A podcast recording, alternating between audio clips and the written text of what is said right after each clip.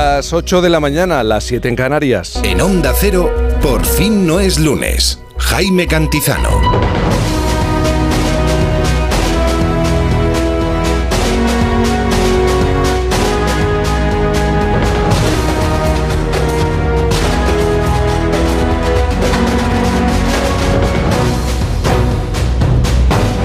¿Qué tal? Buenos días, ¿cómo se encuentra? Llegamos tarde, llega tarde a este domingo 5 de noviembre del año 2023. Al salir a la calle, ¿qué es lo que se va a encontrar, según la EMED? Pues lo más significativo es que todavía seguimos bajo la influencia de esta nueva borrasca. Estamos hablando mucho de borrascas, con predominio de los cielos nubosos en el Pirineo, en todo el Cantábrico y mitad norte de la vertiente atlántica. Ojo a las precipitaciones, fundamentalmente en el Pirineo central, en Galicia, oeste de Castilla y León, Cantábrico Oriental y Estrecho. En Canarias, nubosidad en aumento y precipitaciones en el norte de las islas. A esta hora, estas eh, temperaturas nos podemos encontrar, por ejemplo, en Peñalba de Santiago León, con 21 habitantes, 5 grados. En Madrid, 8 grados. En Barcelona, 15 grados. Santa Cruz de Tenerife, qué suerte, 19. En La Palma, Uh, en Palma, mejor dicho, 17, en León 6 grados, en Bilbao 12 grados, Zaragoza 12, Valencia 15, Sevilla 12 grados, A Coruña también repite 12, Cáceres 9 grados o por ejemplo Pamplona 9 grados de temperatura. Y como es fin de semana y en el Festoral Porfinero nos encontramos uh, alegres y satisfechos de celebrar, atención a las fiestas del tostón de Ojén en Málaga, con olor a castañas asadas. Es el Día Internacional de las Personas Cuidadoras, es decir, personas profesionales o no que atienden a enfermos, mayores o niños. Según la encuesta europea sobre calidad de vida, se estima que en España habría un total de 6 millones de cuidadores informales, aunque esos datos son del año 2016. Para que se hagan una idea, solo en el área oncológica hay más de 400.000 personas que se dedican a cuidar a familiares con esta patología según el libro blanco de asistencia oncológica de la Coalición Europea de Pacientes con Cáncer. Y me paro en el capítulo de las efemérides y con toda la intención para dedicársela a Sabino Méndez, con todo mi cariño. Tal día como hoy, pero de 2021, ABBA publicaba el disco Voyage, el noveno disco de estudio, tras su separación hace 40 años. Sabino Méndez, buenos días. Buenos días. Solo os diré una palabra. Carraspera. No, no sé ahí, pero, por aquí lo de todo el mundo anda. ¿Por lo de ABBA o, o- o- o por no, lo no, de la no, amnistía? por, por el Puigdemont? temporal. No, Ah, por no el- sé ahí, pero aquí todo el mundo anda afectado por un pequeño virus, que no sé si viene con la borrasca, Sí. que nos provoca a todos una tosecilla nada grave, que nos quiebra la voz a ratos, ¿no? Y, y por eso, antes de que pareciera que es una tosecilla irónica por respecto a lo de ABBA, pues aclarar que no, que tiene que ver con, No el- quieres entrar en lo de ABBA. temporal. En lo de ABBA no quieres entrar, ¿no? No te interesa nada, ¿no? Bueno, no, no, si no simplemente ABBA es, es un mundo mm, que nunca he comprendido conceptualmente. Por eso te lo he dedicado, Sabino. al venir del rock. Sí. Y entonces, claro, pues entiendo que hay otro mundo ahí fuera donde la gente baila vestida con unos, unos modelos extrañísimos, incluso eh, zapatos de plataforma, y todos son rubios y van en pareja. Sí. Pero bueno, el mundo del rock que yo vengo es muy diferente. Es Ya lo oscuro, sé. negro. Ya lo sé. ¿Y qué le vamos a Tampoco quiero hablar mucho de ABBA. Joe Llorente. Buenos días, Joe. ¿Cómo estás? ¿Qué tal? ¿Qué te ha pasado en el brazo, Joe? ¿Qué te ha pasado en el brazo? La radio, digo el radio, el radio. El radio, el ¿no? radio, sí, sí. Un incidente. Un incidente, sí, pero no pasa nada. Estaba predicando y Sí. son las cosas que tiene la enseñanza, el sermón, intentar que las nuevas generaciones eh, salgan un poquito más rectas y, Sí. y entonces el que se tuerce es el propio Y, enseñante. y te has roto el brazo. Pues, Santi Segurola, buenos días. Buenos días, ¿cómo estáis? Bueno, no te incomoda que de fondo suene ABBA, ¿no? No te perturba especialmente, ¿no? Mm, eh, digamos que estoy más cerca del mundo Sabino, Sí, del lo mundo entiendo. Sabino Méndez, Yo también mucho lo más entiendo. cerca, Sí. pero algo debe tener, porque el fenómeno ABBA ha impregnado la, digamos, la cultura musical o la cultura a secas de, Mm. de- de nuestro tiempo durante muchos más años de lo que podríamos pensar. De lo, que, Están- de lo que podríamos soportar. Están en el filo de la navaja, ¿verdad? Eh, ABBA caminan entre la hortera y lo sublime. Están ahí un poquito A Yo veces dan con la tecla y, Como, y- como decía aquella, aquella Sí. expresión inolvidable, son lamentablemente inmortales. lamentable. Noelia Gómez, buenos días. Buenos días. Buenos días, ¿qué tal? ¿Cómo ¿Qué estás? tal? Muy bien. Oye, yo voy a defender a Ava, ¿vale? Vas a Por ir un poco en contra. Con algo más de 25 años vas a defender a Ava. ¿Qué, qué Fíjate, cosa? fíjate, los viejunos aquí Sí. eh, en favor de la música ruda. Os y- ponéis exquisitos, ¿eh? de verdad. Yolanda Vila de Cans, buenos, días. Buenos días. Hablando de exquisiteces, Eh, ¿eh? no- no, sí, efectivamente. ¿Qué tal? ¿Cómo estás? Bien, con carraspera, como Con dice Sabino. carraspera, todo el mundo con carraspera. Son estos aires. Los Estos- aires y, Estos domingos y, estas cosas y la que nos bajada pasan. de Digo temperatura. que Juan Diego gana dos partidos el Betis. Uno nada, nada más y nada menos que al Hernán Cortés, que digo, ya si ganas a Hernán Cortés es como quedar campeón del mundo mundial. Y ya no viene. ¿Has visto, o sea, eh? se toma vacaciones. Bueno, Para lo, celebrarlo, lo está claro. celebrando. Claro. Bueno, Yolanda. Efectivamente, está Tres claves para entender esta jornada.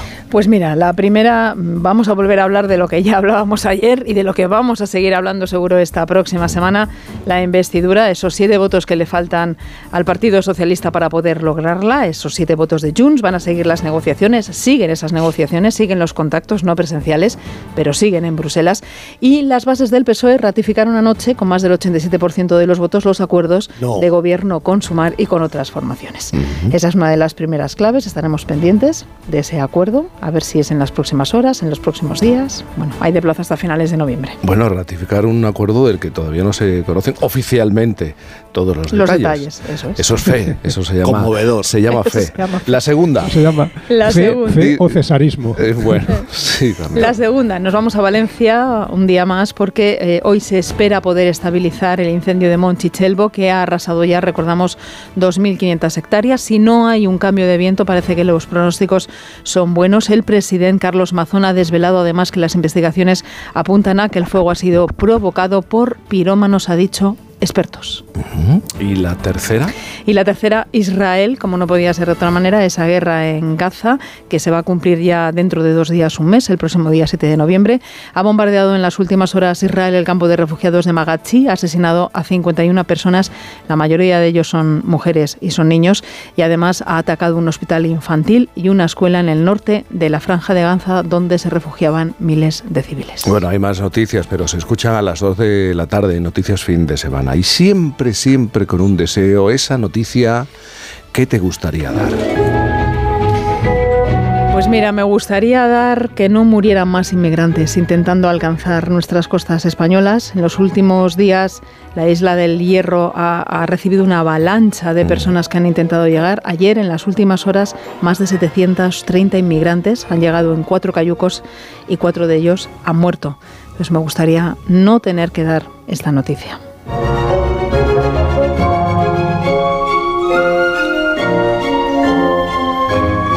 Y Yolanda, eh, como tenemos fe también en ti.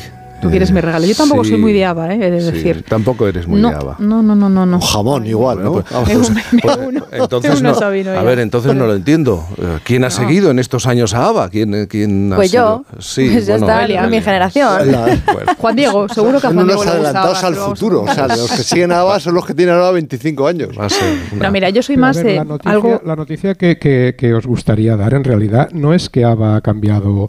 La noticia que me gustaría dar a mí es que ABA ha cambiado desastre y destinista. Yo con, con eso ya También es me verdad. conformaría. Hemos dado un gran paso para. Y se han hecho la viejos también, Para la humanidad. Bueno, decía yo que no era muy de Ava, yo soy más de algo así, ¿no?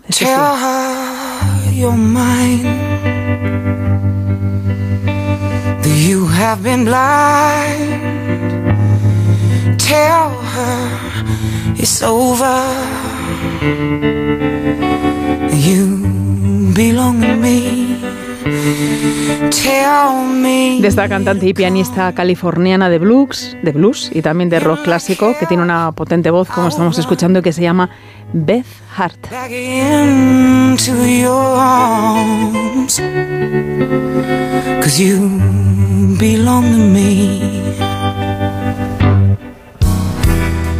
There's a river on my skin. Un suave despertar a esta hora, seguro que para muchos oyentes. Están sintonizando, por fin no es lunes. Querida Yolanda, te escuchamos, te escuchamos A las dos, a las dos de la tarde. Un beso. Otro para vosotros, chao. Noelia Gómez, ¿te quieres parar en, en este domingo en una noticia positiva. Sí, porque estamos hartos de dar malas noticias. Jaime, quiero recuperar una historia de humildad y compañerismo que ha protagonizado un atleta llamado Mohamed Massad. Eh, estaba compitiendo en la Quijote Media Maratón, una carrera que se celebra en Ciudad Real, y cuando cedió su triunfo a Peter Carriuki. Ojo, un premio de 500 euros. ¿Por qué? Pues porque se solidarizó con él. Resulta que Peter le llevaba bastante ventaja durante todo el recorrido, eso hay que decirlo, pero en el tramo final parece ser que tiró por un camino incorrecto. Esto de ubicarse que hablaremos hoy con los oyentes, pero a ver, es que no fue culpa suya. Fueron las malas direcciones que le dio uno de los jueces las que le llevaron a recorrer un kilómetro más. Cuando Mohamed, que había, que había quedado primero, se enteró, sabiendo que durante todo el recorrido le había sacado mucha ventaja, decidió ser justo y cederle el premio. Está bien recordarlo. Hoy es, eh, se celebra la maratón de Nueva York, una de las más importantes eh, del mundo, por cierto. Ahora quieres abrir un melón. Esto es delicado. Las juntas de vecinos, las reuniones de vecinos.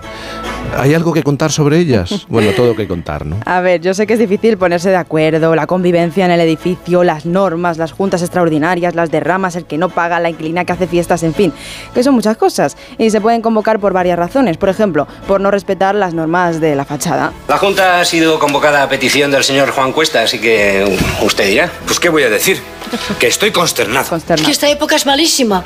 Hay muchas corrientes y te enfrías enseguida. O constipado. Vamos a seguir como si no hubiera pasado nada. La propietaria del tercero ha colocado un aparato de aire acondicionado en su balcón sin consultar a la comunidad. Déjate a Lucía, pobrecita. Le dan sofocos, es la segunda vez que se le estropea una boda. Pues yo ya me había comprado el vestido. Recordaréis las pagas míticas juntas de Aquí no hay quien viva y a sus Vaya ser, señor personajes.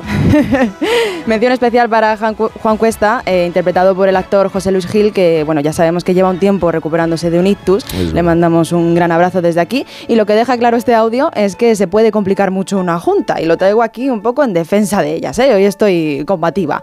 Porque hemos llegado a una época en la que, atención, entre el 60 y el 80% de los convocados no asiste. Lo rescato de un personaje de El País, donde también escriben... ¿no? De- de un eh, de un del personaje dicho, ¿no? De un reportaje, perdón. del País, donde también escriben sobre los motivos, que es la falta de tiempo, el desinterés, evitar el conflicto el cambio generacional. ¿Y cuál es la mayor consecuencia de no asistir? Pues que no te puedes quejar si no te convence una decisión, claro, haber estado en la votación, ¿no? Yo creo que hay que volver un poco a esto, a estar y conocer, sentir pues que le puedes pedir sal al vecino y que conoces, aunque sea un poco, al que vive pared con pared. Bueno, a lo mejor la la mayoría de estas personas que no asisten prefieren el WhatsApp, de lo que vamos a hablar del, del, teléfono. Las juntas de vecinos. Este es un tema, un día podríamos proponerlo como tema de, de oyentes. Tú asistes, eh, yo Llorente, Es un tema inagotable. inagotable. no, yo, no- yo siempre estoy de viaje cuando convocan las... casualidad, ¿no? Qué casualidad. Qué, Lo qué casualidad. Sí, sí. Y Yo en una ocasión, en una ocasión me atreví a presentarme y ser presidente de la de una Uh. comunidad en la que residía. Creo que un año. Aguanté, aguanté un año. Bueno, terminamos con música. ¿Quién vuelve a España? Pues vuelve de voz, Bruce Sprinter, vuelve a España.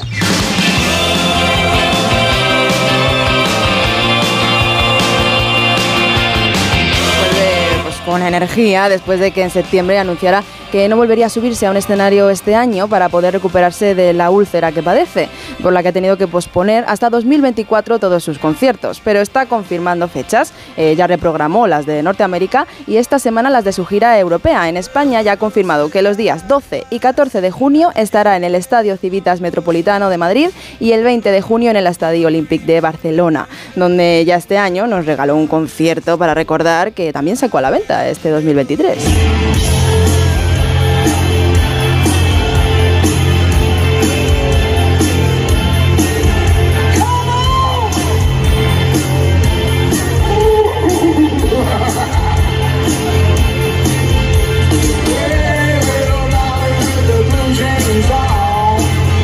Sonido del concierto en, en directo en Barcelona.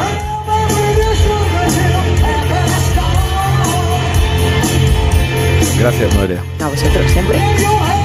8.14, las 7.14 en Canarias. Este tema a mí por lo menos me interesa mucho y seguro que a los oyentes, eh, Segurola. Esta semana se ha sabido que Arabia Saudí va a organizar el Mundial de Fútbol 2034, 12 años después del que se disputó en Qatar. La candidatura saudí no ha tenido rival.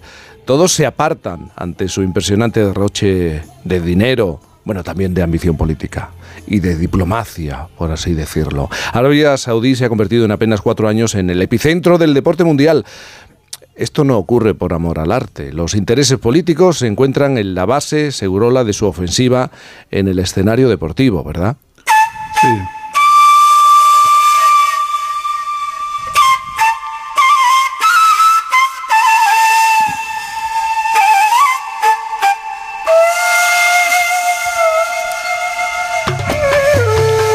Pues así es, eh, Jaime, y hay que decir que para quitarme un poco eh, toda esta sensación de, eh, diría casi de amargura, ¿no? De, esta de pertenencia del deporte, esta relación del deporte y los intereses de las grandes potencias, pues conviene poner una gran versión de Rachid Taha con música, evidentemente, de los Clash, Rote Casbah.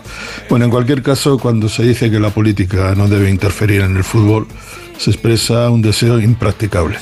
La política lo invade todo y el fútbol lo invade desde su nacimiento. Eso es así. Pensar otra cosa es un acto de ingenuidad o un intento de engañar al, personal. Más impactante, de ninguna manera novedoso, basta recordar los Juegos Olímpicos de 1936 en la Alemania nazi, es el uso y el esfuerzo que la alta política, o sea, la geopolítica, destina al deporte en general y al fútbol en particular. Los Juegos de Pekín en 2008 y los Mundiales de Rusia y Qatar en 2018 y 2022 fueron un ejemplo de la flexible adaptación de los organismos del deporte a los intereses de los países que utilizan los grandes acontecimientos deportivos como ariete publicitario para sus ambiciones geoestratégicas. El caso de Arabia Saudí es el más notable de este uso como correa de transmisión política. Eh, sentado sobre un océano de petróleo, Arabia Saudí ha decidido invertir cantidades obscenas de dinero en el fútbol. Después de comprar el Newcastle United en la Premier League, ha alterado el tablero económico del fútbol con una impetuosa irrupción en el mercado de fichajes que ha acabado con el ingreso de Cristiano Ronaldo, Neymar, Benzema y un buen número, número de conocidísimos jugadores en la Liga Saudí, a la que por cierto no acude mucha gente. Hay partidos en los que han acudido 133 personas. Mm. Arabia utiliza una parte de sus ingentes recursos a instalarse como un factor de poder indiscutible, pero no solo en el fútbol, también en todo el arco deportivo. Por ejemplo, este año se disputarán 25 pruebas pertenecientes a diversos campeonatos eh, del mundo, desde la épica a la Fórmula 1, pasando por la lucha y el boxeo. Varios países, uno de ellos España, ha llevado al país saudí a las finales de su Supercopa de, fútbol. Estamos eh, claramente ante uno de esos casos donde la codicia que mueve el negocio del deporte eh, se agrega la visibilidad y el rendimiento político que unos pocos países obtienen de su posición en el mercado del deporte y muy especialmente del fútbol. Arabia Saudí, que durante décadas fue un factor inexistente en el mapa deportivo, ocupa ahora una posición dominante en ese escenario de aparente entretenimiento. Lo vocea a los cuatro vientos, lava la cara de prácticas nada tolerables y le imprime a su régimen la respetabilidad y la visibilidad que el deporte y el dinero siempre procuran.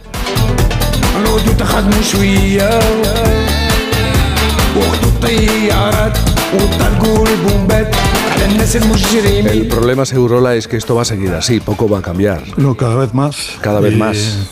No solamente cada vez más, sino que cuando uno mira la deriva mm. política del mundo, eh, aunque parezca mentira, conviene observar un poco los movimientos que determinados países hacen en el, en el deporte. Claro. Eh, a principios del siglo China, después el, régimen de Putin en, en, Rusia, eh, Qatar, que es un país con menos extensión que, que Badajoz, por ejemplo, mm. albergó un mundial y ahora todos se apartan porque llega Arabia Saudí. Eso es así. Y lo que haya detrás, pues lo que haya detrás, que es muy feo en muchas ocasiones, importa poco.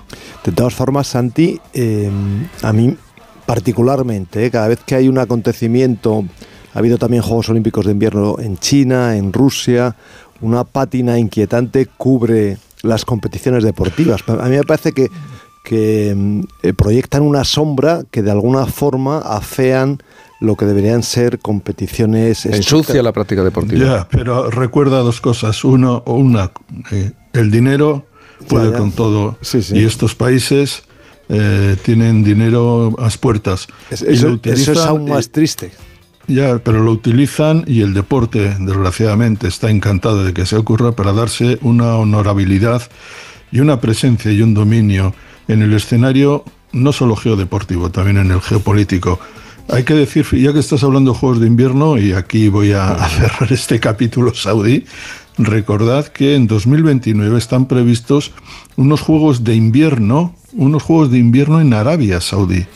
Es decir, se está creando una, infraestructura que cuesta billones de dólares a 50 kilómetros de la frontera con Israel en el Golfo de Aqaba para, eh, para celebrar los Juegos Olímpicos de Invierno en un país que es absolutamente desértico y que no tiene ninguna relación tradicional con nada que tenga que ver con la nieve, ¿no? Eso es así. Dromedarios patinando.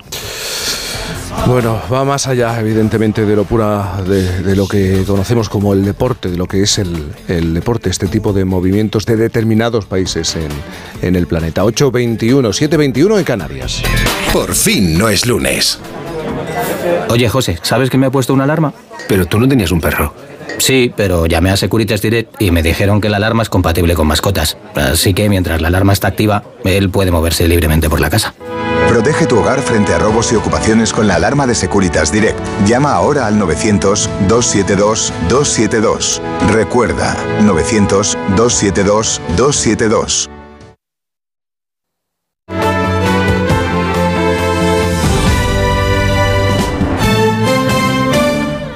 Onda Cero. Convocadas las subvenciones del Instituto Regional de Seguridad y Salud en el Trabajo para reducir la siniestralidad laboral, la Comunidad de Madrid destinará 1.500.000 euros para empresas y autónomos de la región, con el fin de mejorar las condiciones de seguridad y salud en el trabajo y reducir la siniestralidad laboral. Las subvenciones tienen el objetivo de que las líneas de ayuda cubran todas las especialidades preventivas. El IRSST favorecerá aquellas actuaciones e inversiones que estén dirigidas a minimizar los riesgos para la seguridad y salud de las personas trabajadoras. La tramitación se realizará solo por medios electrónicos y para ello es necesario disponer de firma electrónica a través de uno de los sistemas reconocidos por la Comunidad de Madrid. El plazo para solicitar las subvenciones finaliza el 15 de noviembre. Consultas relacionadas con este trámite en el 900 713 123 o en el correo electrónico irsst.subvenciones@madrid.org. Comunidad de Madrid. Clínica Oliver y Alcázar. Especialistas en implantes para pacientes con muy poco hueso. Cirugía mínimamente invasiva con prótesis definitiva en un mes como máximo. Diagnóstico gratuito y financiación. Consulte su caso en el 91 564 6686 o a través de la página web oliverialcázar.com. Más de 30 años de experiencia el bosque finlandés, el monasterio de Santa María del Paular y el chocolate artesanal de Rascafría, la impresionante iglesia gótica de Torrelaguna, un pueblo con una historia increíble, la rica gastronomía tradicional Imposible contarte en tan poco tiempo todo lo que puedes descubrir en las villas de Madrid. El mejor estilo de vida del mundo. Comunidad de Madrid. Un día descubres que tienes humedades en techos, paredes, están por todas partes. ¿Qué puedes hacer? Llama a Murprotec. Llama, al 930 1130 o entra en murprotec.es. Si con las humedades te las tienes que ver, ¿qué puedes hacer? Llama a Murprotec. 930 1130. Murprotec. Cuidando tu hogar, cuidamos de ti. Ya llega el frío. Revise, cambie o repare su caldera, calentador, aerotermia o placas solares con Atecalsa. Atecalsa, empresa con 45 años de experiencia y única en la Comunidad de Madrid con el sello Madrid Excelente. Atecalsa 91 730 1411 o atecalsa.com. Estos tomates soleados con berberechos al pilpil están buenísimos. Y este dúo de croquetas de queso de tetilla y carabinero, espectacular. Un día de estos tenemos que hacerlas, cariño. Que las haga yo, quieres decir. ¡Qué morro! Mejor las comemos aquí. Atrapallada, cocina gallega, gallega de verdad. Paseo de las Acacias 12 junto a Embajadores. Onda Cero.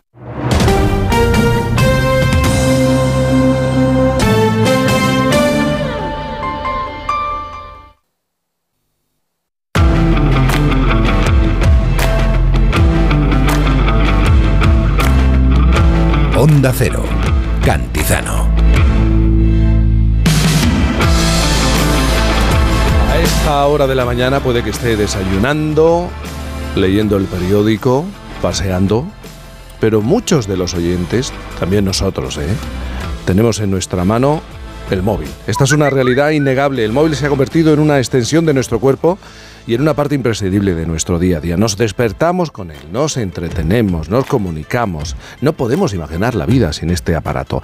En 2020 la Comisión Nacional del Mercado de, de los Mercados y la Competencia publicó un dato que confirma esta realidad. En España hay más de 55 millones, 55 millones de líneas telefónicas, es decir, más móviles habitantes. Y cada vez se reduce la edad con la que se consigue el primer teléfono móvil. La edad media actual en España es de menos de 11 años, aunque ya son muchos los padres que tratan de reducir esta exposición y de retrasar al máximo eh, ese momento en el que reciben un teléfono. Este es el caso de Xavier Casanovas, miembro del grupo de WhatsApp Poblenou Adolescencia Libre del Móvil eh, creado en septiembre con dos objetivos claros. Sacar el móvil de los institutos del barrio y lograr que más familias no, no, compren automáticamente un móvil con internet a sus hijos en cuanto cumplen 12 y empiezan el instituto. Hasta este momento 1.200 padres se han unido a este grupo.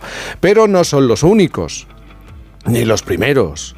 Orcaz Goneaga forma parte de la Asociación de Padres Alcha Burúa Mira hacia arriba en euskera, una iniciativa creada en Tolosa que pretende evitar que los más pequeños estén sobreexpuestos a los teléfonos móviles. Podemos saludar a los dos. Xavier Orcaz, buenos días. Hola, buenos días. Bueno, Xavier, eh, ¿qué os llevó a vosotros como padres a crear un, grupo de WhatsApp eh, en el que se hablara y, se intentara poner condiciones a los chavales? Pues mira, una madre de un colegio de aquí del barrio del Poplano, de Barcelona, de la, del Colegio de la Vila Olímpica, creó un grupo de WhatsApp con la Elizabeth, se llama ella, em, creó un grupo de WhatsApp con el objetivo de compartir noticias, ¿no? Iba viendo noticias que, que le generaban espanto sobre las adicciones de los em, adolescentes a los móviles, los problemas de depresión estética que generan las redes sociales, em, bueno, todas las noticias y evidencias científicas que hemos escuchado, eh, sobre todo cada vez más, ¿no? Los últimos meses, el último año. Y, lo que sorprendió fue que al compartir este grupo de WhatsApp con varios padres, decir, a ver si somos más los que creemos que no hace falta dar un móvil a nuestros hijos a los 12 años, sino que se le puede dar más adelante, pues resultó ser un grupo de WhatsApp que al final llegó a mil personas, que es el mm. máximo que permite WhatsApp. Ahora ya se ha convertido en un Telegram que en tres días ha llegado a las 2.500 personas y, es la sorpresa de ver que hay muchísimos padres que creen que realmente eh, pues el móvil no tendría que estar en las manos de nuestros hijos ya tan pronto, ¿no? Y que, y que haría falta retrasarlo, retrasarlo porque, porque es más fuente de problemas y de conflictos que cualquier otra cosa. Mm, y creáis el grupo y, como has contado, en menos de dos meses alcanzáis el límite de, de, participantes. Claro, este es un debate, una comunicación eh, a través de la tecnología, pero eh, si no me equivoco, ya habéis tenido vuestra reunión presencial para intentar crear una, una, una ruta Así es, bueno, claro, de las cosas se hacen, ¿no? Trabajando, viéndose cuerpo a cuerpo y, ciertamente al, ver el éxito de la propuesta dijimos, venga, a nivel de barrio vamos a convocar representantes de todos los colegios e institutos. y hemos hecho una primera reunión presencial en la cual nos marcamos una hoja de ruta con acciones más a nivel local, de trabajo, de concienciación, de llegar a las familias, pero también acciones a nivel más, más macro, ¿no? Podríamos decir a nivel más de incidencia política y de, y de incidencia regulativa, ¿no? Que nos gustaría nos gustaría hacer. Pero ahora, sobre todo, estamos centrados en esta coordinación, en, en, el, en el darnos cuenta de que somos muchas de estas familias y que vale la pena que en todos los barrios o pueblos, en nuestro caso, ¿no? De Cataluña, que es el, el marco en el que queremos, ¿no? Abarcar esta iniciativa, pues podamos coordinarnos y reconocernos, sobre todo. Eh, ¿Y de qué manera queréis actuar? ¿Hasta dónde queréis llegar? ¿Con quién os queréis sentar? Bueno, ah, evidentemente, yo diría, lo primero de todo es empoderar a las familias, ¿no? Es decir, conseguir que se rebaje esta presión social, esta especie de acuerdo tácito que hay de que a partir de los 12, eh, pues mi hijo me va a pedir un móvil y no voy a tener herramientas para decirle que no y dárselo. Y para rebajar esta presión social, el reconocernos es muy importante. Por ejemplo, una propuesta que nos gustaría tirar adelante es la idea de hacer un documento de compromiso de barrio, es decir, aquellas familias que estén de acuerdo en no dar un móvil a sus hijos hasta los 16 años, eh, pues signar un compromiso eh, que me permite a mí, cuando mi hijo llegue al instituto, con otras familias que quizá no conozco, pero que sé que también han firmado ese compromiso, decirle a mi hijo, mira, yo no te voy a dar el móvil, pero tú no vas a ser el único, porque hay más familias aquí, ¿no? Que, que, que están viendo y pensando lo mismo que nosotros, ¿no? Esto, como decía, un nivel, pues de barrio, un nivel más local, pero a nivel más global, pues evidentemente, claro, queremos o nos gustaría que nos escuchara también la Consejería de Educación, que nos escucharan los consorcios de educación, porque, porque no es una demanda solamente de las familias, también lo es de los profesores, por ejemplo, de instituto, que están hartos de ver los conflictos que genera el móvil eh, en los patios, en las aulas, de ver cómo entorpece ¿no? la, la pantalla y el móvil, pues el, la- el proyecto educativo ¿no? de, de, los, de los colegios e institutos, ¿no? y que por lo tanto, pues aquí necesitamos, y creo pues, que, que es así, pues regulaciones eh, que impidan el uso y la entrada de móviles en los institutos, esto primero, y luego ver si esto se puede expandir hasta hasta un, realmente una limitación del uso de los teléfonos inteligentes en menores de 16 años. Y en Euskadi, Orcaz, vosotros llegasteis a una conclusión parecida hace tres, a- tres años, tres cursos, ¿no? Cuando creáis esta, esta asociación. También, más o menos por la misma razón, ¿no? Sí, sí, eh, estaba escuchando al compañero y vamos, es- son idénticas las razones y idénticas eh, eh, la o sea, lo que nos movió a, a crear nuestro grupo, sí. Vosotros habéis llegado, habéis eh, llevado este proyecto fuera de las aulas e incluso os habéis reunido con las empresas locales de Tolosa. ¿Qué es lo que le habéis reclamado? ¿Qué es lo que le habéis pedido? Bueno, una de las, eh, vamos a decir, de las excusas que tenemos los padres para dar el móvil, pues eh, al entrar al instituto es que los niños andan solos por el, por el municipio y, y tengo, tengo que comunicar con él, pues por, por si le pasa algo o tiene algún problema. Y bueno, es quitar ese miedo, ¿no? Sabemos que es un, eh, Tolosa es un municipio de 20.000 habitantes, eh, es pequeñito, nos conocemos todos como quien dice, y sabemos que nuestro comercio local les va a ayudar. Y eso es lo que le pedimos a los a los comerciantes y es lo que nos han dado. Bueno, es algo que hacían de antes, ¿eh? ahora es lo hemos visibilizado más con una pegatina, pero bueno, cualquier cualquier niño, cualquier menor que tenga algún problema y necesite llamar a sus padres, a sus abuelos o lo que lo que haga falta, los- el comercio les dejará su móvil y así no tienen por qué tener el suyo propio. Y luego está ah, la decisión de, de cada familia, de los padres, ¿no? Porque eh, vosotros habláis de un factor a la hora de re- regalarles un, un móvil. Llegan a los 12 años y hay, y hay temor a que sea señalado en clase como el raro. Si no tiene el móvil es el raro, es el diferente, el distinto. Esto también nos preocupa. Sí, cuando nosotros empezamos a trabajar nos llamamos a nosotros mismos los bichos raros. Sí. Pero siempre poníamos como ejemplo es, bueno, hay más bichos raros. Y Sí. tenemos que enseñarles a nuestros hijos e hijas que, que hay más bichos raros, que no son los únicos y que no somos sus padres los únicos. Y el tiempo está diciendo que sí, que hay más bichos raros, porque el problema está ahí y cada vez es más consciente la sociedad de que esto causa un problema y, y se ve que los bichos raros aparecen y que no son tan raros.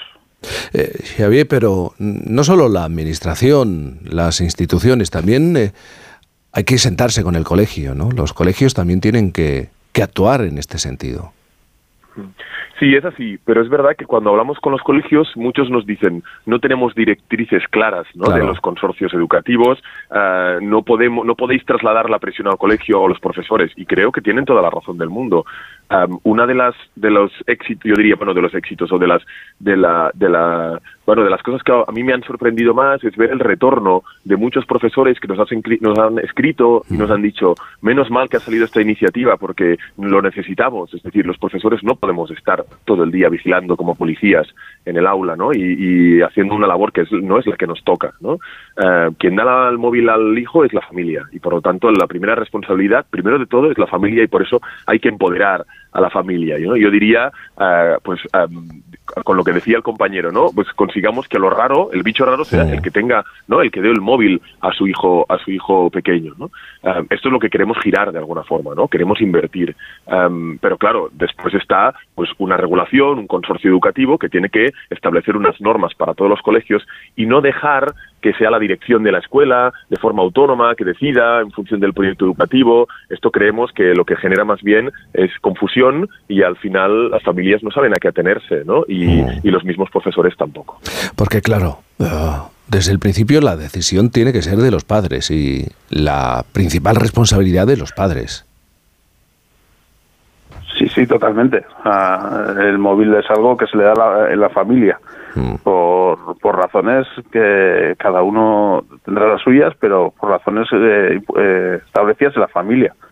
Eh, los centros educativos, bueno, tienen otras y, y el nivel, o sea, el, y la educación en general, el sistema educativo en general tiene otras responsabilidades con, con otros eh, aparatos tecnológicos que también entran en nuestras casas y, también nos causan problemas, pero en el concreto con el móvil, eh, la responsabilidad, la decisión y lo crea la familia y lo da la familia, eso está claro, y ahí tiene que trabajar la familia. Hmm. Xavier, porque... Y recordemos también, iba a decir que, que, la mayoría de acuerdos legales de las aplicaciones, cuando nosotros nos las instalamos, ah, nos están ah, de alguna forma pidiendo o dar conformidad en que el que va a usar esa aplicación tiene más de 16 años. Y esto muchas veces lo olvidamos. Por lo tanto, cuando el padre está dando un móvil o está dejando que su hijo utilice ciertas aplicaciones en el móvil, la responsabilidad última totalmente es del padre, porque está permitiendo que su hijo haga algo, ¿no? O está aprobando un consentimiento legal al que, al que teóricamente está incumpliendo, digamos. Y supongo que en estas conversaciones entre padres, eh, en estos encuentros, incluso cara a cara, os habéis encontrado con ejemplos de auténtica adicción al teléfono móvil, adicción de chavales de 12 años que no pueden quitárselo, eh, alejarse de, de este aparato, ¿no, Xavier Orcaz? A mí lo que me ha sorprendido es ver, sobre todo, a padres muy desencajados. No, no, es mi caso, mi hijo, mi hijo mayor está todavía en primaria, pero cuando hablas con padres de alumnos de primero y segundo de la ESO, te sorprende decir, yo, mira, al final claudiqué, le di el móvil a mi hijo y yo pensaba, porque yo sabía mucho que, que esto lo podría controlar, no tendría la capacidad de, de, llevarlo y como familia podríamos y se me ha ido de las manos, ¿no? Y, decir, ¿cómo nos hemos equivocado, ¿no? Nos pensábamos que podríamos y no hemos podido. Esto es lo que sorprende, a veces da la impresión que esto del móvil pues es una fuerza que, que nos supera y que, y que, aunque parezca mentira, pues muchos padres se encuentran sin recursos para poder afrontar esta situación. Y a mí ver estas caras desencajadas de padres, de, de, alumnos de secundaria diciendo yo quería, yo, yo, yo quería controlar esta situación y no he podido y se me ha ido de las manos, es lo que yo creo que da más sentido a este tipo de iniciativas. ¿Os habéis encontrado? Yo añadiría, yo añadiría a ello que miremos los padres y las madres, miremos el uso que le hacemos nosotros al móvil, lo primero, mm. y veamos cuánto tiempo le dedicamos al móvil. Y luego nos pongamos en la piel de nuestros hijos, hijas de 12, 13, 14 años con, una, con un cerebro todavía sin desarrollar, eh, con un con un eh, con una capacidad de controlar sus impulsos muy limitada por su edad, vamos, por por por, eh, por la por la situación evolutiva que están viviendo en ese momento y, y nos hagamos y, y, nos reflejemos en ellos, ¿no? Si le das ese ese aparato, no lo van a poder controlar pero no porque sus hijos sean, no, no, es que no lo van a poder controlar porque su cuerpo no le deja controlarlo. Claro, su cerebro, porque son, porque son niños, niños. Eso es. Y si nosotros, cuando miramos el uso que le damos al móvil, vemos que nosotros tampoco lo controlamos, pues pongámonos en la, mm. piel de un, de un, niño o de una niña de 12 años, o 13. Es que antes lo, lo, indicaba, la media de edad en España para el primer móvil es de 10 años. Claro, si le damos a un niño con 10 años, de 10 años, un móvil, le damos la puerta a todo tipo de contenidos, porque es muy difícil hoy en día. Hay aplicaciones y los padres pueden estar atentos, muy atentos, pero hay es, el acceso a cualquier, casi cualquier contenido. Yo Llorente, ¿qué quería decir? Pues mira, en la línea de lo que estaban comentando nuestros invitados, em, uno de los grandes problemas que hay que es que el cerebro, en general todo el cuerpo, claro, todo es, pero el cerebro especialmente es un órgano social y sensorial para cuyo correcto desarrollo requiere de interrelación con, el entorno, con los compañeros, a través de los sentidos, mm. del tacto, etcétera, etcétera. El móvil eh, interrumpe todo este, este, proceso de formación hasta tal punto que organizaciones estadounidenses como Common Sense eh, declara que eh, tras, tras investigaciones largas que, por ejemplo, las, los niños que usan móviles entre 12 y 22 años mm. tienen tres veces más posibilidades de tener depresión, precisamente porque eh, eh, interrumpen los procesos de maduración sensorial. La, la investigadora española Charo Rueda, en un libro que publicó creo que el año pasado, hablaba cómo afecta al desarrollo de la atención profunda, la que tiene que ver con la, autopercepción, con la capacidad para concentrarse, con el desarrollo de las cortezas prefrontales, etcétera, ¿no? O sea, cómo está impactando todo esto a nivel del desarrollo cerebral, del desarrollo social de los jóvenes y también lo que señalaban eh, nuestros invitados, que también es, un proceso adictivo en el cual muchas veces mm. los padres se sienten indefensos. Y yo quiero animar a los padres mm. a decirles que se puede. Nosotros en el campus de baloncesto llevamos, que hacemos en Cantabria? Llevamos ya tres años prohibiendo los móviles y los niños o sea, no pasa nada, ¿eh? quiero decirlo. Mm.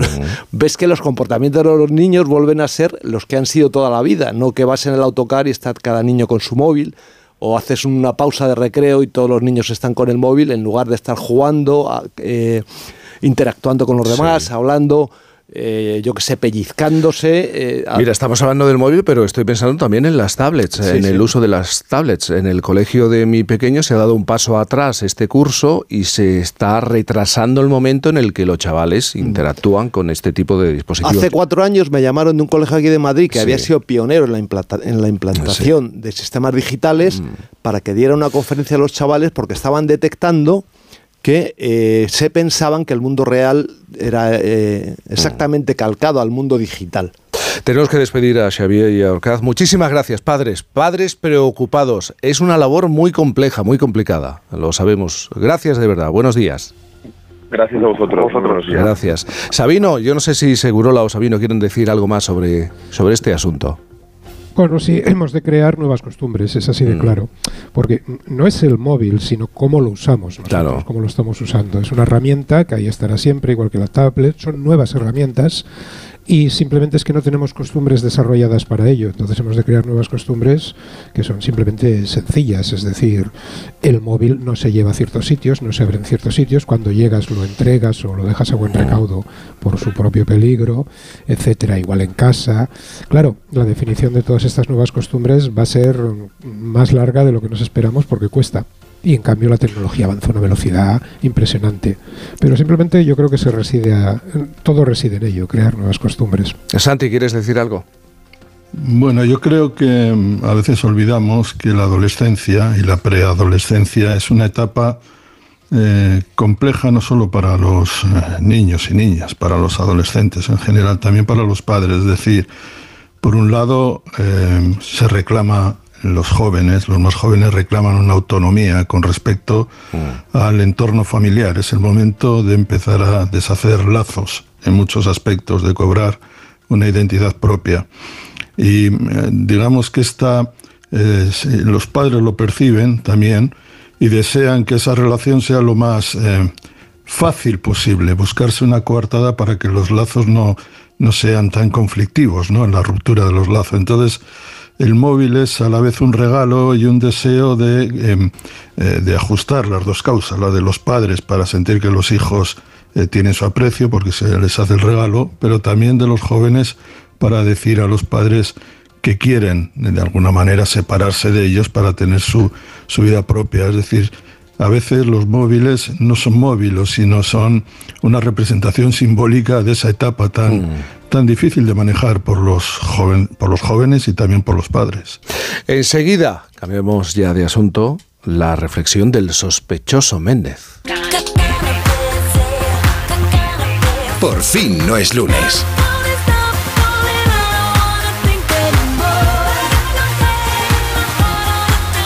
Jaime Cantizano.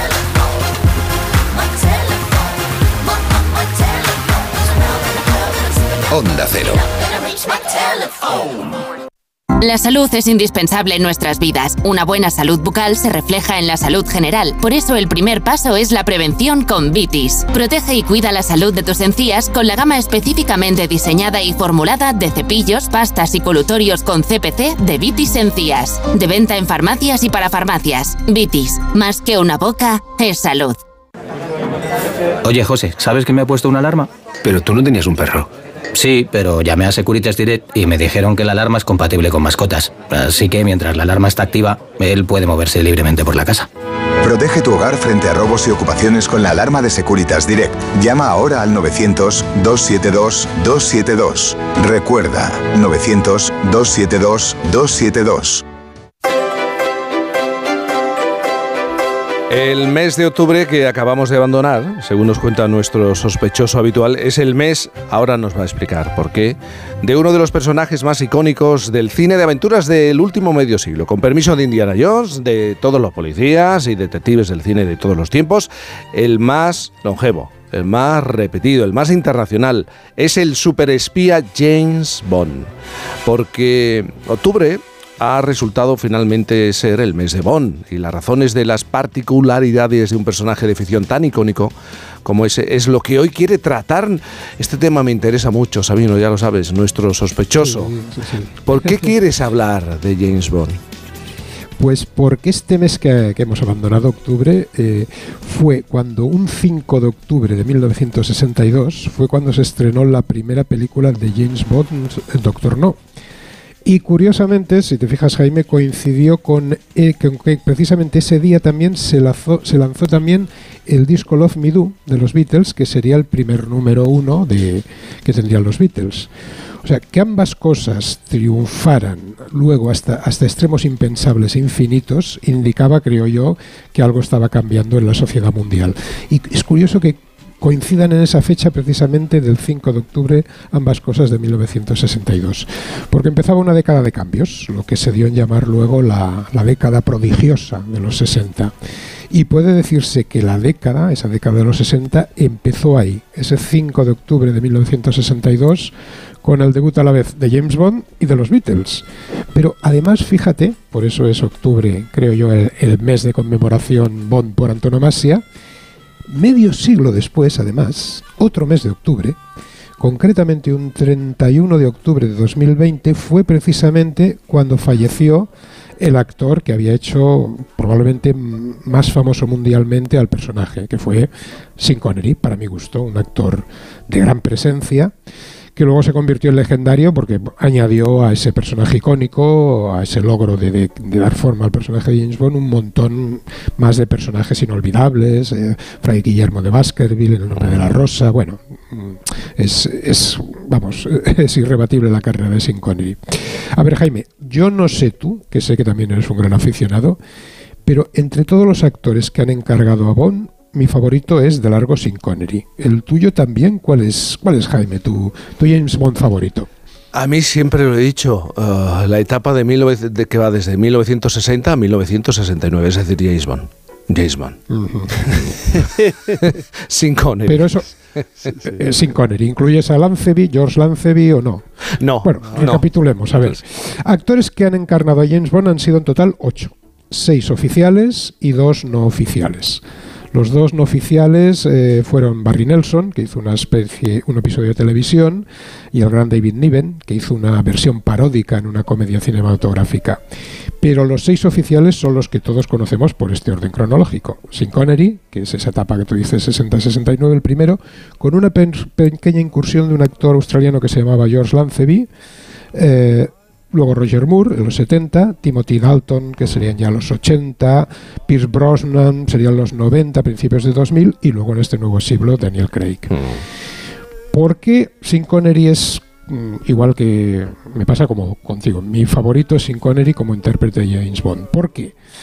¿Por qué lo considero imbatible? Bueno, pues porque en mi opinión, Jaime, fue Connery quien le dio expresión, detalles, características, matices que eran muy de la época y que luego sirvieron a todos los demás actores que le siguieron para interpretar al personaje. Mm.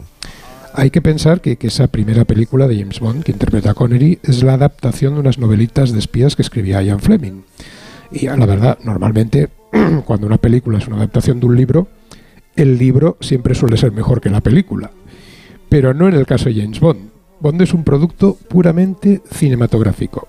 Las novelas de Ian Fleming, si les habéis hecho un vistazo, la verdad es que son bastante poca cosa, son bastante simplistas, planas, pero en cambio, en cine, ya desde la primera película, cuando mezclan aquella música misteriosa de John Barry con la expresión facial y corporal de Connery, aquella estética elegante y pop de la época, es cuando se crea verdaderamente el, personaje icónico, mítico, que ha, que ha saltado de generaciones, de una a otra generación, y ha durado más de medio siglo. ¿Cuál, ¿Cuál fue el secreto de Connery para dar tanta identidad al personaje? Pues yo creo que la única manera de saberlo es por comparación con los otros actores de la saga y de la franquicia. Cuando a Connery le sucede Roger Moore, el personaje gana en humor y en autoparodia. Hmm. Pero oye, pierde algo de emoción y de excitación. Roger Moore, la verdad, comparado con Sean Connery, es como un calabacín. Es, como comparar, yo que sé, comerse un calabacín en vinagre con zamparse un solomillo un codillo al horno, ¿no? Con su jugo, ¿no? Luego viene Timothy Dalton, viene Pierce Brosnan, que lo devuelven algo, algo de dureza al personaje. Pero ahí es donde creo yo que se ve claramente cuál fue la característica particular que le dio Connery. Y es que Connery, fíjate Jaime, sabía cómo resultar simpático mm. incluso cuando era malo. Mm. Moore, Dalton, Brosnan son a ratos simpáticos, a ratos simpáticos como James Bond, y otros ratos son malos, pero no todo a la vez. Connery tiene esa capacidad, si quieres, hasta un punto perversa, de que cuando se pone cruel y malvado, no resulta repugnante todo mezclado. Y, oye, tiene su lógica, ¿eh? Hay que pensar que en los años 60 la democracia está rodeada de dictaduras, en Latinoamérica, eh, regímenes totalitarios en el este, se da la paradoja de que los totalitarios no respetan las leyes de la bondad humana, con lo cual, a la hora de la lucha, a la hora de luchar contra ellos, tienen la ventaja de que no hay nada que les detenga, no tiene límite. El bien, en cambio, no puede usar cualquier arma para luchar contra el mal, porque algunas siempre estarán prohibidas por, por su propia bondad, con lo cual siempre estará, fijémonos bien, paradójicamente, un poco en desventaja práctica. Es como si en una lucha de dos bandos un bando tuviera permitido matar al otro, pero el otro solo pudiera detener a su enemigo. No, no luchar con las mismas armas, sino solo apresarlo. El personaje de Bond lo que viene a proponer es combatamos el mal con el mal. Seamos malos, pero solo por un rato. Por eso Connery es el actor ideal, ¿eh? porque consigue resultar no repugnante incluso cuando está siendo momentáneamente perverso. Propone un, personaje muy amoral. Eh, acordémonos que para la época, que veníamos de la década de los 50 muy puritana, eh, eh, James Bond es un personaje promiscuo. Amoral, despreocupado. Ojo, no inmoral. De ahí su atractivo, Sabino. Ahí está. Eso, claro, bien mirado, mirado con los ojos de ahora, es políticamente muy incorrecto, ¿no? Pero pone una pregunta candente sobre la mesa, una, una pregunta muy pragmática y realista. ¿Cómo luchar con éxito contra el mal? Después de una época de intentar evitar esa enojosa pregunta con, con el humorismo de Roger Moore o Chris Brosnan, oye, ¿qué pasa al principio del siglo XXI? Vuelve en el siglo XXI otro matón cruel e implacable. Uno, de los reproches que se hizo cuando se escogió a Daniel Craig como Bond fue que parecía el guardaespaldas de un oligarca ruso. Y es verdad, ¿eh? Es cierto, cuando, cuando Daniel Craig mira a otro actor, a otra persona, oye, lo hace como si estuviera pensando qué aspecto tendría decapitado, qué aspecto tendría sin cabeza, ¿no? Como, como Craig vuelve a ser implacable, vuelve esa dureza si nos fijamos de James Bond. Pero, ojo, insisto, no resulta, no consigue resultar tan simpático como Connery cuando lo, cuando lo era. Esa mezcla de, de, simpatía y de perversidad.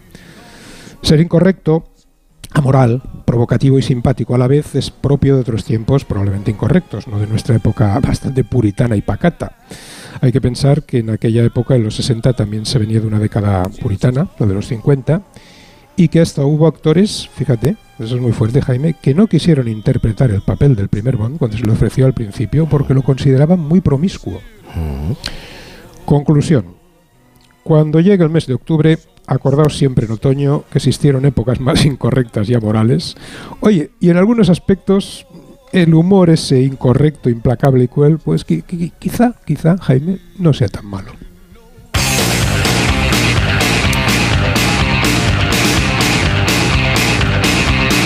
Y fíjate, Sabino, que cuando a los productores de, eh, de James Bond le hablan del actor Sean Connery, uno de ellos, un alto ejecutivo del estudio y productor, dijo, vamos, se preguntaba, ¿cómo un escocés que maneja camiones como repartidor de leche va a interpretar a, un inglés distinguido y sofisticado? Y, y, no estaban convencidos. Y al final, claro, Sean Connery es el que pone el sello del personaje y, se lo pone difícil al resto de actores que llegan después. Es que luego la carrera que ha tenido Connery en personajes emblemáticos, Guillermo de Baskerville, ya sé, pero también en Los Intocables de Leonés, El padre de Indiana Jones, La caza del Octubre Rojo, siempre personajes de, pues de personalidad muy marcada, eh, quizás menos, eh, tocando menos la villanía como Bond, pero siempre en, héroes muy rectos, ¿no? Y, digamos, eh, manifestando una ejemplaridad que en los demás, que los demás nos, nos vemos reflejado. Sabino, ¿y esta canción que suena?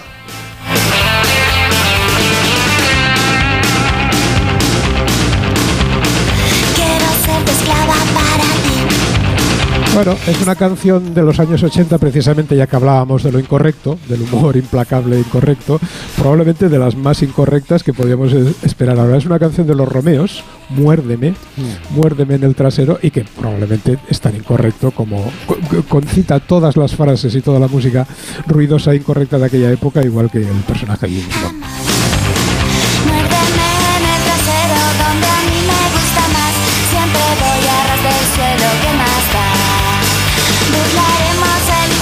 Enseguida llegan las noticias, pero siempre en este momento proponemos un tema a los oyentes a través del 620-621-991. Os voy a contar una historia muy reciente.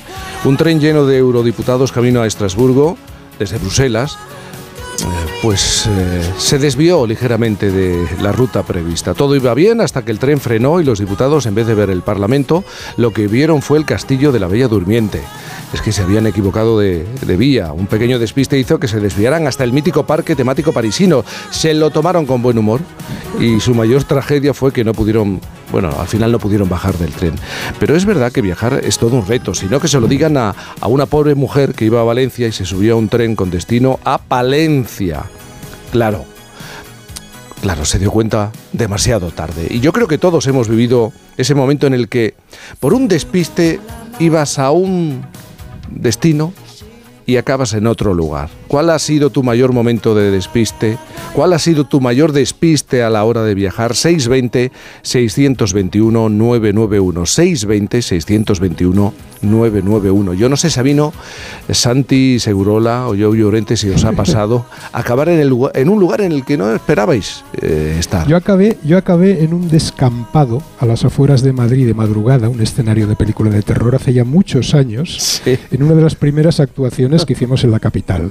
Tenía, tenía que devolver un coche que habíamos alquilado para el bolo a, a Avis, a Gers, a Eurocar, no recuerdo, y le pregunté a, a, dónde, dónde tenía que hacerlo un taxista que me dijo que la oficina de devolución estaba en un hotel que por el nombre parecía vasco, Hotel Urubildi o algo así. Busqué, busqué la dirección y lo más parecido que había me llevó hasta las afueras de madrugada, cerca, cerca del casino de Madrid, la zona que entonces, entonces era mucho más desierta y no sí. que ahora.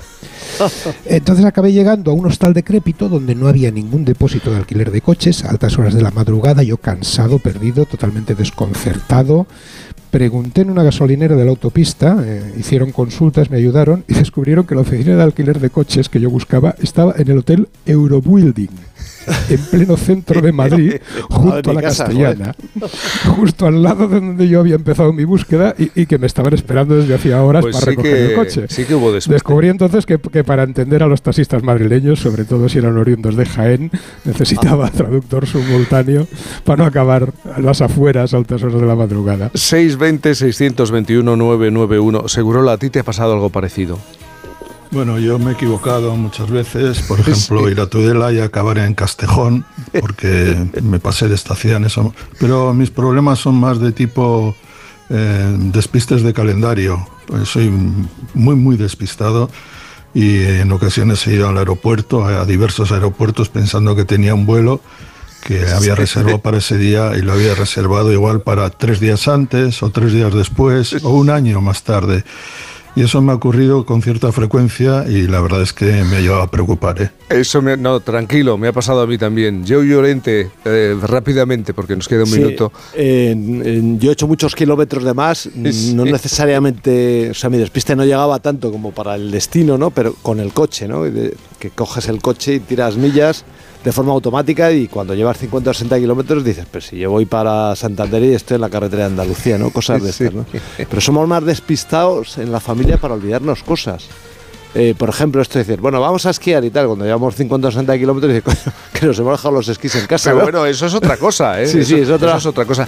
Yo, con 20 años, un grupo de amigos, íbamos a celebrar los Sanfermines, a vivir los Sanfermines, y acabamos en Bilbao. No nos expliques en tren, íbamos en... No, no es mal sitio, ¿eh? sí, íbamos en, está mal, íbamos en tren, pero no sé por qué razón, todavía no lo recuerdo. Bueno, a lo mejor lo tengo que lo tengo que justificar con los 20 años y las ganas de celebrar, pues acabamos en Bilbao. No vimos los Sanfermines ese año, al año siguiente sí, pero en Bilbao, ya que estábamos allí, pues disfrutamos de un maravilloso fin de semana. 620-621-991. ¿Cuál ha sido tu mayor despiste a la hora de viajar? ¿Cuál ha sido tu mayor momento de despiste? Míticos, un abrazo grande. Llegan las noticias. Un abrazo.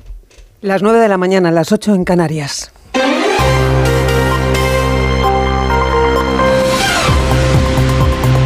Noticias en Onda Cero. Buenos días. Con la incógnita de la fecha definitiva de la investidura de Pedro Sánchez, los socialistas tratan de desatascar su negociación con Junts per Catalunya por las discrepancias en torno a aspectos de la amnistía, mientras la militancia socialista ha respaldado finalmente con el 87% de los votos los acuerdos de gobierno con Sumar y el resto de partidos. En la recta final del diálogo, el PSOE aboga por la cautela y apela a la discreción. Carmen Sabido. Cumplido el trámite de la consulta a la militancia, la principal inquietud en Ferraz y en Moncloa es el parón en las negociaciones. Ninguna de las partes da por rota las conversaciones y lo que toca ahora es seguir negociando desde la discreción y el hermetismo. Por eso, Salvadorilla evita presionar a los independentistas de Puigdemont manifestar mi respeto a las otras formaciones políticas que son necesarias para articular esta España eh, real, que es la España plural y diversa, este gobierno progresista, mi respeto a sus procesos de decisión y eh, me reafirmo en mi eh, voluntad de seguir manteniendo una discreción respecto a los acuerdos que se están todavía negociando. Y mientras se negocia, Pachi López pide a la derecha que pare la campaña brutal y preocupante con la que señalan al Partido Socialista como los enemigos de España. Un señalamiento, dice López, en el más puro estilo nazi. En el socio del Gobierno Podemos, los inscritos han avalado este fin de semana su estrategia al margen de sumar. Además, su secretaria general y ministra, Yone Belarra, reclamaba respeto para su formación y que no haya más vetos contra sus dirigentes. Que Podemos tiene que fortalecerse como organización política autónoma y que solo vamos a participar de acuerdos preelectorales cuando sea útil y sobre todo cuando haya respeto a Podemos, con primarias y sin vetos. Basta de faltarle el respeto a Podemos. El líder de los populares, Alberto Núñez Feijo, continúa su gira por España en defensa de la igualdad de los españoles y contra la amnistía. Tras su paso por Madrid, Toledo y Málaga, hoy llega a Valencia con el eco de los mensajes que dejó ayer en Vitoria contra la negociación a cualquier precio de Pedro Sánchez con los independentistas. Compra de votos, dice Feijo, que equivale a corrupción. Y que no les pasa nada simplemente porque necesitan un puñado de votos. No somos la alternativa constitucional al Partido Socialista porque cambiar votos por impunidad es corrupción. Y porque comprar con el dinero de los ciudadanos la presidencia del gobierno de España es corrupción. En la comunidad valenciana, el incendio forestal de Montichelvo sigue aún activo, aunque evoluciona favorablemente tras haber quemado 2.500 hectáreas en un perímetro de 60 kilómetros. El presidente valenciano Carlos Manzón avanza que podría quedar estabilizado a lo largo de hoy domingo y apunta al factor humano como causa del siniestro, posible causa, advirtiendo que encontrarán a los responsables. Ya nos ha trasladado la delegada del Gobierno que la investigación no descarta que sea una causa provocada y vamos a esperar al final de esa investigación. ¿no? Desde luego, si es provocado, sí que es verdad que no es un amateur ni es un gamberro. ¿eh? Es alguien que sabe de esto, es alguien que sabe de fuego. O son algunos que saben de esto.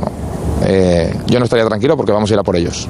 En Oriente Próximo sigue la escalada violenta en Gaza con nuevos ataques de Israel y con la visita este domingo del secretario de Estado de Estados Unidos, Anthony Blinken, a Cisjordania, tras rechazar en la cumbre con países árabes ayer en Jordania un alto el fuego con el argumento de que podría ser aprovechado por Hamas para rearmarse. Creemos que un alto el fuego ahora simplemente dejaría a Hamas en su lugar, en capacidad de reagruparse y de repetir lo que hizo el 7 de octubre. Sobre el terreno, la última hora es el anuncio del Ministerio de Sanidad de Gaza de un ataque israelí esta madrugada sobre un campo de refugiados en Al-Maghazi, en el que podrían haber muerto 33 personas. Además, el portavoz de las brigadas Al-Qassam anuncia la muerte de más de 60 rehenes por los ataques de Israel en la franja. Y por otro lado, en Cisjordania se informa de la muerte de dos palestinos de 22 y 20 años por disparos tras enfrentamientos con las fuerzas israelíes en Abu Dis. En Alemania, el aeropuerto de Hamburgo continúa cerrado a esta hora y los vuelos programados cancelados al continuar atrincherado en su interior un hombre armado llevando a una niña como rehén en lo que parece una disputa familiar por la custodia de la menor. Los pasajeros que se encontraban en los aviones en pista han sido evacuados y trasladados a un hotel cercano. Y de vuelta a España, pendientes del tiempo, seguiremos hoy bajo los efectos de la borrasca Domingos, que deja en su marcha viento, lluvia y malamar antes de la entrada de una masa de aire polar que provocará en nuestro país una caída notable de las temperaturas. Mamen Rodríguez Astre. Conforme la borrasca se vaya alejando hacia el Mar del Norte, sus efectos van a ser menores. Siguen mal el mar, la lluvia y el viento en Galicia y en el Cantábrico, con toda la costa en alerta roja. Viento que también va a soplar fuerte en el este y en Baleares. Hoy hace más frío, se nota y de hecho baja la cota de nieve hasta los 1.400 metros en las montañas del norte. Tras domingos llegará una masa de aire polar que traerá un descenso generalizado de las temperaturas, tanto de las diurnas como las nocturnas. Las heladas ganarán terreno en zonas de montaña y se producirán también en puntos del interior. Es todo más información a las 10, las 9 en Canarias, noticias actualizadas también en nuestra web ondacero.es. Siguen escuchando Ancantenzano en Por fin no es lunes. Como el perro y el gato. Como siempre, como todos los fines de semana, dispuestos a pasar un buen rato charlando de esos buenos amigos que son los no racionales que conviven con nosotros en nuestros hogares. Todo sobre las mascotas con Carlos Rodríguez. Sábados a las 3, domingos a las 2 y media de la tarde y siempre que quieras en la app y en la web de Onda Cero. Patrocinado por Menforsan, los especialistas en cuidados, higiene y cosmética natural para las mascotas. Te mereces esta radio. Onda Cero, tu radio. One two, one, two, three. En Onda Cero.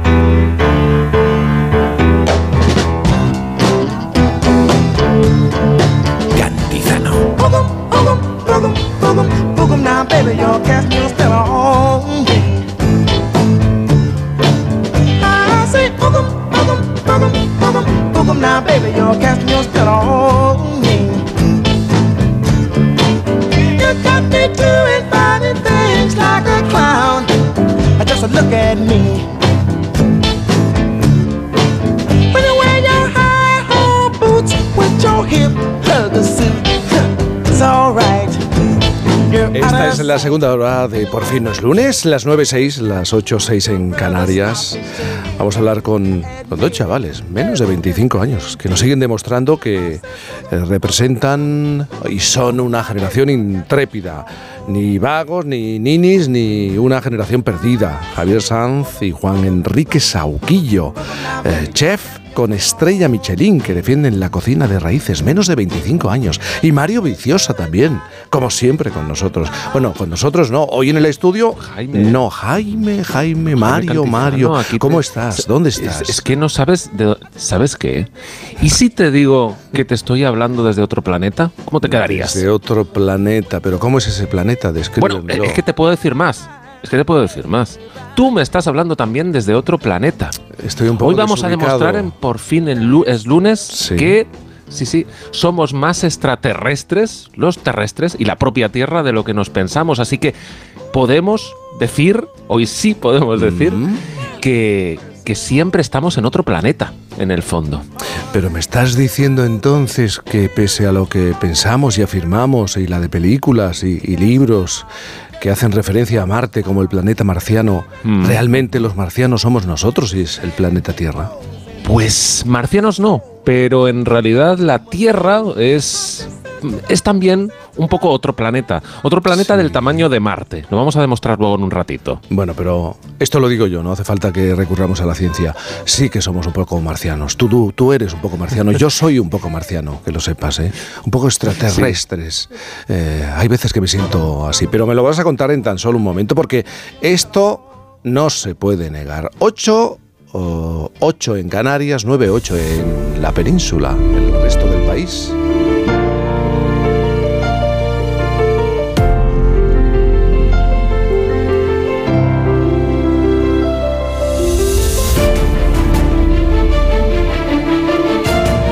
La siguiente escena es una situación que se repite con demasiada frecuencia en los institutos españoles. O al menos en algunos. Es lunes, segunda hora de clase, y al profesor le cuesta un, buen rato que la muchachada al completo entre en, en el aula. Una vez dentro, tras los paseos, los gritos, los golpes, los exabruptos y algún que otro taco que se dedican entre ellos, seis de los diez alumnos que hoy han venido a clase no prestan ninguna atención a las indicaciones. Para que saquen el cuaderno de lengua hay que repetir una docena de veces que, que saquen el cuaderno de, de lengua. A lo que ellos responden, ¿el cuaderno de qué? Yo no tengo cuaderno. ¿A qué hora acaba esta clase? Tras pedir por enésima vez que bajen la voz, uno de los estudiantes dice, pues voy a copiar el ejercicio. Me da pena. Esta escena la describe Ángel María Fernández. Es profesor de lengua y literatura española que después de una década de institutos, en los institutos de Navarra ha decidido dejar la docencia, abandonar. Él dice que su situación era límite, como la de eh, muchos compañeros. Solo hay que echar un vistazo a algunos datos. Uno de cada tres profesores ha experimentado falta de ilusión, apatía o pérdida de interés en su trabajo. Y casi el 40% ha sufrido ansiedad o agotamiento físico y mental.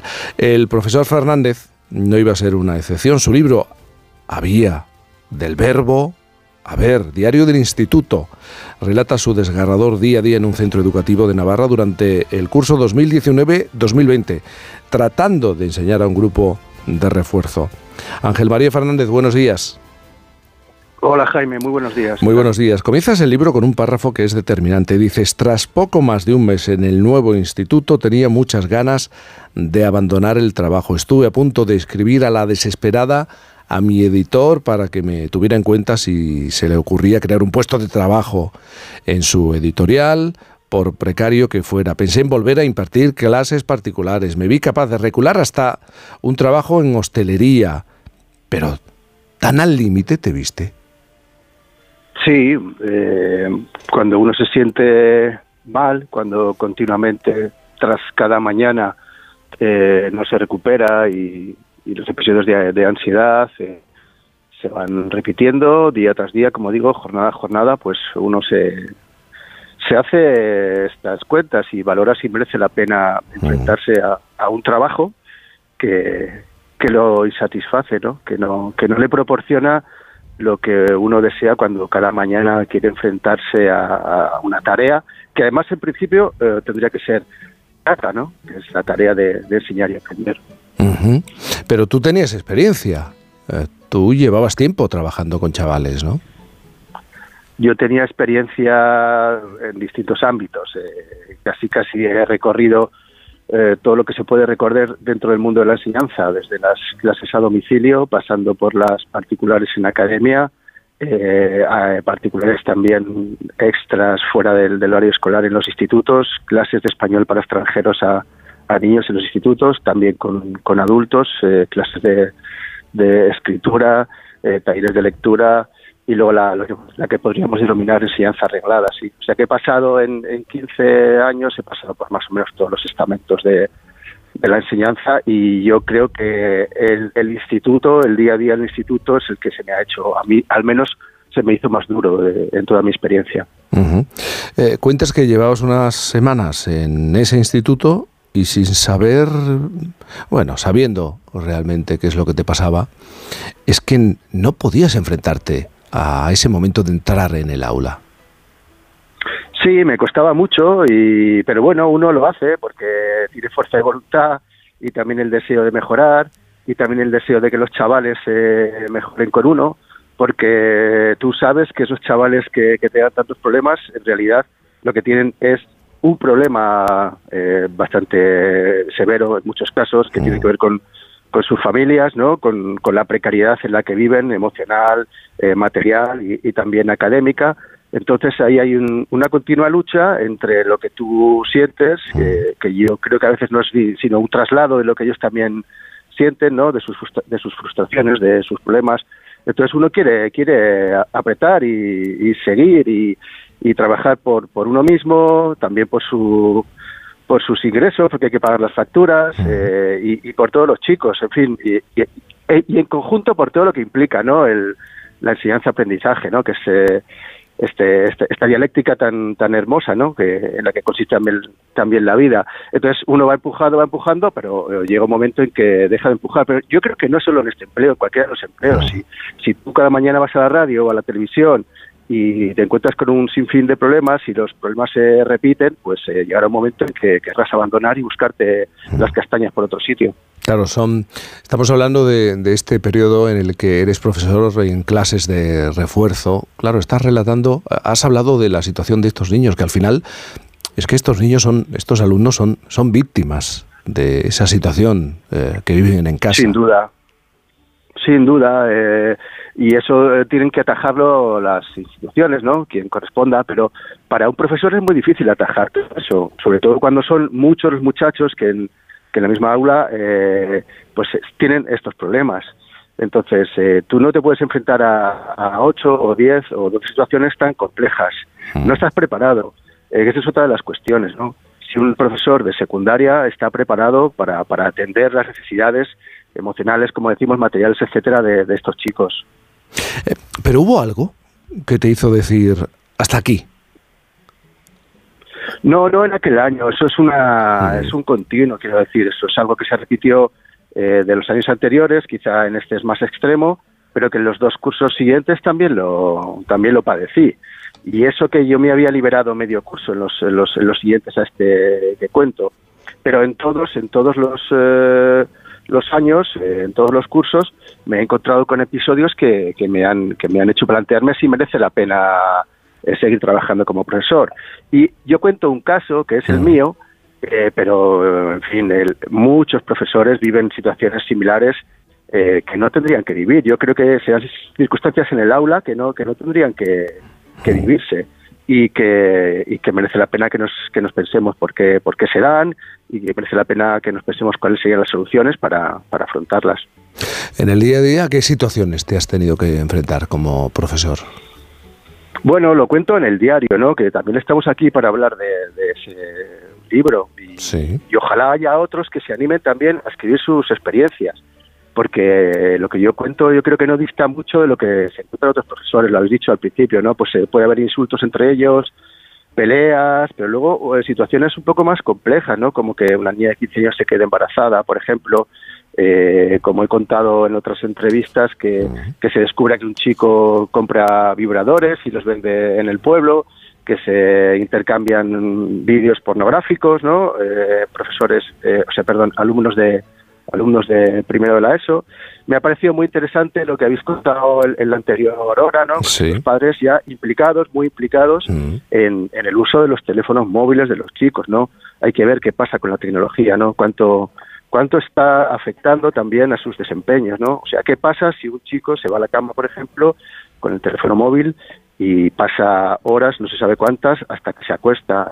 ¿Cuántas horas trae dormidas eh, al instituto? Porque si un niño se mete a la cama a las 10 o a las 11 y está hasta las 2 o las 3 eh, mirando vídeos, etcétera, entonces yo creo que hay maneras y habría, eh, eh, habría formas de atajarlo. Entonces, uno puede encontrarse eh, situaciones muy muy complejas, eh, como las que digo, y otras que compañeros me han, me han contado, o alumnos que han intentado agredirles, que les han levantado la mano, y no hace falta que las cuente yo, las vemos en las noticias, ¿no? Eh, en los eh, meses que íbamos de curso ya ha habido navajazos en institutos, eh, entre alumnos, también de alumnos a profesores. Eh, yo creo que esto es un, un exceso al que como sociedad debemos enfrentarnos. Tú tienes la sensación de haber trabajado como, no como profesor, que también como policía en, en el aula. Sí, claro, como policía, como psicólogo, como eh, vigilante de los retretes, eh, en fin, eh, un profesor y más en, los años, en el tiempo de COVID, sobre todo, hicimos cosas que insospechadas, pero que en algunos casos se siguen manteniendo. O sea, yo no sé hasta qué punto tenemos que estar vigilando que los chicos eh, entren y salgan del baño y qué hacen cuando entran y salen de- del baño, por ejemplo. No estoy seguro de que, ten- que tengamos que dedicarnos a ordenar el aula, a vigilar que todo el mundo haya traído todo, que se sienten bien. Eh, quizás es in- ingenuo de mi parte pensar que un profesor va al instituto a impartir una materia. Así es como yo comencé a trabajar, pensando en que iba a impartir una materia que además eh, amo y disfruto, ¿no? La lengua y literatura española. Pero um, en muy pocas ocasiones y en una parte pequeña del horario escolar nos dedicamos a, a impartir materias. Hacemos muchas más cosas, también desdibujadas, ¿no? Por la por la confusión y la mezcla de materias, ¿no? Por los ámbitos, ¿no? Porque queremos mezclar la lengua y la literatura con la geografía y la historia, porque queremos que las materias se, den en distintos eh, idiomas, porque no queremos que aprendan tal o cual eh, asunto, sino que aprendan a aprender. Entonces yo creo que también los pedagogos y lo pedagógico tiene que pensar si, si estamos atendiendo bien las necesidades de, de estos chavales y pensar que, en qué consiste, qué es la escuela, qué es el instituto, para qué sirve y que le demos una vuelta, sí. También hablar del sistema, ¿no? El sistema actual. ¿Tú piensas que la edad, una edad tan temprana de acceder al instituto influye también en, en, este tipo de situaciones? En que los profesores se vean en este tipo de situaciones. Claro, y además que sería muy fácil de atajar, ¿no? Porque en los tiempos de la EGB, perdona que, me remita a, ese tiempo, yo tengo 50 años, eh, estábamos en la escuela hasta los 14.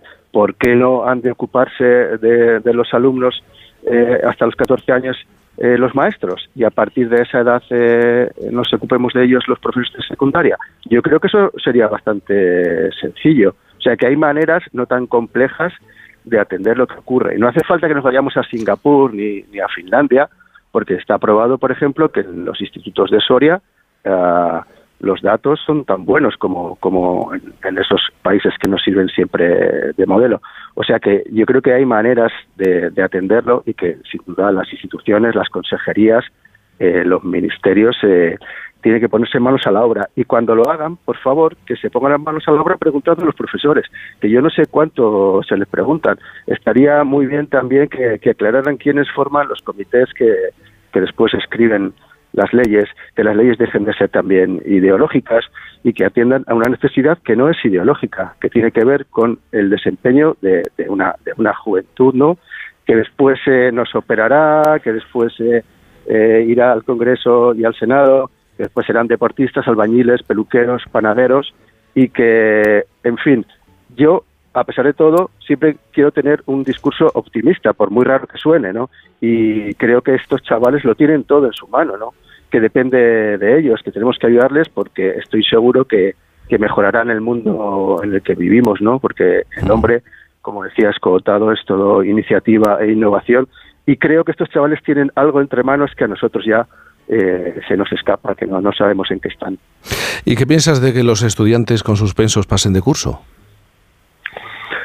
Yo no sé si es eh, una buena medida. También empieza a haber estudios que indican que hay distintas razones que, que nos, nos, nos, hacen ver que, que, no es una buena medida que repitan. Pero yo creo que no pasa nada porque alguien repita. No sé, no sé cuál es el problema tan severo. La cuestión es que queremos medir. Si queremos eh, calibrar eh, lo académico en los chavales o queremos calibrar otros desempeños sentimentales, eh, eh, personales, eh, etcétera.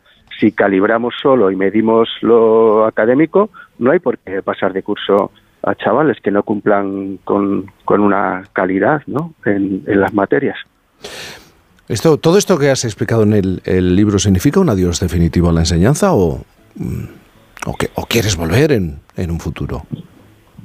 A mí me gustaría ir a enseñar allí donde haya quien quiera aprender. Entonces, mm si alguna vez tengo la oportunidad de ir a enseñar allí donde haya quien quiera aprender, estoy seguro que, volveré. Y, por ejemplo, nunca probé con el trabajo en, de tarde, en, los nocturnos, con, con adultos, y quizá un día pruebe con ello. Pero Ángel, también como profesor, eh, también está la labor de intentarlo con aquellos que no, que no quieren, ¿no? Sí, sí, sí, claro. Es uno de los trabajos. Quiero decir, en el, en el libro se cuentan casi ocho meses de, de vida, ¿no? De mi vida en el instituto y de mi relación con los chavales.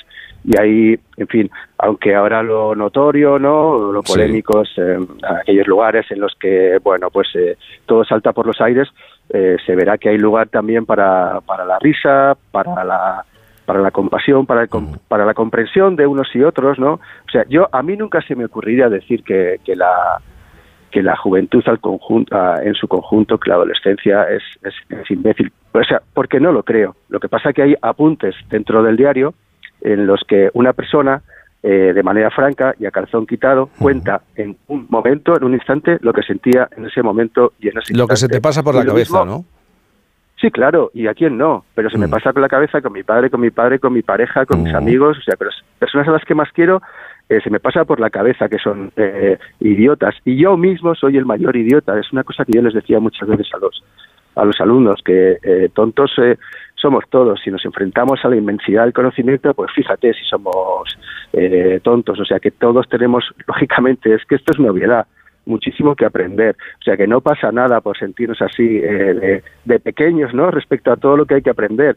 Y más ellos, ¿no? Que son adolescentes. Si es que casi casi está en su definición que no que no sepan, ¿no? Que sean que sean desprotegidos ante la cantidad de conocimiento, ya no solo en lo académico, sino en todo lo que tiene que ver con la vida. Había del verbo, a ver, Diario del Instituto, un libro en el que relata lo que ha sido su vida, su labor como profesor durante el curso 2019-2020 y qué es lo que le ha hecho abandonar este trabajo de momento. Ángel María Fernández, muchísimas gracias por estar esta mañana aquí con nosotros. Gracias a ti, Jaime, por hacer la radio que haces. Gracias. un abrazo muy grande. 9.25, 8.25 en Canarias.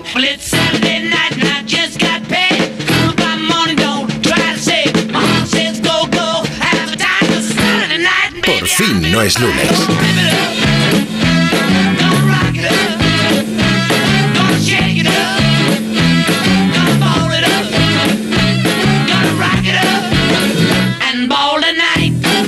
Jaime Cantizano.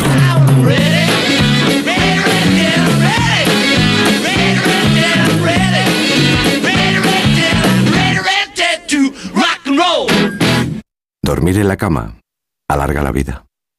Dormir al volante tiene el efecto contrario. El 7% de los siniestros mortales en 2022 estuvo relacionado con la somnolencia al volante. El sueño al volante mata. Dirección General de Tráfico, Ministerio del Interior, Gobierno de España. Oye, José, ¿sabes que me ha puesto una alarma? Pero tú no tenías un perro. Sí, pero llamé a Securitas Direct y me dijeron que la alarma es compatible con mascotas. Así que mientras la alarma está activa, él puede moverse libremente por la casa. Protege tu hogar frente a robos y ocupaciones con la alarma de Securitas Direct. Llama ahora al 900-272-272. Recuerda, 900-272-272. Desde el 16 de octubre, protégete doblemente de la gripe y el COVID. Si tienes más de 60 años, perteneces a algún grupo de riesgo, eres personal sanitario o sociosanitario, pide cita en tu centro de salud o punto de vacunación. En la web de la Comunidad de Madrid encontrarás más información del plan de vacunación frente a la gripe y el COVID. Comunidad de Madrid. Solucionesconhipoteca.com. Préstamos desde 10.000 hasta 3 millones de euros. ¿Necesita liquidez? ¿Necesita dinero hasta la venta de su casa? ¿Necesita un préstamo para cancelar deudas o un embargo? Solucionesconhipoteca.com. 91 639 9407. Préstamos desde 10.000 hasta 3 millones de euros. Solucionesconhipoteca.com. Grupo Eneas. ¿Quieres trabajar? En la Feria de Empleo para Personas con Discapacidad de la Comunidad de Madrid buscamos tu talento. Encontrarás empresas con ofertas de trabajo, entrevistas rápidas y charlas de empleo. Regístrate en www.empleoydiscapacidad.com y ven el 15 y 16 de noviembre a IFEMA. Cofinanciado por el Ministerio de Trabajo y Economía Social, Comunidad de Madrid. Vaya cara, Lucía. ¿Qué te pasa? Tengo un problema. Necesito a alguien que cuide de mi padre y no sé por dónde empezar. ¿Por qué no hablas con Depenker? ¿Depenqué? Depencare, con C de cariño. Ellos se encargan de todo para que tengas el cuidador ideal Llámales al 91 091 35 66. ¿Quién te paga más por tu coche si está bien cuidado? Yamóvil. ¡Correcto! Porque Yamóvil es el concesionario que más te paga por tu coche bien cuidado. Y ahora con un nuevo concesionario en Alcalá de Henares para que te sea más fácil vender tu coche. Recuerda, solo en Yamóvil los auténticos seminuevos. Si te preocupas de buscar el mejor colegio para tus hijos y los mejores especialistas para tu salud, ¿por qué dejas la compra-venta de tu vivienda en manos de la suerte? Confía en Vivienda 2. Entra en vivienda2.com, la empresa inmobiliaria mejor valorada por los usuarios de Google. Con los ojos cerrados, Vivienda 2. El 2 con número.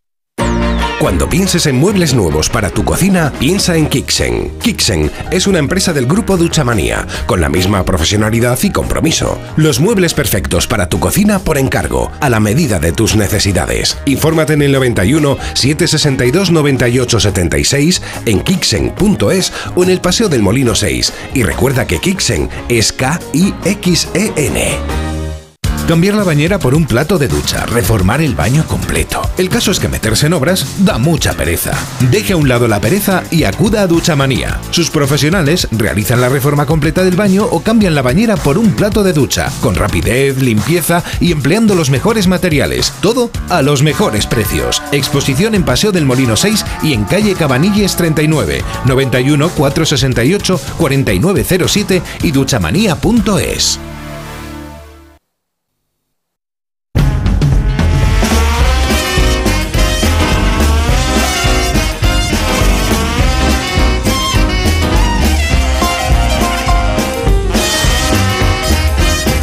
Tampoco puedo negar, eh, Mario Viciosa, que a esta hora hablo con los oyentes sobre Mm, esta cuestión de. Enseguida vamos con. No se puede negar. No se puede negar que la Tierra es un poco extraterrestre, pero tú tienes una pinta de despistado, tú tienes una pinta de haberte montado en un tren equivocado. Eh, en un avión es más difícil. E incluso en un... Bueno, bueno. ¿Me vas a decir qué te ha pasado? Mira, me ha pasado un poco lo que tú decías antes.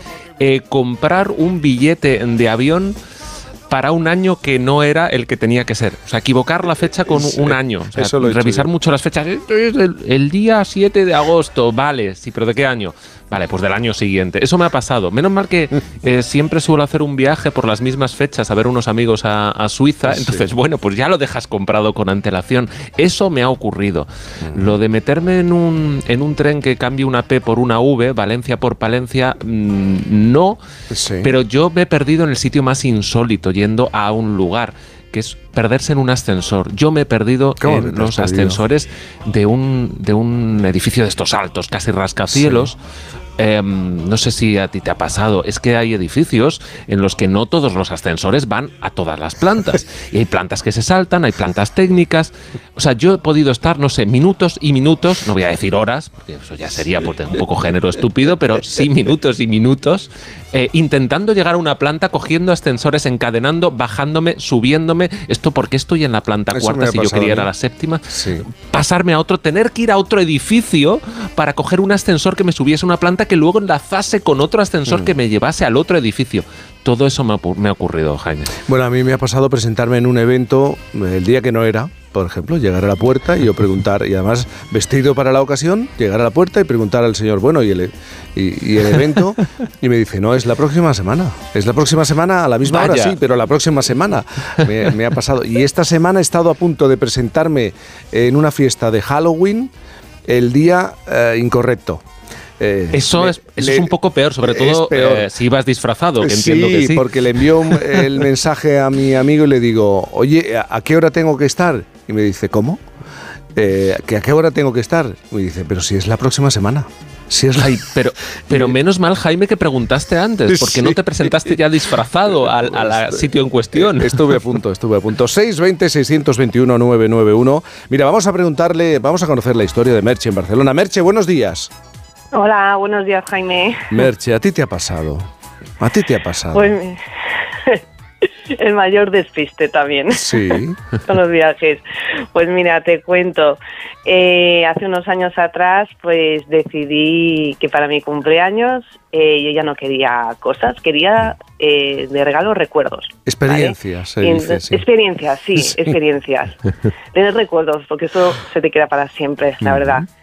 Y, bueno, entonces, pues para mi cumpleaños, pues eh, hace un- una mini escapada, ¿no? Y nada, la casualidad, bueno, es, es en diciembre, hay muchos mercadillos navideños, y yo dije, mira, pues cada año quiero visitar algún lugar, tampoco hace falta irse muy lejos, pero mm, salir, soy de Barcelona, ¿no? Y, y salir, ¿no? Y tal.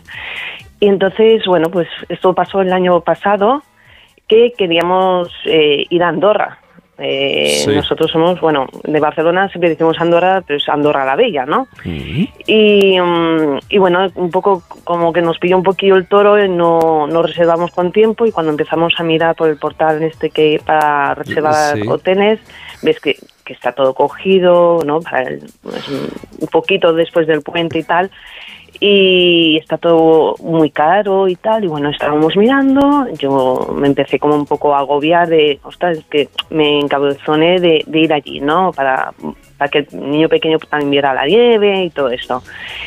Y bueno, lo íbamos dejando, íbamos viendo precios, uy, qué caro y tal. Y llega un día que por la noche estoy con mi marido que estamos haciendo una cena, como no puedes hacer más de una cosa a la vez, evidentemente. Y cojo el móvil, voy al portal este, eh, pongo Andorra y de repente digo, uy, Jordi, digo, uy, digo, mira que acabo de encontrar un aparto hotel, digo, mira, dos noches, mira qué barato, mira, pues debe ser una última cancelación en último momento, tal, lo cojo, lo cojo, lo cogí. Reservo, mi marido, sí, sí, cógelo, todo confirmado, pagado. Claro, a esas fechas ya no se podía cancelar nada. Yo todo, sí, sí, vamos. Y cuando le di, me viene mi marido y dice, mira, ¿me dejas ver el mapa para ver ¿Cómo llegamos? estamos del centro? Sí, cómo, cómo estamos del centro. Lo estoy viendo, y empieza lo a mirar y dice, viendo. claro, la última vez dice, hombre, sabemos que estaban de obras por ahí y tal. Digo, vamos a ver dónde está el centro. Aquí que empiezas a ampliarlo con el Google Maps, no, bueno, de- del, del portal este de reservas, Sí. ¿no? Que te dejan un trocito del mapa. Y dice, uy, esto no me suena. Y está igual. Mira, Jaime, en el momento, en ese, en ese momento, me vino a la cabeza la imagen del Señor del Tiempo cuando siempre se ve Andorra en Teruel. Y dije, no, No, puede ser. Mira, no me entraron unos calor, me entraron unos calores. Dije, por favor, digo, no me digas que hemos cogido Teruel. O sea, fue Andorra de- Teruel. Andorra Teruel, no Andorra la Bella, claro, yo con las prisas y del agobio y de eh, vamos a acabarlo ya, de hacer la reserva, claro, puse An- Andorra, lo primero que salió, no, no me di cuenta, no salía nada mal, ponía Sí. Andorra a secas y era Andorra Teruel, corriendo, mirando, digo, claro, no, nunca hemos ido, digo, ¿a cuánto está? Porque vamos en coche, vamos Sí. con críos, y da la casualidad que también es el mismo tiempo. Y nada, y, claro, yo corrí para llamar al sitio, digo, a ver si se puede cancelar, no es por nada, ¿eh? Pero digo, claro, nosotros buscamos nieve, montaña. Pues va a ser tal. que no. Pues va- a ser que no, pero ¿Y fue muy tal? gracioso porque, Y fue- pues, ¿Os gustó? precioso, nos Hombre, gustó Porque muchísimo. fuisteis, claro, claro. Mal sitio no era, ¿eh? O sea, la. Sierra de Arcos, o sea, los Pirineos muy bien, pero la Sierra de Arcos Pero y no toda esa comarca. Pero todo muy bonito, o sea, muchísimo frío. Mira, lo- el frío lo, lo encontramos, ¿sabes?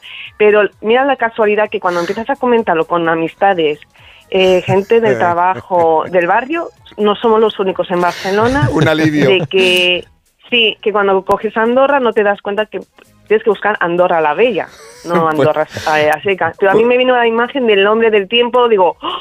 es verdad que hay una Andorra más abajo y menos mal que también está a tres horas y nos lo pasamos Pues mira, genial, un lugar por descubrir y ya Sí, está. sí, sí, y visitamos Teruel, visitamos Zaragoza, las rutas de cristal que me encantaron, o sea, la gente, claro, como ya habían ido por error también, pues Bueno. nos dieron mil- miles de ideas, pero fue, bueno, un despiste con las prisas, que la cabeza la tienes más allá Pues que mira, a mí acá, también me podría haber todo. ocurrido. Merche, un beso enorme porque Sí. tengo que saludar a. Ángeles, que está en Madrid. Sí. Ángeles, buenos días.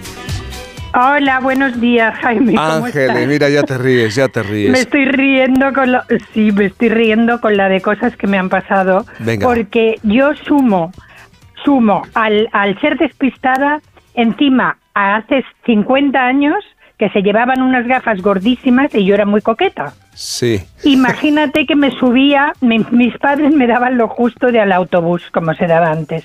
Y yo salía de trabajar de una tienda y no se me ocurría preguntar y me subía al primer autobús que, que veía yo, que me creía que era el mío. Que era el tuyo. Yo iba para la castellana y este autobús me llevaba, daba la vuelta, lo que es a, a la plazoleta, toda la plaza, de, Sí. de- cruzaba la castellana y se me iba en dirección contraria. Sí. Eso sí lo sabía. Cuando ya me había equivocado me bajaba y me iban dando. No te cuento cuando yo llegaba a mi casa. Mi padre en la puerta. Ya no sabía dónde recurrir, porque entonces se salía muy tarde de las tiendas. Bueno, de estas me ha pasado muchísimas. Por, por ser coqueta, y no ponerme las gafas que tenían un vidrio gordo, gordo, gordo. Y tú decías que no, pero te, te conociste todo Madrid Claro. gracias a no, a no ver las indicaciones de los autobuses, ¿verdad? Y más cosas y a más personas. Salía Sí. del corte inglés de trabajar y el primer 5000 que pasaba me subía. Y era otro. Porque te, estaba espera- me te decía, estaban "Oiga, esperando ¿usted qué hace?". y no, era, Claro. y no era el coche Sí. de la familia, ¿no? Claro, me, está- me tenía que esperar. No, de la familia no, era mi novio el que me esperaba. Yo veía un señor a bulto y me subí. Ay, qué coqueta, Dios Ángeles. mío. Oye, un, un beso muy De grande. todo. Un beso muy grande. Muchísimas coqueta. gracias. Me, me habéis hecho recordar. un beso. Bueno, Mario, Adiós. esto no te ha pasado a ti, ¿no? Subirte a un lo coche. de subirme en otro, Yo no, casi, pero lo de yo casi, oye, lo, lo de intentar abrir otro coche pensando que es el mío. Eso me ha pasado o sea, a mí. nu- Numerosas ocasiones. Eso. Y Eso, yo- claro, tienes que tener un coche como que sea común, como en aquella época el 5000. En mi caso era un Seat Ibiza. Imagínate si no había Seat Ibiza en España. Yo llegué a marcar el teléfono de la grúa porque pensaba que se había estropeado eh, Jaime, ya somos dos, la apertura dos. automática del coche y, y estaba marcando el número de teléfono y me di cuenta que no era mi coche. Bueno, ¿qué te parece si abrimos este tiempo en el que no se puede negar, Mario?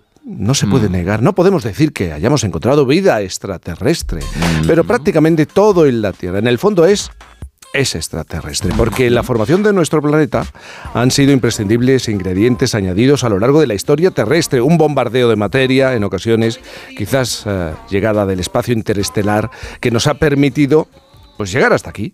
Pero ¿y si la Tierra actual no es uno, sino dos planetas, Mario? Mm, pues no, no se puede negar que la Tierra es un poco extraterrestre, en un sentido bastante literal, porque déjame que volvamos a una película de Lars von Trier que retrató muy bien de lo que vamos a hablar. ¿Cómo se llama esa estrella? La roja. No lo sé. ¿Qué ocurre, Justin? Es un planeta que estaba oculto detrás del Sol. Va a pasar cerca de nosotros. Da miedo ese estúpido planeta. No se estrellará contra nosotros. ¿Me lo prometes?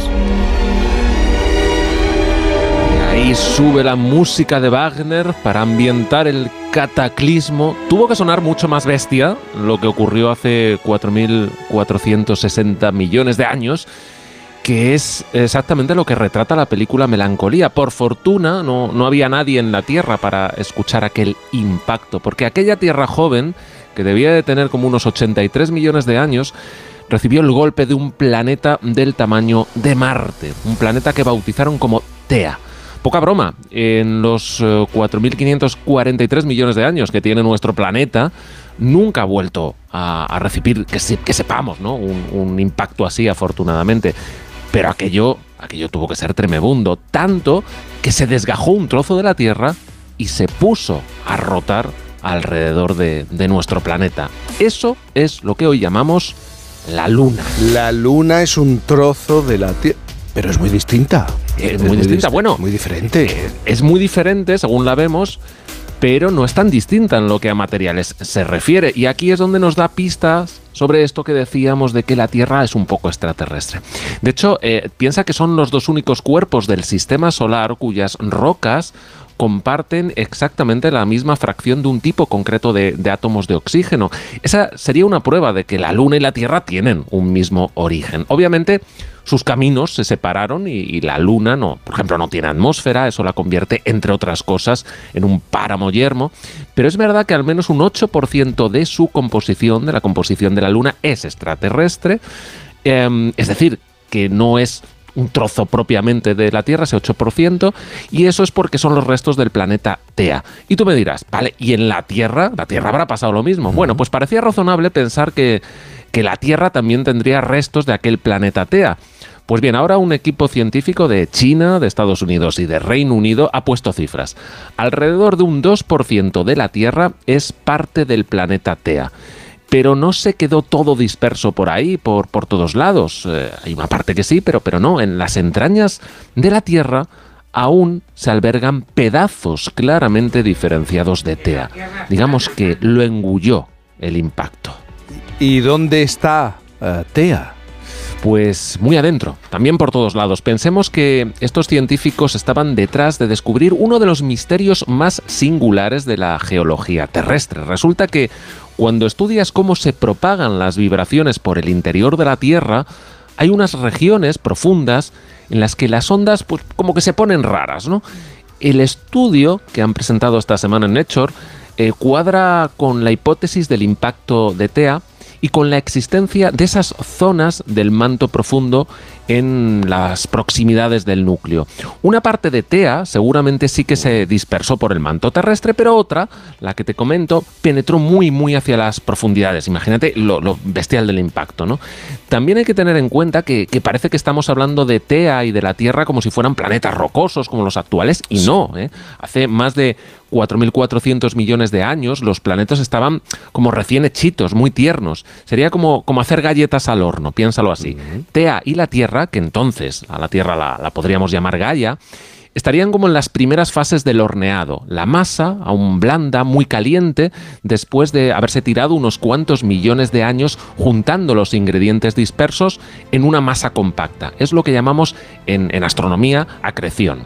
Además, desde, desde, hace cosa de un año sabemos que el impacto de TEA ocurrió antes de lo imaginado, en concreto unos 40 millones de años antes.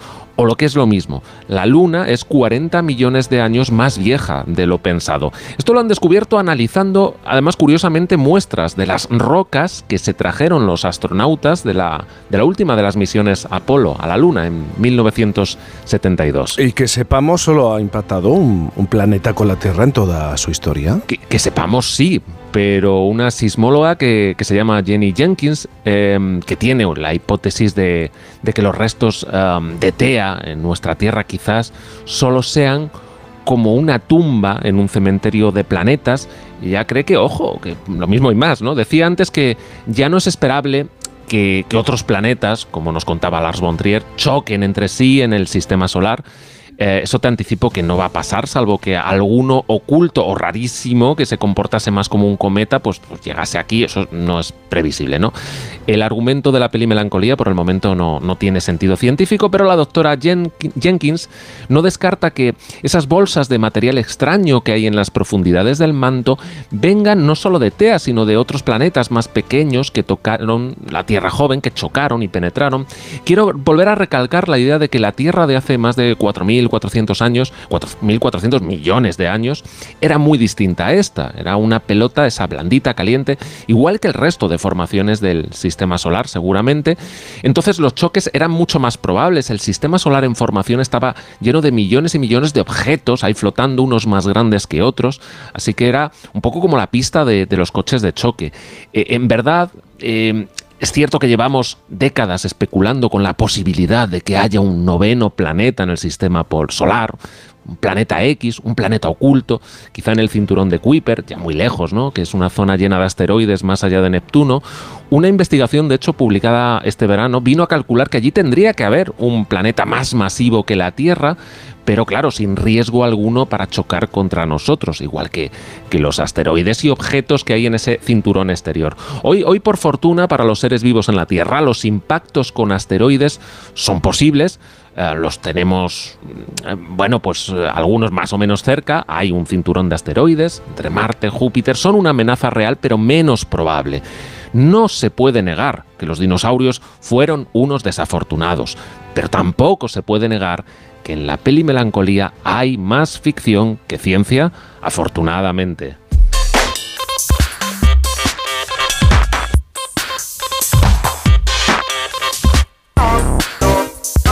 Los pobres dinosaurios estaban en el momento más inoportuno, ¿verdad, María? ¿Verdad? Los, pobres, qué coincidencia. Oye, Muy oportuno para nosotros, ¿eh? Porque luego, oye, una explosión de mamíferos y aquí estamos, a lo mejor gracias a eso. La ¿eh? evolución de otro tipo de animales. Oye, ¿qué dato no necesitamos saber, pero tú vas a poner sobre la mesa.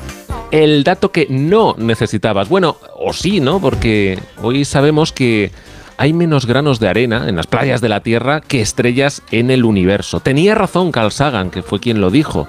Según distintas estimaciones, 3,75 sextillones de granos de arena en la Tierra frente a los 10 sextillones de estrellas que estimamos que existen con el instrumental que tenemos hoy para medir, que lo mismo estas cifras también cambian. Bueno, viene bien para una conversación, una cena el sábado por la noche o el domingo. sacas ahí, ¿eh? sí. Sacas el tema y, de- y los dejas descolocados. O te queda también muy bien en la playa, ¿no? Y con la Sí. guitarra dices, ¿sabías Y que de hay pronto a, a tu hijo o a tu sobrino que- se, se lo cuentas. Eh, ¿Sabes que a esta hora nos acercamos a, a lo que hacen los chavales de menos de 25 años, verdad? Mm. A esta hora es Noelia Gómez la que nos presenta a jóvenes intrépidos que nos dan mil vueltas y que no superan los 25 años, aunque Noelia creo que hoy has, has hecho un poco de trampa. Hola. Eh, días, bueno, pues como buena joven he sido algo rebelde y hoy os quiero presentar a dos jóvenes que, a ver, acaban de cumplir 26, Bueno. pero tenían que estar en esta lista porque en verdad llevan desde los 22 años o antes Mm. pegando fuerte en el mundo de la cocina. Y les quería sumar a este catálogo de jóvenes intrépidos que cada semana me ayudan a demostrar que los que no superamos los 25 años o lo hacen por muy poquito, no somos ni vagos, ni ninis, ni generación perdida. Sus nombres, Javier Sanz y Juan Enrique Sauquillo. Como decía, con 22 años lograron ganar en el Madrid Fusión 2021 tres premios el mismo día. Atención, cocinero revelación, mejor croqueta Esto es importante. y mejor escabeche. También es importante. A partir de ahí os podéis imaginar, su fama se disparó. Ahora nos lo contarán con más detalle, porque además, cuando tenían 25 años, ganaron, atención también, Estrella Michelin, la roja y la verde. Dos soles Repsol de golpe. Eh, fueron el segundo nuevo mejor restaurante de Europa. Bueno, que por reconocimientos no será, ¿eh? O sea, Sí, entended señor. que tenían que estar hoy con nosotros y pues que demuestran una vez más que los jóvenes son intrépidos. Eh, Jaime, si te parece, Vamos. vamos a conocerles. Venga, Javier, buenos días. Buenos días. Juan Enrique, buenos días. Muy buenos días. Muy buenos días. Javier, en tu caso el vínculo con la cocina viene de, de una larga tradición hostelera, ¿no? Tu abuelo, tu padre y ahora tú. Sí, yo soy tercera generación de, de una familia de hosteleros que poquito a poco hemos ido ahí cada uno aportando nuestro granito de arena y Juan pues como si fuera también de la familia, Sí. ahí está conmigo. Tu abuelo empezó con un bar de carretera en 1958. Sí, total. Y luego tu padre. Luego mi padre que dio un pasito más, hicimos el hotel, hizo el hotelito Mm. y empezamos a tener el restaurante, pasamos de un bar eso, a un hotel-restaurante y ahí fuimos, ahí me crié yo, yo vivía, nosotros vivíamos encima del hotel, un pequeño pisito ahí porque pues eso, todo, era- todo se ha ido para hacer el hotel y, Sí. y poquito a poco pues ahí nos criamos dentro. Y tú andabas jugando con tu amigo Juan. Sí, claro, como vivía, como te digo, como vivía encima del- ahí del restaurante, en el hotel, pues Juan venía a casa y comíamos toda la vida juntos, inseparables, pues al final, como la casa estaba de arriba, pues estábamos todo el día en- abajo en el, en el hotel, en el restaurante, pues casi que mo- molestando más que otra cosa. Claro, Juan, vosotros sois amigos de toda la vida. Tu familia también, yo creo que te ha inculcado esto de la cocina. Descendientes de pastores y de ganaderos. Eso es, eso es. Yo siempre digo que los, los pastores son los mejores cocineros, porque Los se pa- apañan con poco. Eso lo viste en casa, ¿no? Sí, sí, sí, sí, sí, eso es. Claro, y vosotros dos amigos os conocéis desde pequeños, decidís seguir con las tradiciones familiares, tomar el relevo y, y os ponéis a, a trabajar, pero muy jóvenes. Pues veníamos de, bueno, es verdad que siempre lo de trabajar es algo que te llevas inculcado desde, Sí. desde muy chico porque al final tienes que colaborar con el negocio, cuando son negocios así familiares, pequeñitos en el pueblo, pues lo llevas muy innato. Pero sí que bueno, ya desde que tuvimos 16 años que nos fuimos a estudiar fuera, ya cocina, no paramos durante, estuvimos 6 años formándonos, estuvimos en restaurantes súper súper chulos que nos formaron ahí, nos abrieron las puertas súper bien. Y, y bueno, por lo de trabajar algo, como te digo, que yo creo que no sabemos cuándo empezamos, sino que ha sido algo que ha sido sin parar, sin parar. Bueno, y como no os separáis nunca, como sois buenos amigos desde pequeños, creáis Cañitas Maite y en el año Ujú. 2019 eh, empiezan a llegar los reconocimientos. ¿No, Juan? abrimos. Sí, bueno, sí, bueno, nosotros volvimos de, de la formación y nos hicimos un poco cargo del restaurante y, y también queríamos cumplir nuestro sueño que era abrir OVA, ¿vale? Que es uno de, de nuestros restaurantes. Y pues justo al llegar nos pegó la pandemia. Entonces fue un poco duro, pero también supimos salir con bastante, con bastante fuerza porque gracias a, a la pandemia, pese a las pérdidas familiares, eh, fue lo que nos impulsó un poco a, a que, a ser reconocidos y que la gente nos conociera. Porque como la gente estaba un poquito así más apagada, nosotros que teníamos 22 años salimos como un obús Y, y la, y, la, y la gente nos empezó a reconocer muy pronto. Ujú. Nos nominaron en el Madrid Fusión de 2021 con tres premios, los más importantes. Teníais 22 años, como ha contado Noelia, cocinero revelación, mejor croqueta y mejor escabeche. Y como decía antes, esto lo empieza a cambiar todo. Os lo cambia todo, ¿no, Juan? Sí, sí, sí, sí, totalmente. O sea, nosotros estábamos nominados a los premios y eh, tenemos en cuenta que estamos en un pueblo de 4.000 habitantes, ¿vale? Que se llama Casas Ibáñez en, en la provincia de Albacete y que aquí, no, pues normalmente no había mucho turismo, no había mucho, mucha, mucha excesiva clientela, ¿no? Y sobre todo a un precio de menú como teníamos nosotros que estábamos un poco por encima de la media, pues menos aún. Entonces teníamos claro que si o ganábamos los tres premios y nos conocía la gente o nos arruinamos. O sea que teníamos que ganarlo sí o sí y la verdad que ese día salió todo redondo. Claro, eh, Juan, yo me quiero parar en una, en una ciudad, eh, en Toledo. Eh, hablabais antes, bueno, pues de, que os, os formasteis en cocina, hicisteis el grado, después también hicisteis un máster muy reconocido en Castellón, pero Toledo es una ciudad que os despierta mucho cariño porque aparte de dar esos primeros pasos, también se celebró allí la Gran Gala Michelin 2023, ¿no? Sí, sí, Javi, habla un poquito tú. Venga. Javi, habla. Sobre todo lo que nos interesa es saber qué ocurrió en esa gala, qué os pasó. Sí, pues bueno, ahí fue, yo digo, pues mira, cosas del destino, yo qué sé, pero donde empezamos a estudiar y donde fue la verdad que salimos de casa y hicimos, empezamos a tener más contacto con la cocina, pues luego justo fue el año donde abrimos nuestro restaurante y en el primer año pues ganamos esas dos estrellas, la roja y la verde, y dio la casualidad que era en Toledo, y lo que hicimos pues para celebrarlo, pues ya en el equipo empezamos Juan y yo hace cuatro años y ahora somos como 80 personas, pues cerramos todos los restaurantes, cogimos un hotel, cerramos un restaurante entero y desde por la mañana hasta por la noche todo, todo el equipo ahí, todo el mundo. Me acuerdo cuando, cuando ganas, era, en el auditorio, todo el mundo, pues estábamos dentro solo los jefes de cocina y tal, y luego fuera pues la gente salía, se subía al coche se iba y nosotros salíamos y teníamos afuera la puerta un equipo de 80 personas como si fueran los, los aficionados de... A los hooligans. sí, sí. No, hombre, no. Pero, pero una cosa, ¿con qué edad os llegan las estrellas Michelin? 25. Con Justo 25 sí. años. Entraban, entraban, ¿eh? Con 25 años. Bueno, y lo siguiente entonces, ya que con 25 tenéis estrellas Michelin eh, y tenéis el reconocimiento y el negocio funciona, ¿qué tenéis en mente, Juan? Madre mía, pues si te empiezo a contar no paramos. Venga, algo que puedas adelantar, que nosotros podáis Tenemos adelantar. muchos proyectos. Bueno, tenemos eh, un proyecto en la capital, en Albacete, de la mano de- del Corte Inglés. Otro en, otro en la capital de España, en Madrid, ¿vale? Y ya se suma otro proyecto que tenemos en Madrid ya, que es un restaurante que se encuentra en Hotel Urban, que se llama Restaurante Cebo, ¿vale? Que lo dirigimos también nosotros. Dirigimos ya unas cuantas cositas, pero creo que la que más nos, nos motiva, eh, pese a que nos gusta hacer de todo, somos cocineros de verdad, o sea, nos gusta hacer desde hamburguesas Sí. hasta, hasta el plato más, más complicado. Eh, yo creo que es el nuevo restaurante OVA, que, que lo cambiaremos de sitio en un futuro Sí. para estar más cómodos y más anchos dentro del pueblo, pero, pero yo creo que ese es el, el que más nos motiva. Bueno, me tenéis Porque ya que tenemos una, pues vamos a por la segunda. Me tenéis alucinado con, con algo más de 25 años. Javier Sanz y Juan Enrique Sauquillo, felicidades de, de verdad. Un abrazo grande. Bueno, muchas graas. Un abrazo a ti, Jaime. Gracias. Con 22 años empezaron Bueno, a tener éxito. ¿eh? Una vez más. ya hasta ahora. Sí, señor. Y con esta música de fondo, que además ha sido petición de ellos, de Black Eyed Peas, eh, bueno, ya sabéis que se conocen mucho, entonces eh, a los dos les gusta mucho esta canción, les motiva, se la ponen para cocinar y bueno, Los yo creo imagino, ¿eh? que los imaginas, ¿no? Mario, fíjate, ¿eh? Oye, ya tienen Jaime. varios negocios y sí. restaurantes. sí. Y, y yo fíjate, hemos empezado esta hora con la historia de Ángel, ese Sí. profesor de instituto que no podía más. Y justo eh, eh, estos profesionales ya, Javier, Juan, que empezaron tan pronto currándose muchísimo su formación como cocineros Sí, vocacionales, entusias- entusiastas. Mm. Mira, estoy seguro que ahí detrás en su historia hay algún gran profesor o profesora de instituto. Yo, yo creo que hay que reivindicar Mm. esos y esas profes que echan horas fuera del ámbito lectivo, que a estas horas, te lo digo, ¿eh? de un domingo están con el boli rojo, con las tijeras, Corrigiendo con el. PowerPoint, Sí. horas de creatividad, nada de eso está pagado ni debería ser así.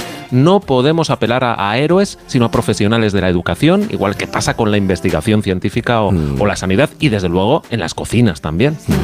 Me gustaría insistir, Jaime, en los jóvenes que tienen estrella Michelin roja y verde, dos soles, entre los mejores restaurantes de Europa, 10 proyectos repartidos por España, el más personal OVA, nos lo han contado, y que apuestan también por la naturaleza. Vamos, intrépidos, ¿no? Lo siguiente, ¿eh? Mucho más, mucho más. Bueno, joven, joven Mario Viciosa, porque sigue siendo Buenísimo. joven. Tienes espíritu Va- de, vamos. de joven. Te, vamos, te mando un cumpliendo abrazo. años.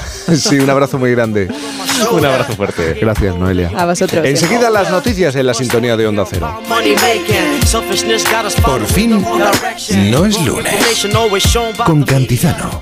La salud es indispensable en nuestras vidas. Una buena salud bucal se refleja en la salud general. Por eso el primer paso es la prevención con Vitis. Protege y cuida la salud de tus encías con la gama específicamente diseñada y formulada de cepillos, pastas y colutorios con CPC de Vitis Encías. De venta en farmacias y para farmacias. Vitis, más que una boca, es salud. ¿Oyes eso? Son nuestros 21.000 propietarios recibiendo el aviso de que hoy ya han cobrado sus rentas. ¿Cómo lo hacen? Muy fácil. Alquiler Seguro te garantiza el cobro de tu renta el día 5 de cada mes. Alquiler Seguro hace todo por ti. Ayer, hoy y siempre Alquiler Seguro. Te vamos a dar los dos mejores consejos para estar siempre en forma. Uno y dos, uno y dos, uno y dos. Apúntate al mejor gimnasio del mundo. Caminar por tu ciudad con Callahan Adaptation. El primer zapato que se adapta al pie y a tu forma de caminar. Fabricados en España por expertos artesanos y a la venta en las mejores zapaterías y en callahan.es. Callahan Adaptation. Se adapta al pie. Se adapta a ti. En Onda Cero, por fin, Cantizano.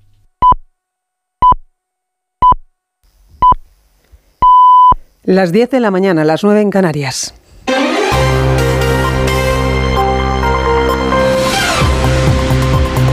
Noticias en Onda Cero. Buenos días. El Partido Popular sale de nuevo este domingo a la calle para pronunciarse contra la amnistía del Prusés y a favor de la igualdad de todos los españoles. Tras movilizar a los ciudadanos en Madrid, en Toledo y en Málaga, hoy participa en Valencia en un acto que llega tras cerrarse el pacto del PSOE con Esquerra Republicana y en medio de las negociaciones con Junts en torno a la amnistía. A su paso ayer por la capital alavesa, Núñez Feijóo acusaba a Sánchez de practicar la corrupción por comprar los votos de su investidura a cambio de privilegios. Vitoria, Susana Marqués. De incurrir en corrupción, acusado el presidente del Partido Popular, Alberto Núñez Feijóo, al presidente del Gobierno, Pedro Sánchez.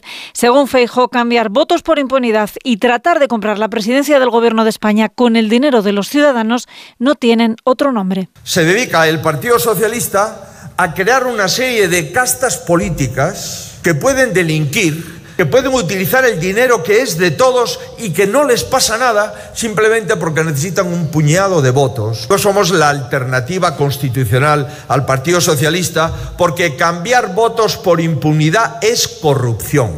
Y porque comprar con el dinero de los ciudadanos la presidencia del gobierno de España es corrupción. Feijóo pronunciaba esas palabras ayer en la clausura del Congreso del PP Vasco, en el que Javier de Andrés fue elegido como nuevo presidente en sustitución de Carlos Iturgaiz.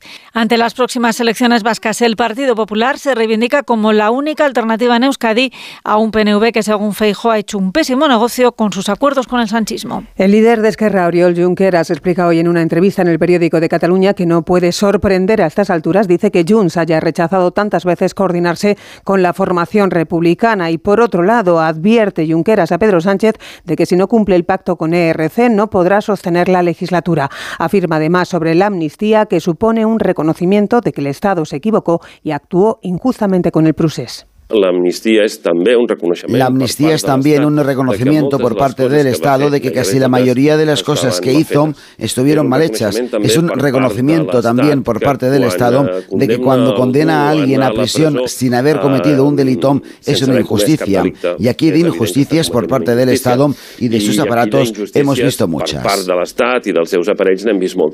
En relación con los acuerdos del PSOE con los nacionalistas, que la militancia socialista ha respaldado con más del 87% de los votos, anoche se registraba por segundo día consecutivo una concentración de protesta de unas 250 personas frente a la sede socialista de Ferraz, a la que asistía también la expresidenta madrileña Esperanza Aguirre para expresar su rechazo de la amnistía. La amnistía es una vergüenza.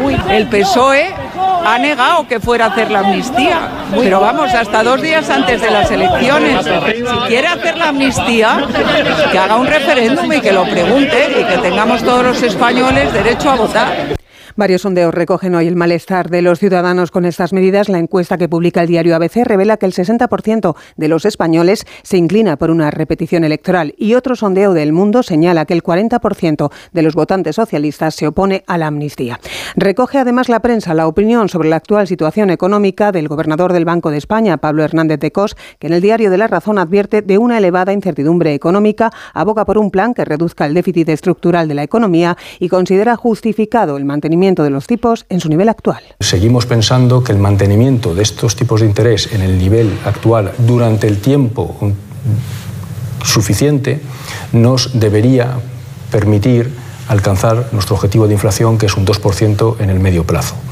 Dicho eso, el nivel de incertidumbre, como decía antes, es eh, muy elevado, puede haber nuevas perturbaciones y esta valoración que hacemos hoy en día puede cambiar. Recordamos también esta mañana que la borrasca Domingo se despide hoy con una previsión de fuertes vientos, lluvia y mala mar, un temporal marítimo que azota al norte de la península, una inestabilidad que mantiene en alerta hoy a 14 comunidades y que va a estar seguida de una bajada de temperaturas por la entrada de una masa de aire polar. Deportes con David Camps. El Girona es líder en solitario tras su victoria 2-4 en Pamplona ante los Asuna. Tiene 41 puntos, 4 más que el Barcelona, quien mantiene el pulso con un gol de Araujo en el minuto 94 ante una superior Real Sociedad. Los entrenadores del Girona y el Barça, Michel y Xavi. Bueno, nuestra liga no es Madrid, Barça y Atlético Madrid, pero a día de hoy sueño con el resto. Poder estar en la liga de la Real Sociedad, del Villarreal, del Sevilla, del Atleti Bilbao. Y esa liga te puede llevar al cuarto, te puede llevar al sexto. Ahora sí que sueño con esa. Hoy sí que hay que ser autocríticos. La semana pasada no. La semana pasada jugamos muy bien a fútbol. Pero muy bien, hoy no. Hoy la Real ha estado mejor que nosotros. Han merecido más. Pero es una victoria importantísima después del clásico que nos ha afectado más de lo normal y más de lo que, de lo que pensábamos. El Betis gana 2-0 al Mallorca y se sitúa quinto en la clasificación. No sale del descenso el Celta con su empate a 1 ante el Sevilla, de nuevo rodeado de polémica por un penalti en el minuto 97 señalado por el colegiado Hernández Hernández y anulada su decisión por el VAR. El técnico del Celta, Benítez, estalla tras el choque. Lo de las manos negras o no negras, eh, no soy yo quien tiene que decirlo. Lo que sí digo es que estamos un poquito sorprendidos eh, semana tras semana, nada más y me he quedado otra vez sorprendido, de verdad. O sea, es una cosa, yo llevo muchos años ya en el fútbol y creo que vamos hacia atrás. En vez de hacia adelante, el problema es que vamos hacia atrás con el Celta. O sea, nos ha pasado ya bastantes veces y sigo sin encontrar la explicación. A las 9 el Real Madrid recibe al Rayo Vallecano con la obligación de ganar si quiere igualar al Girona en el liderato. Duelo por la permanencia a las 2. A la vez Almería completan la jornada dominical Villarreal Athletic de Bilbao y Valencia Granada. Y en la octava jornada de la Liga Endesa de Baloncesto, el Girona gana en Palencia, el Tenerife al Andorra, el, el Zaragoza al Bilbao y el Unicaja al Obradoiro. Por la mañana juega el Real Madrid en Granada y el Murcia ante Manresa. Más información a las 11, 10 en Canarias y noticias actualizadas en onda ondacero.es. Siguen con Cantizano en Por fin no es lunes. Este domingo la liga se juega en Radio Estadio. Dos vecinos se encuentran en el Bernabéu, Real Madrid, Rayo Vallecano. Los madridistas vuelven a casa tras la victoria en el clásico y reciben a un equipo dispuesto a dar la sorpresa. Además, el Valencia quiere hacer valer el factor Mestalla contra un necesitado Granada. Villarreal y Athletic en busca de recuperar el terreno perdido y en un duelo directo por la permanencia a la vez Almería. Con las paradas habituales en los estadios de Segunda División, la Liga ACB de baloncesto y la narración del Gran Premio de Brasil de Fórmula 1. Este domingo desde las 3, tarde de deporte en Radio Estadio. Con Edu García. Te mereces esta radio. Onda Cero, tu radio.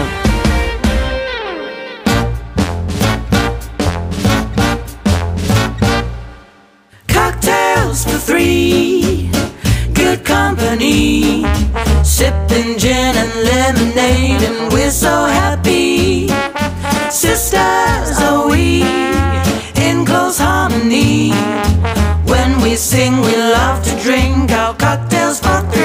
Buenos días. Buenos días. Buenos días. Vamos a recuperar el tema de la semana pasada, ¿no? Que dejamos ahí, vamos a hablar, vamos a hablar de ellas y de ellos, porque habrá también seguidores de artistas que tantos. no tanto, No no, tanto. tanto.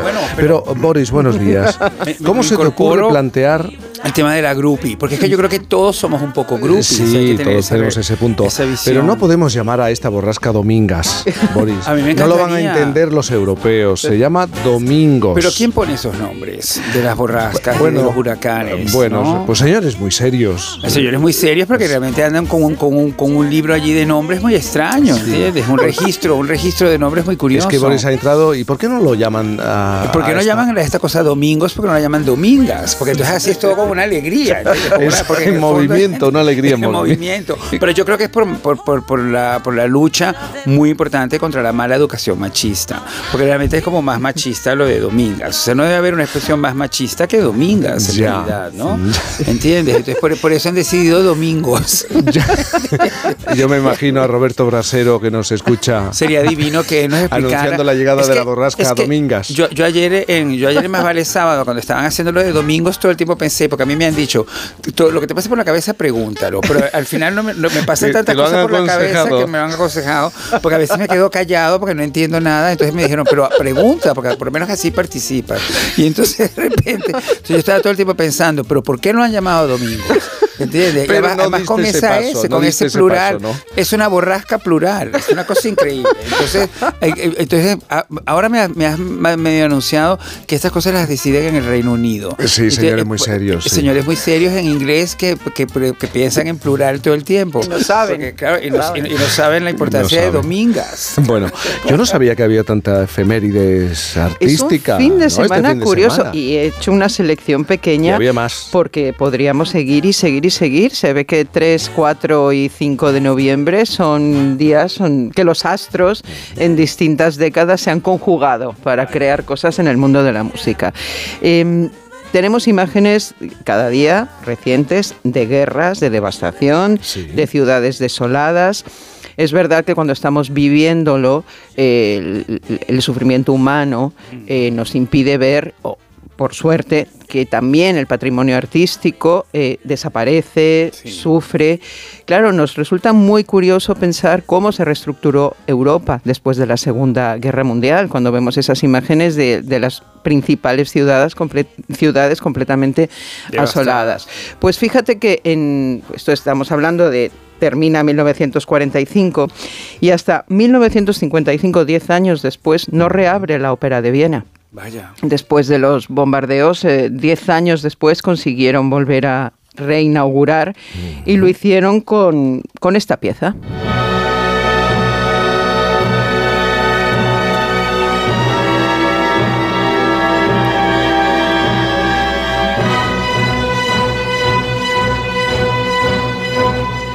Pues es el Fidelio de Beethoven, creo si no me equivoco, la única ópera. Es la única ópera de Beethoven, sí. Y habla sobre el amor conyugal, que no, no está mal. Mira, podéis hablar el vosotros también. De allí el nombre, Fidelio, Sí. claramente. Sí, Pues sí, sí. estamos escuchando no la versión que sonó esa noche, sino una, una de las versiones que están grabadas, dirigidas por Leonard Bernstein, precisamente de la Filarmónica de, de Viena. Y fíjate en todo este conflicto humano que vivimos en este momento, el mundo woke está debatiendo eh, si Bradley Cooper debe usar una nariz postiza en esta película biográfica que ha hecho sobre la vida de Leonard Bernstein. Bueno, ahora resulta que los actores tampoco se pueden, digamos, eh, maquillar o caracterizar para parecerse al personaje y es que dicen que la nariz es una lo que se conoce como nariz judía Sí. que sería algo así como pintarse de negro para hacer un personaje de, de esta raza. Y, de verdad que ese es el debate. Eso En, es- en el universo debate. woke, el universo Es un gran debate. Bueno, la familia de Bernstein ha dicho, por favor, lo único que queremos es que este señor se parezca lo más a, a- a- a- A, a- a- a como era. a como a era, para que, de- no sé, estoy pensando ahora en Nicole Kidman cuando se puso la nariz para hacer... Para las horas. Para las para las horas, para que Virginia. Woolf. En fin, dejo ahí el debate Oye, y, y Es sobre, la, y- y sobre la sexualidad de Bernstein no tienen problema los familiares. eh, No que quieren entrar, no quieren entrar. No sé lo que, lo que Ah, hay porque en la película. la sexualidad de Bernstein fue de, de entrada muy variada. Es decir, durante un tiempo fue heterosexual y durante otro tiempo Me gusta ya no el fue concepto variado. Va. Fue variada. Versátil. Un hombre muy versátil. Es versátil. Un hombre muy versátil y muy importante. Bueno, no sabemos lo que recoge la película de Bradley. Cooper. Va, ya, ya veremos. Vamos a pegar un salto y nos vamos a 1969. Ground control to Major Tom.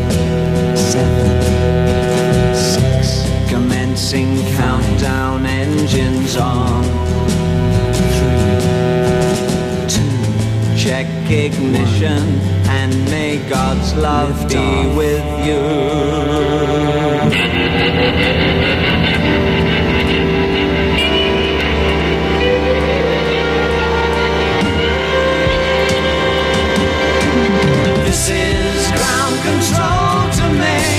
Pues este chiquito que más o menos hasta hacía poco se llamaba David Jones, eh, empieza a ser conocido como David Bowie. Esta canción se lanzó en el mes de julio, coincidiendo con el Apolo 11 y la llegada del hombre a, a la luna, pero el álbum se lanzó el, el 4 de, de noviembre.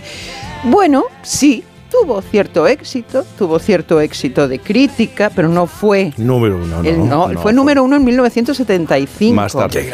Cuando Bowie ya había hecho el Ziggy Stardust, cuando ya se desmayaban las chicas en sus conciertos, que esto es algo muy interesante. Totalmente. Que la, la humanidad se ponga de acuerdo para que las mujeres heterosexuales eh, y que no tienen ninguna conciencia de género ni de nada se desmayen ante Bowie o ante Boy George. Creo que han sido años muy interesantes en los que la diversidad ha estado bastante más presente y más libre de lo que nos quieren hacer creer. Estoy muy de acuerdo contigo, totalmente. Aunque es polémico, pero estoy muy de acuerdo contigo. Porque totalmente de acuerdo contigo. Porque es verdad que a veces toda esta lucha por la diversidad eh, se politiza de una manera que ralentiza realmente el verdadero efecto espontáneo de, de- de- de- del orgullo mismo, ¿entiendes? De, de reconocerte como lo que eres y de, y de plantarte ante el mundo como lo que eres. Y también parece que no existieron otros momentos y otras personas que ya estaban Por ejemplo, por luchando. por eh, y ejemplo. Pero- y, pero y la- ni siquiera luchando a veces, solamente estas cosas espontáneas que dice eh, Con su Boris que comportamiento. pasaban. Sí. Ya, Pero la, la emoción de escuchar esta canción y Siempre. pues, contigo presente me Siempre. parece algo, es un poco como realmente iniciar el viaje espacial, pero en cierta manera es entrar un poco como en un santo santorum. No encuentras que esta canción y, y Bowie mismo es como el gran padre, maestro que nos orienta en la vida. Es la luz totalmente al final del camino. Bueno, pues vamos a irnos un poquito más atrás, a 1961, porque tenemos que felicitar a un amigo por su cumpleaños.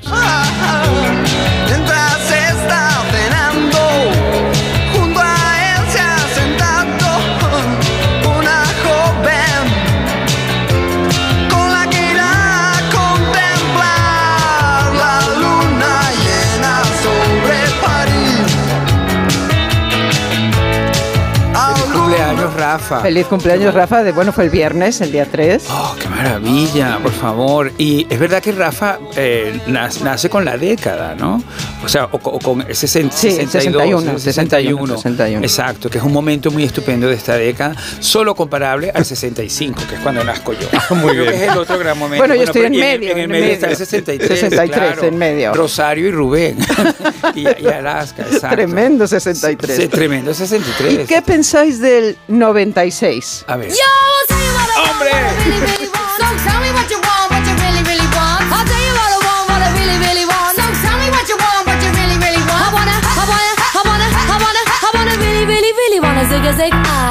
If you want my future, forget my past. Qué grandes frases.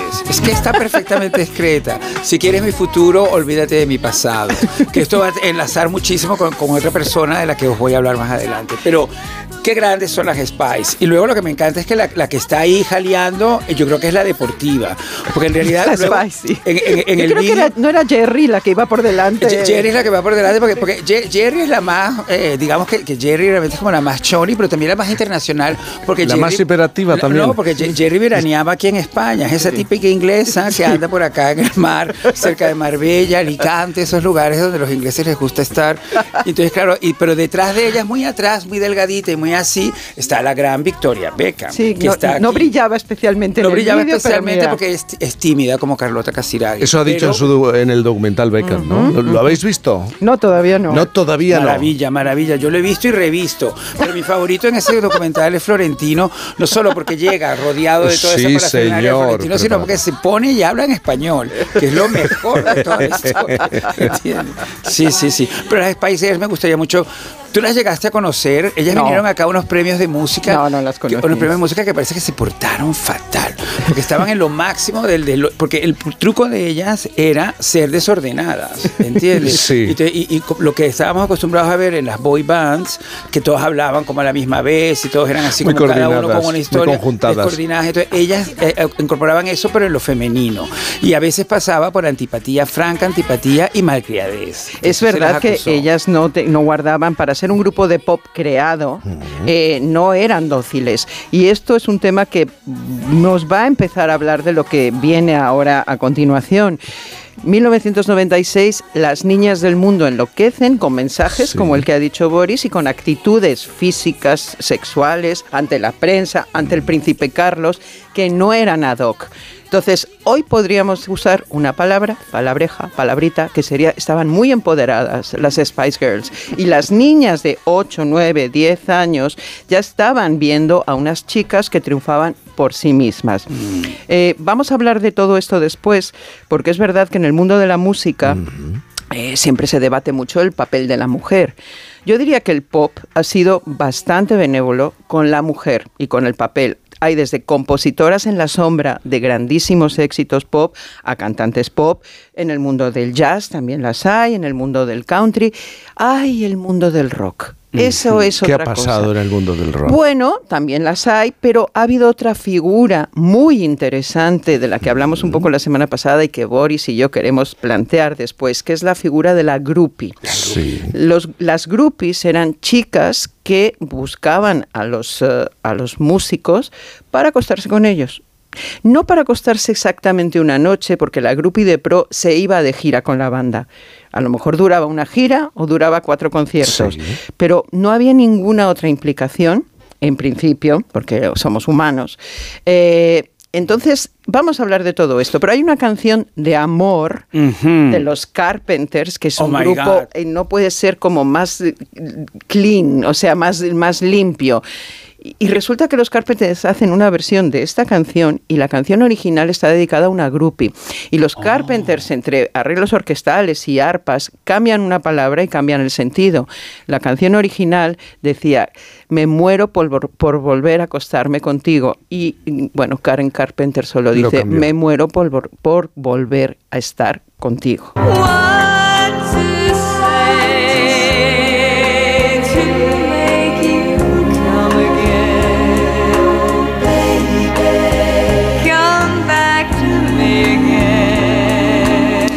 Me ha dicho Boris sobre este asunto. He hecho un sondeo, un estudio sobre eh, groupies. Muy importante. Eh, muy estamos importante. muy bien asesorado, además has estado muy bien asesorado. por Rubén Nogueira, mi marido, que realmente le ha puesto un empeño a esto muy importante porque incluye la lista de la que vamos a hablar un nombre con el que quiero que os quedéis. Menchu Arquero. Espérate, una pausa y enseguida conocemos más sobre este mundo. En Por fin no es lunes. Con Cantizano. Lleva tu negocio a otro nivel con Vodafone Business. Con negocio a medida disfrutarás de fibra y móvil con soporte informático 24/7. Escoge entre ciberseguridad, presencia digital o reparación y sustitución de dispositivos. Infórmate en vodafone.es o llamando al 1443. Vodafone Business. Together we can. Si tienes más de 60 años, reserva ya tu viaje a la playa, costas o circuitos con Club de Vacaciones, especialista para viajeros Silver. Garantiza tu plaza sin esperas con el programa Vacaciones Económicas. Además, tienes una selección de destinos nacionales e internacionales pensados para ti con transporte desde tu ciudad. Reserva ya con Club de Vacaciones en tu agencia de viajes. ¿Oyes eso? Son nuestros 21.000 propietarios recibiendo el aviso de que hoy ya han cobrado sus rentas. ¿Cómo lo hacen? Muy fácil. Alquiler Seguro te garantiza el cobro de tu renta el día 5 de cada mes. Alquiler Seguro hace todo por ti. Ayer, hoy y siempre. Alquiler Seguro. Que venimos a hablar con Bárbara Rey. Lo siento, se ha tenido que ir. Majestad. ¿Cuántas veces te he dicho que no me llames así? Cristo y Rey. Estreno el miércoles a las 11 menos cuarto de la noche en Antena 3. La tele abierta. Serie completa, ya disponible solo en A3 Player. Lleva tu negocio a otro nivel con Vodafone Business. Con negocio a medida disfrutarás de fibra y móvil con soporte informático 24/7. Escoge entre ciberseguridad, presencia digital o reparación y sustitución de dispositivos. Infórmate en vodafone.es o llamando al 1443. Vodafone Business. Together we can.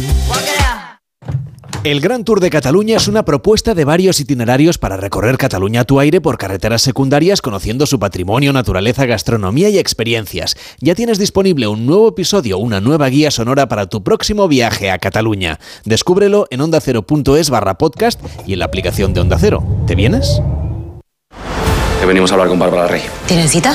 No, Ángel Cristo no pide cita. Jaime Lorente. Tú estás completamente loco, ¿no? Belén Cuesta. Quería enseñarte algo. Lo más importante de mi vida, el circo. Cristo y Rey. Estreno el miércoles a las 11 menos cuarto de la noche en Antena 3. La tele abierta. Serie completa ya disponible solo en A3 Player.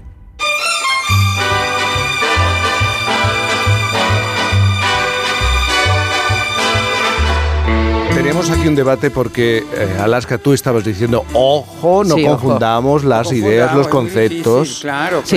La De- groupie se tiene que autodenominar groupie para que lo sea. Pero es muy Aunque tú hayas estado con Sí. 73 músicos de distintas bandas y si tú no te consideras groupie, y es que ha dado la casualidad, oye, que te has ido topando con estos chicos Sí, por la vida, Y ha ocurrido lo que ha eh, ocurrido. ha ocurrido lo que ha ocurrido, es, es diferente. Y esto está muy claro en el, en el libro de Pamela Desbarres, que es una de las mm, popes de las que se autoproclama y además invitó en su momento a las que no son groupies y que han tenido muchas relaciones, por ejemplo, Elvira. Elvira, la actriz Cassandra Peterson, Sí. que ha estado, fue, estuvo con Elvis, estuvo con Tom Jones, dijo, dilo.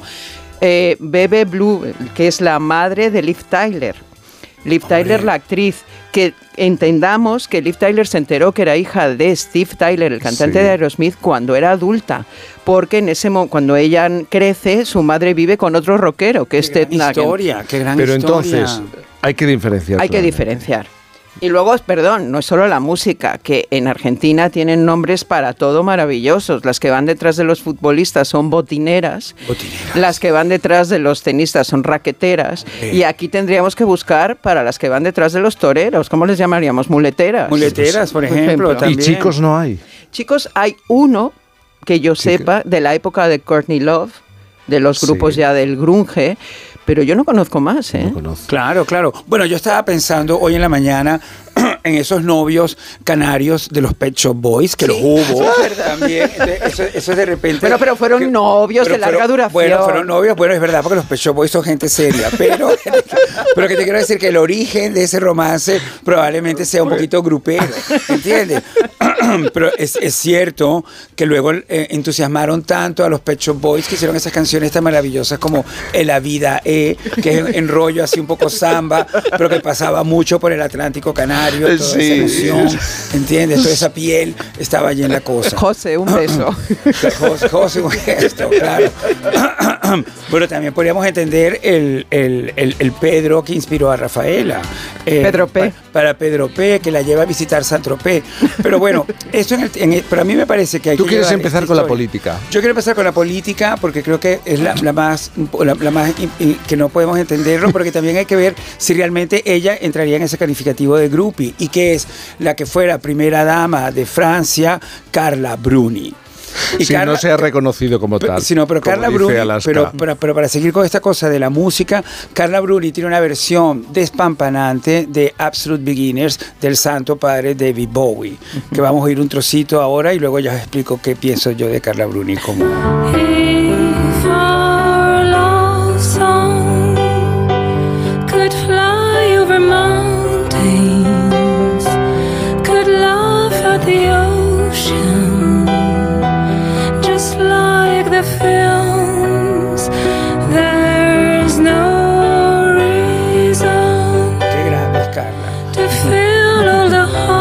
esa vocecita tan impresionante Sí. y, con, y con esa cosa de que es elegantísima y con el chollo que ha montado en su vida sentimental que es increíble. Entre otras cosas, Carla Bruni tiene un hijo de el hijo de su primer de uno de sus amores. Ella primero salió con este filósofo. perdiendo, espérate, ella primero salió con este filósofo Jean Rafael Enkelson, que no espero no decir mal el nombre, pero probablemente sí. También hay grupos de filósofos, ¿eh? y Grupos de de escritores filósofos mayores. lo hay, sí. sí. Bueno, y Carlota Casiraghi, que es una que es una enloquecida de la filosofía también. ¿Cómo que tú? Yo voy ahí lo vamos a dejar. Ah, de filósofo. Bueno, porque es verdad, tú tuviste una relación muy, Bueno, muy intensa. cállate. Ya está, ya está. ya está. Cállate, sí, sí. Pero, a ver, vol- volvamos un poquito para que no, me- no me pierda yo. Si te dispersas. sí. Carla Bruni no solamente fue novia un poco así de Mick Jagger en un momento determinado, sino también de Eric Clapton, que es como muy fuerte, ¿entiendes? Pero luego ella, por ejemplo, empezó saliendo primero con este filósofo Jean-Raphael Enkelson y luego se enamoró del hijo de este filósofo que a su vez estaba casado con una novelista que luego escribió un bestseller sobre toda esta historia. Entonces, le- le Pero quitó- eso es amor. le quitó- bueno, y eso es Carla Bruni, ¿entiendes? Porque eso lo tienes que, es, es lo que te quiero entender. Probablemente cuando eres Carla Bruni y al mismo tiempo tienes espíritu groupie, pues llegas lejísimo y te conviertes en primera dama de la República Francesa, que es la historia increíble de Carla Bruni. Y es un punto muy importante a entender la filosofía de la groupie. Déjame dar un punto porque sois todos más jóvenes y no os acordáis de Margaret Trudeau. ¡Oh, qué grande! La mujer la del mamá, la del- mamá del primer ministro la, la- actual. la mamá del actual primer ministro de Canadá, en aquel momento casada con el primer ministro de Canadá, llegan los Rolling Stones a eh, dar un concierto y ella desaparece y se va en el avión y se va de gira con los Stones. Con Mick Jagger, con Sí, Mick Jagger. Margaret Trudeau. Ella luego ha dicho que era bipolar y que estas cosas de ella, porque, Pero- porque ella es muy famosa. Margaret- yo fui, yo fui mi seguidor de Margaret Estudio Trudeau. 54, Eh, porque y ella, se tiró. eh, se eh, tiró. se tiró, se lanzó a la pista la primera. Pero es famosísima porque cuando el marido A gana, ella le dieron las llaves, quieres decir. de no, no, le, le 54. dieron la llave de todo, hasta de la mega casa de, de Mick Jagger en Nueva York. Porque te quiero decir que cuando el marido gana las elecciones, que se revalida en, en Canadá, ella está en Estudio 54, dancing the night away, bailando como loca. Y es una foto famosísima eh, para nuestra generación completamente. Pero quiero seguir, porque vamos a terminar algo muy importante. Por ejemplo, Nico, la, la- la vocalista de Velvet Underground, también era una modelo así y probablemente los chicos de Velvet Underground vieron en ella como una fascinación increíble, acompañada por esta maravillosa canción que es Sunday Morning, precisamente dedicada a It's just a restless feeling by my side. Esa es la voz de Nico. Early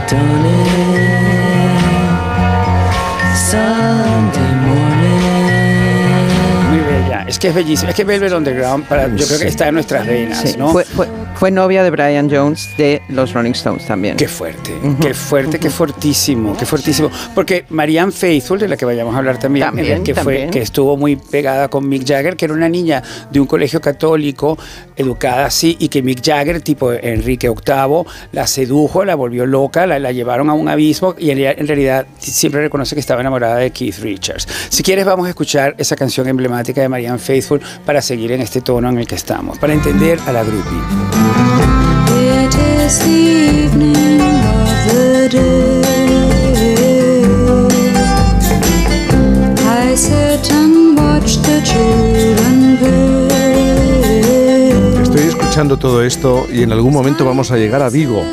A Merchu Arquero, que es el gran aporte Pero ap- histórico. explícanos, por favor. Es una mujer que ha pasado desapercibida con esa manera cruel en que a veces algunas personas pasan desapercibidas. Probablemente también al ser viguesa y gallega, eh, contrario a esos otros grandes gallegos que han sido muy eh, expuestos y muy protagonistas, Sí. como Manuel Fraga y Julio Iglesias.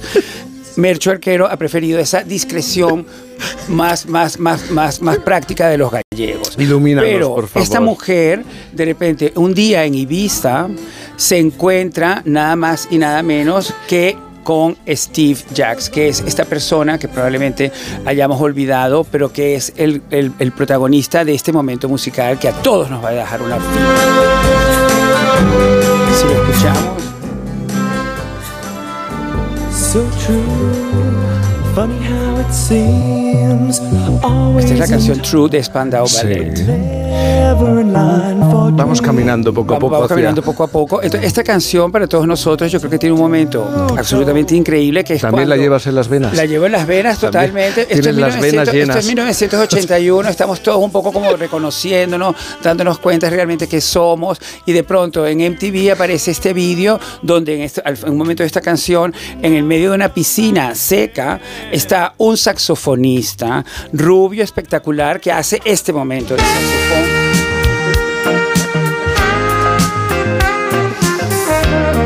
Con ¿Tú una melena rubia. ¿Te acuerdas, Alaska, del chico del saxofón? Me acuerdo de esa imagen, sí. De esa imagen. Sí, sí. Y de ese chico, por favor, es que muchos, muchos chicos, yo pienso que cuando lo vimos ahí en esa, al fondo de esa piscina, enloquecimos porque dijimos, lo quiero, pero también pensamos, quiero ser más bien eso, ¿no? Que es un poco la, la- la relación sexual que establecemos siempre los chicos con otros chicos. Entonces, bueno, este saxofón, en un momento determinado, cuando la banda se separa, por supuesto, su última actuación, su último conjunto, Sí. eh, eh, tour como banda, pasa por España. ¿Dónde más? Porque claro, en España es donde todas las cosas terminan o empezando o terminando, Ocurriendo. que es la, es la realidad de nuestro país. Y entonces, eh, él- este hombre estaba muy, muy tri- entristecido porque realmente habían sido una gran familia, eh, Spandau Ballet, ¿entiendes? Pero se estaban separando y entonces decide, tras el concierto, irse a descansar en Ibiza y en Ibiza está también pasando unos días muy alejada de la cultura gallega. Merchu Arquero. Y entonces Cultura se conocen, se conocen. Vamos a ponerla, vamos a poner el saxofón a todo, a todo lo que da, por favor, porque es lo increíble de este momento. Se súper conocen.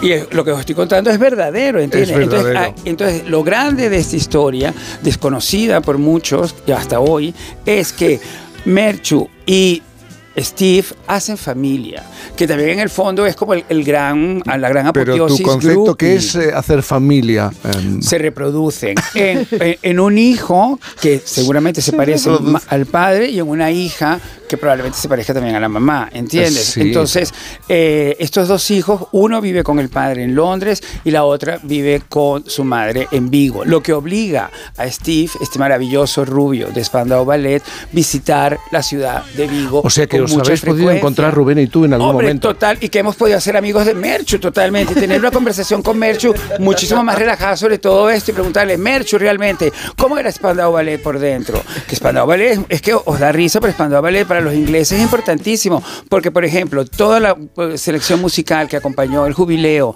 de la reina Isabel, la seleccionó Gary Barnslow, que es el cantante de Spandau Ballet, pero lo importante es que España también ha entronizado en este universo de la groupie y además creando familia, que es lo más español de toda la historia, ¿entiendes? Y es muy bonito y eso quería compartirlo con vosotros. Bueno, bien, me parece un, bo- un bonito final moral para la historia de las groupies, pero la idea de las groupies no era eh, cazar al, al- o enamorarse, que no necesariamente es cazar, era sencillamente disfrutar de la Desde vida, su libertad del y rock, su- acompañar. y disfrutar sí, sí. del sexo Sí. y además contarlo y llevar una especie de muesca en la pistola. De- eso, es- eso tiene un punto de empoderamiento femenino también, ¿no? a ver, Exacto. aquí eh, seguramente habrá quien lo vea como un uso de la Sí. mujer, pero yo creo que no era un uso porque era, digamos, una decisión. Y vamos, habría que hablar, lo comentamos creo la semana pasada, de Cynthia Plaster-Caster, que se llama, eh, la traducción sería como eh, Cynthia eh, Moldes de Escayola, Me encanta. que siempre hacía los moldes de Escayola de los miembros de los músicos con los que había que estado. conocía muy bien. Hay unos cuantos. Así, empezó, así empezó el Victorian Albert, ese gran museo ingl- eh, inglés, empezó haciendo modelos de, Escayola de- de, grandes obras Me de la imagino viajando con un escayolista para... Pues yo era ella, llevaba unos moldes, usaba, Claro. sacaba, tum, venga, saca. Claro, Pues ya cha- está. pero, pero, pero ¿Y probablemente quién los ponía en la chimenea? Los Pero probablemente fotos de ella con todas las, las, las detrás. Yo no sé si sigue viva, tendría que mirarlo porque ya tendrá una edad. Claro. ¿Y dónde están esas piezas? Deberían estar en un museo. Eh, eh, claramente, sin duda, o en una exposición, o a la venta, o a, o a la venta también, ¿por qué no? Bueno, vamos a, vamos a pasear por el Palacio de Liria, si os parece. Nos ¿eh? encanta. Mejor, ¿no? Hacemos una pausa aquí en Por fin los lunes.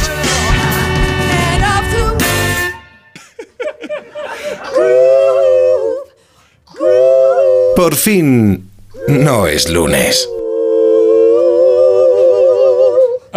Kimberly Davis. La vida es como un libro y cada capítulo es una nueva oportunidad de empezar de cero y vivir algo que nunca hubieras imaginado. Sea cual sea tu próximo capítulo, lo importante es que lo hagas realidad. Porque dentro de una vida hay muchas vidas y en Cofidis llevamos 30 años ayudándote a vivirlas todas. Entra en cofidis.es y cuenta con nosotros. ¿Oyes eso? Son nuestros 21.000 propietarios recibiendo el aviso de que hoy ya han cobrado sus rentas. ¿Cómo lo hacen? Muy fácil. Alquiler Seguro te garantiza el cobro de tu renta el día 5 de cada mes. Alquiler Seguro hace todo por ti. Ayer, hoy y siempre Alquiler Seguro. Factura, cliente, factura, impuestos, cliente, cliente, cliente, factura. Las pymes tienen mucho de lo que ocuparse y los hackers lo saben. Por eso muchas confían en Google, que ofrece cursos de ciberseguridad en colaboración con INCIBE para protegerse frente a las ciberamenazas. Más seguridad con Google. Oye, José, ¿sabes que me ha puesto una alarma? Pero tú no tenías un perro. Sí, pero llamé a Securitas Direct y me dijeron que la alarma es compatible con mascotas. Así que mientras la alarma está activa, él puede moverse libremente por la casa. Protege tu hogar frente a robos y ocupaciones con la alarma de Securitas Direct. Llama ahora al 900-272-272. Recuerda, 900-272-272. Lleva tu negocio a otro nivel con Vodafone Business. Con negocio a medida disfrutarás de fibra y móvil con soporte informático 24/7. Escoge entre ciberseguridad, presencia digital o reparación y sustitución de dispositivos. Infórmate en vodafone.es o llamando al 1443. Vodafone Business. Together we can. En cofidis.es puedes solicitar financiación 100% online y sin cambiar de banco. O llámanos al 900 84 12 15. Cofidis, cuenta con nosotros.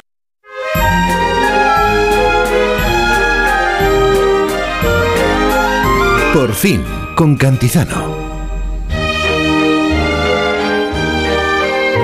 Yo creo que viene bien marcharse a mediados del siglo XIX a los pasillos del Palacio de Liria y que os imaginéis a la emperatriz Eugenia de Montijo paseando por, por esos pasillos de palacio, haciendo gala de un traje de corte hecho por Charles Frederick Worth.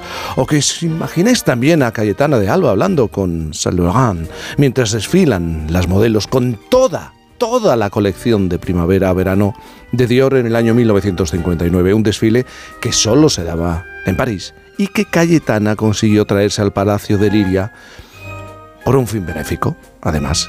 Ya sé que vosotros, Olvido y Boris, habéis visitado la exposición de la moda de la Casa de Alba, pero yo es que no me puedo resistir a traerle de paseo a los oyentes por el Palacio de Liria e invitar a Lorenzo Caprile y Eloy Martínez de la Pera. Eh, ellos son los que han puesto en marcha esta, esta posibilidad de encontrarse con la historia de la Casa de Alba y la moda en la Casa de Alba. Lorenzo, buenos días. Buenos días, eh, Canti. Pero que primero hable Eloy, que yo en esto he hecho muy poquito. Eloy Martínez. Aquí el la- mérito es de Eloy. de la, de la Pera, buenos días. Muy buenos días, Javier. Buenos días. Habéis hecho poquito, pero había mucho por hacer, ¿eh? porque se puede explicar y contar parte de la historia de la moda, de lo que ha representado la moda, gracias a lo que nos encontramos, la moda en nuestro país, a lo que encontramos en el Palacio de, de Liria. Eugenia de Montijo fue, el, por así decirlo, la primera influencer de, de moda de nuestro país. Eh, claramente lo fue. Primeramente porque la moda contemporánea nace con ella, con ella y por la complicidad que tuvo con su modisto de cabecera, que fue Charles Frederick Worth. Ahora va a discutir Lorenzo que he dicho modisto y no modista, pero bueno, tenía que estar No en vamos a radio. abrir ese melón, que yo vengo de muy buen humor esta Sientes mañana. a Worth muy femenino, ¿no? ¿Qué? Que Sientes a Worth muy femenino. No, el, ¿Pero quién sufijo, el sufijo ista en castellano no tiene Uy, género. pero- pero ese es otro- ese es otro Cantizano deba- no ese es es- periodista, es periodista. Pero ese es otro debate. Y tú no eres novelista, eres novelista. Pero vamos a ver, Ya vamos, está. vamos a explicarle- Cerrado melón. Vamos a- caprilistas. Vale, Voy también. Vamos a explicarle- tres minutos Somos atrás. boristas y alasquistas. Espera, espera, Lorenzo, vamos a explicar quién era este hombre, Frederick. ¿Qué representaba en la moda europea global, Frederick? Él fue el primer diseñador de moda con nombre propio. Fue el primero que decidió etiquetar sus vestidos porque los consideraba tan importantes como los cuadros que hacían sus colegas los pintores. Él fue el primero en establecer dos temporadas, primavera, verano, otoño, invierno, algo que sigue ocurriendo. Él fue el primero que utilizó a su mujer, a Marie Bernet, como la primera modelo de la historia. Él fue el primero que decide que las clientas tengan que venir a su atelier y no él al atelier de las clientas. Todos estos pequeños cambios cambiaron la moda. Y lo más importante, él consiguió que mujeres llevaran sus vestidos para conseguir lo que es la moda a día de hoy, aspiracional. Y la primera gran clienta que tuvo fue Eugenia de Montijo.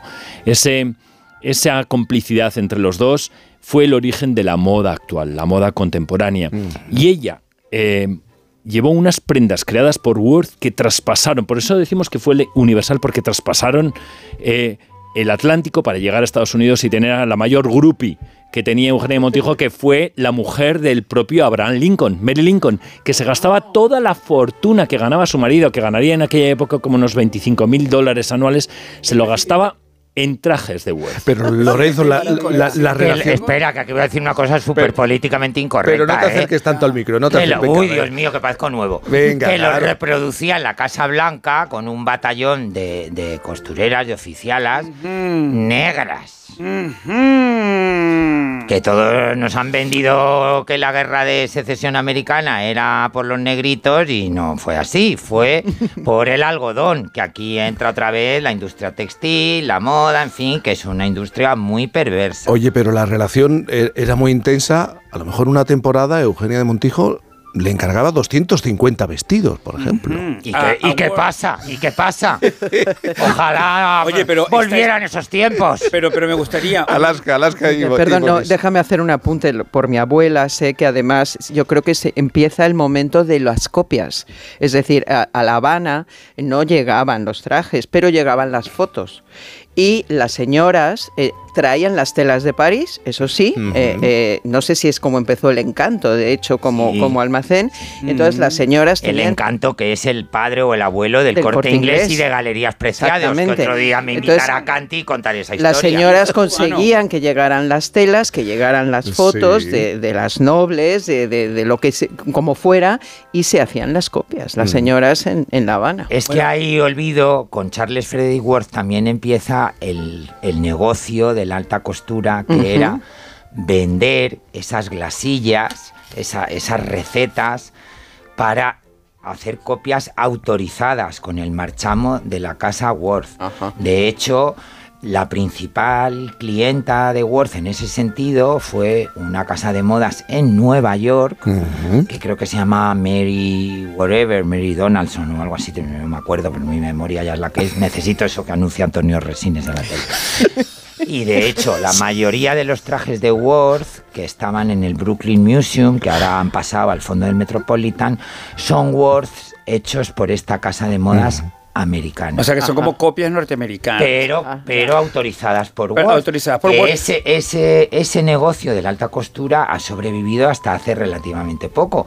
Pero Aquí no- en no nos va- no nos vayamos la Ay, nos pero estamos yendo porque hay que es saber- yo empiezo a hablar de lo mío y Eh, pero- pero saltamos en el tiempo. ¿no? Porque en la yo he venido aquí a hablar de mi libro, venga, En la exposición a- de la hay- exposición. En la exposición hay un Worth importantísimo que es el que se puso Eugenia de Montijo para la apertura del canal de Suez. Bueno, para el viaje, Y es- para el el viaje. Y está allí expuesto. Y cuando él hoy te lo cuenta, es un momento de emoción máxima en ¿Por la propia qué? exposición. Hombre, porque primeramente porque es la primera vez que ese vestido sale de Francia. Es la primera vez que viene a España, que se muestra en público y porque es un momento histórico en el siglo XIX. Es la inauguración del Canal de Suez. Worth le prepara un guardarropa de más de 120 vestidos eh, para esos dos meses que estuvieron con Napoleón III en la inauguración y lo maravilloso es que ahí se dan el encuentro de, de que había que llevar los vestidos. Y aparece un joven marroquinero en el palacio y le dice, señor emperatriz, yo le, hago, yo le hago unos baúles y unas maletas maravillosas para que pueda llevar estos vestidos y a día de hoy es el, el gran conocido como Louis Vuitton. Es increíble toda esta historia. Y te, lo, y te lo cuenta en la propia exposición. También la exposición ah, ah, se adentra en cuál es la relación de Eugenia de Montijo con la Casa de Alba. Una relación complicadísima de entender. Esa la son cuento yo, esa la cuento yo. tú, porque son hijas, son hijas de una madre muy hábil. Me- hombre, doña Manuela Kirkpatrick, Cuéntanos. que te- se quedó viuda muy joven, eh, muy joven. Muy joven. Y con un montón de títulos, pero, Wow, con pero un poco- viuda. como un poco cash, como dice Carmen Con- Lomana. con poco cash. Con poco cash. Con poco cash. Y entonces todo su objetivo era casar bien a esas niñas. Fíjate. Un objetivo muy imponderado. Fíjate, fíjate si, si fue heroica esa proeza que hasta doña Concha Piquer, casi un siglo después, tiene una copla. Sobre doña Manuela, que tenía dos hijas, Eugenia y Francisca, yo no me acuerdo la, Y la entonces, y entonces vamos a ver, una, eh, una se casa con, una con o Alba. a una la casa con el duque de Alba y a la otra a Eugenia la más rebelde y la más pequeña realmente el gran amor de su vida era el duque de Alba El marido de su hermana. el marido el prometido de su hermana entonces esta que era muy drama queen Eugenia Es que hace tiene un amago de suicidio ¡Hombre! Por favor. Es que- pero todo esto está contado en Pero qué terminaciones tiene y esta le historia. escribe y le escribe una carta que a mí Eugenia Martínez de Irujo sus descendientes me la ha enseñado ¡Qué maravilla! Y Sí. está en Palacio. Esa carta Claro, está está en el archivo. Como los diarios de Colón. Eh, igual igual Venga, vamos a volver a las vías, vamos a volver, Volver a a las posición. vías Bueno, esta y conversación. entonces- pero Eloy, casa, un se- momento, un espera, momento. espera, espera. Termina ya. Entonces la madre Venga. se la lleva a París para que se le pase el berrinche y ahí conoce a Napoleón III. Y ahí está. Y, se convierte en y- Eugenia. y volvemos al, al carril, a la vía Eloy. ¿Cómo es posible que Que lo es Cayetana... mucho más serio que yo. Sí, eh, ¿cómo es posible que Cayetana de Alba consiguiera que Dior se trasladara, eh, presentara sus modelos eh, en nuestro país, cuando eso nunca pasaba? Estamos, estamos en España en 1959, en plena dictadura de Franco, y Cayetana era una mujer muy influyente. No podemos olvidar la influencia que ella tenía y dos, era una mujer que tenía eh, muy cosmopolita, había tenido un padre absolutamente cosmopolita y en la moda y en la exposición hablamos de él, de ese Sí. dandismo, de cómo vestía en Londres y en un momento dado ella necesitaba hacer algo muy grande para conseguir fondos para las escuelas salesianas de. Franco Rodríguez.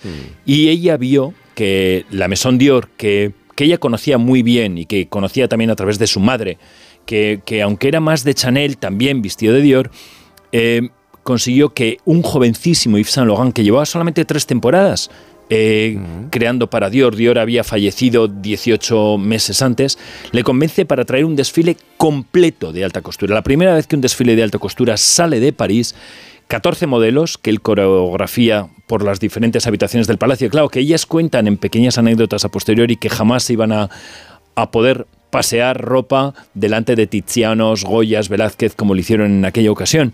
120 salidas de alta costura, algunas de las cuales han sido emblemáticas en la casa Dior y que, que están paseando por la exposición de Dior por todo el mundo y 2.000 personas que abarrotaron el Palacio de Liria. Porque lo más importante de la exposición es que los cuadros, los vestidos, Claro.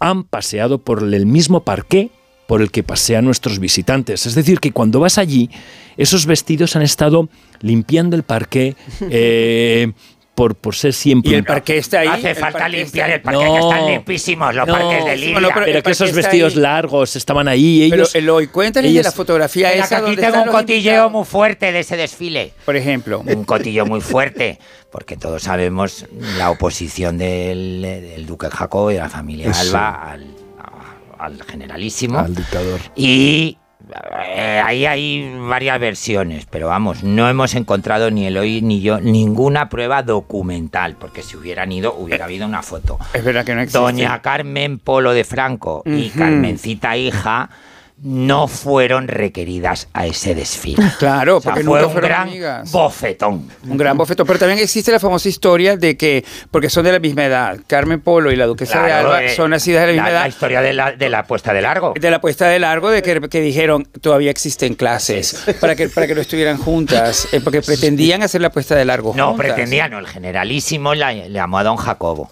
Oye, porque que he oído que organiza la puesta de largo en Liri, en línea, no en Dueñas y tal, de Cayetanita y tal. ¿Por qué no así se apunta Carmen y lo hacemos los dos juntos y pin y pun y pan?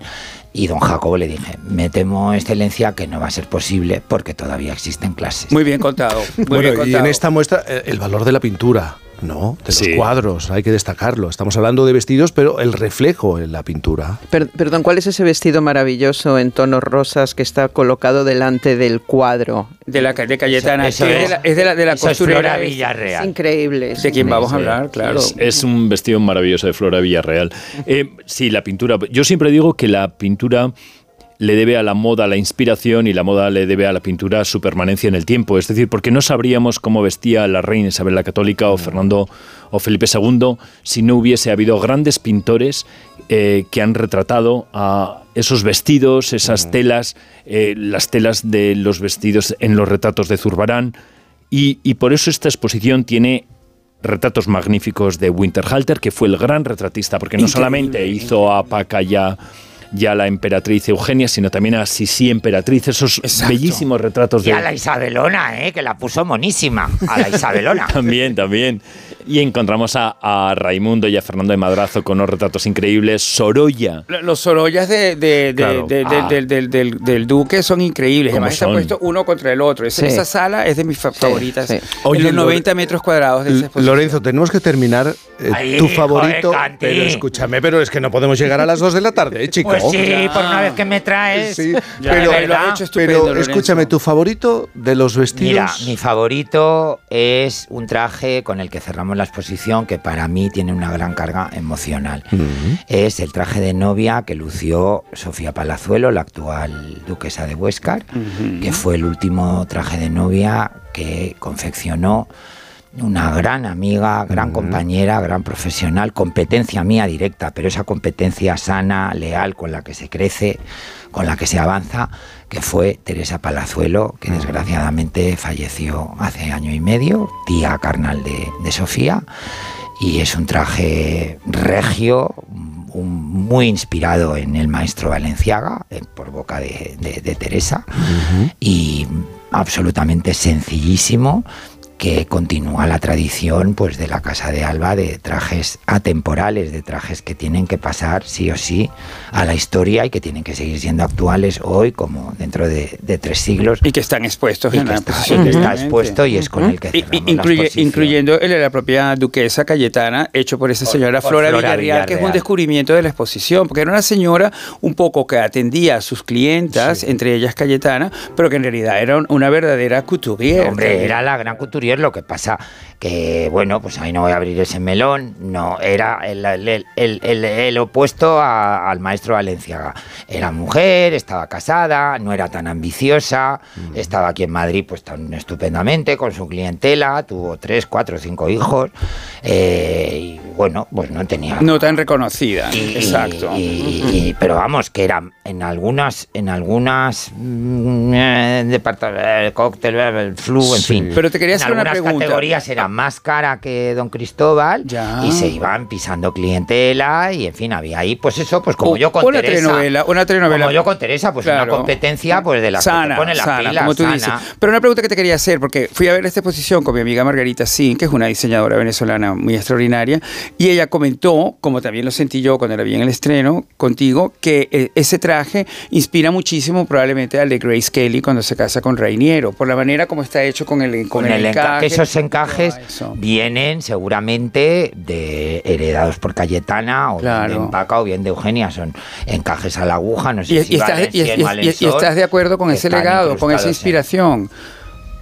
¿Estás de acuerdo Uy, con esa uy, que se va a encender. No, no hoy, lo que se, sé. hoy que se va a encender. No. Es que a ti te gusta provocar, Boris. Bueno, es hay que que hacer la pregunta. No, bueno, no lo Hay que hacer la pregunta. no te gusta provocar. Olvido. Entonces, tu favorito es el rosa Eh, sí, del que has es, hablado. eh, absolutamente. Es y además, es de Flora Villarreal. cómo está colocado con el cuadro. eh, Eso es el hoy, ¿eh? es, creo que es la esencia de la exposición. Sí. El, el poder mostrar eh, a la vez eh, la moda en, en textil delante de ti eh, y cómo está recogida en, en- en el arte. Y en ese, en ese cuadro y en ese vestido de, de una joven modista de Miranda de Ebro, pero, pero lo más importante es que la Casa de Alba nos ha abierto Palacio de Dueña, Palacio de Liria. Hemos descolgado habitaciones enteras para que el público pueda tener este diálogo. Es decir, que la generosidad de la Casa de Alba para, para que podam- podamos verlo y disfrutarlo ha sido, ha sido enorme. La moda de la Casa de Alba, la historia de la Casa de Alba, Lorenzo Caprile, eh, uno de los comisarios, y Eloy Martínez. En el espera, Palacio en de. Liria, que además es Palacio una de oportunidad maravillosa para De ver el palacio. hasta el 31 de marzo Pero qué maravilla. Muy bien, Lorenzo. Bueno, muchísimas gracias por estar esta mañana aquí. Muchísimas Gracias a gracias vosotros. También que, tengo que que- despedir. que me llevo un montón de libros Ya ¿eh? lo, ya lo sé, pero si son dos montañas, lo que, lo que te lleva. Pues sí, ¿qué en un carro, en un carro te lo llevas o cómo te lo he venido con el carrito sí, he venido Sí. preparado Alaska, un beso, Boris, también a Buen ti. día. Encantado. Qué Enseguida las noticias en la sintonía de Onda Cero. Eugenia de Montijo, qué pena, pena. Cantizano. La vida es como un libro y cada capítulo es una nueva oportunidad de empezar de cero y vivir algo que nunca hubieras imaginado. Sea cual sea tu próximo capítulo, lo importante es que lo hagas realidad. Porque dentro de una vida hay muchas vidas y en Cofidis llevamos 30 años ayudándote a vivirlas todas. Entra en cofidis.es y cuenta con nosotros.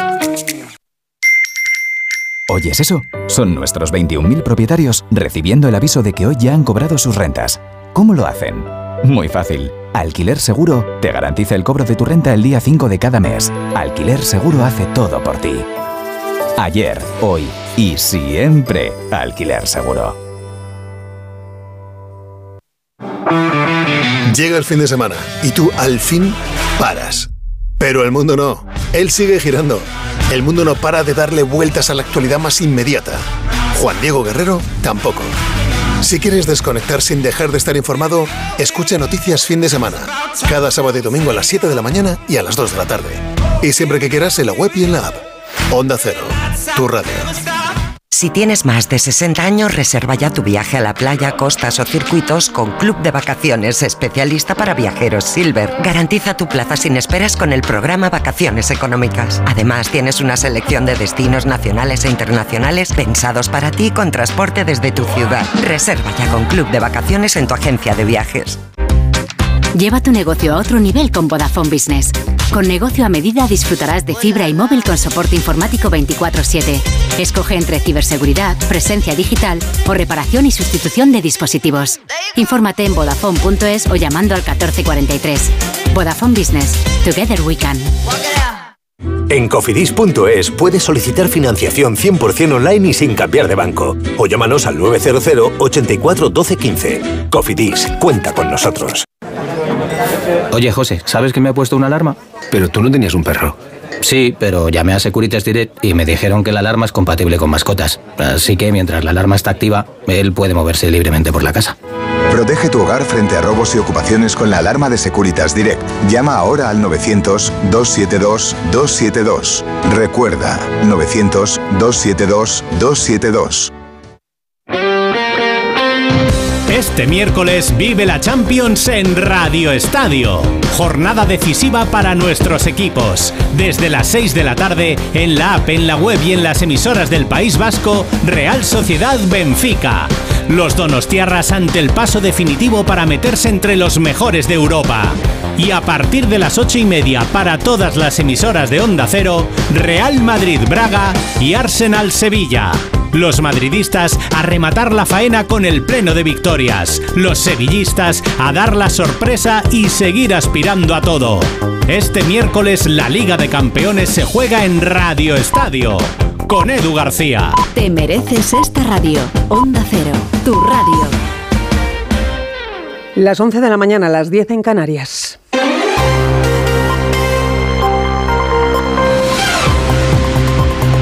Noticias en Onda Cero.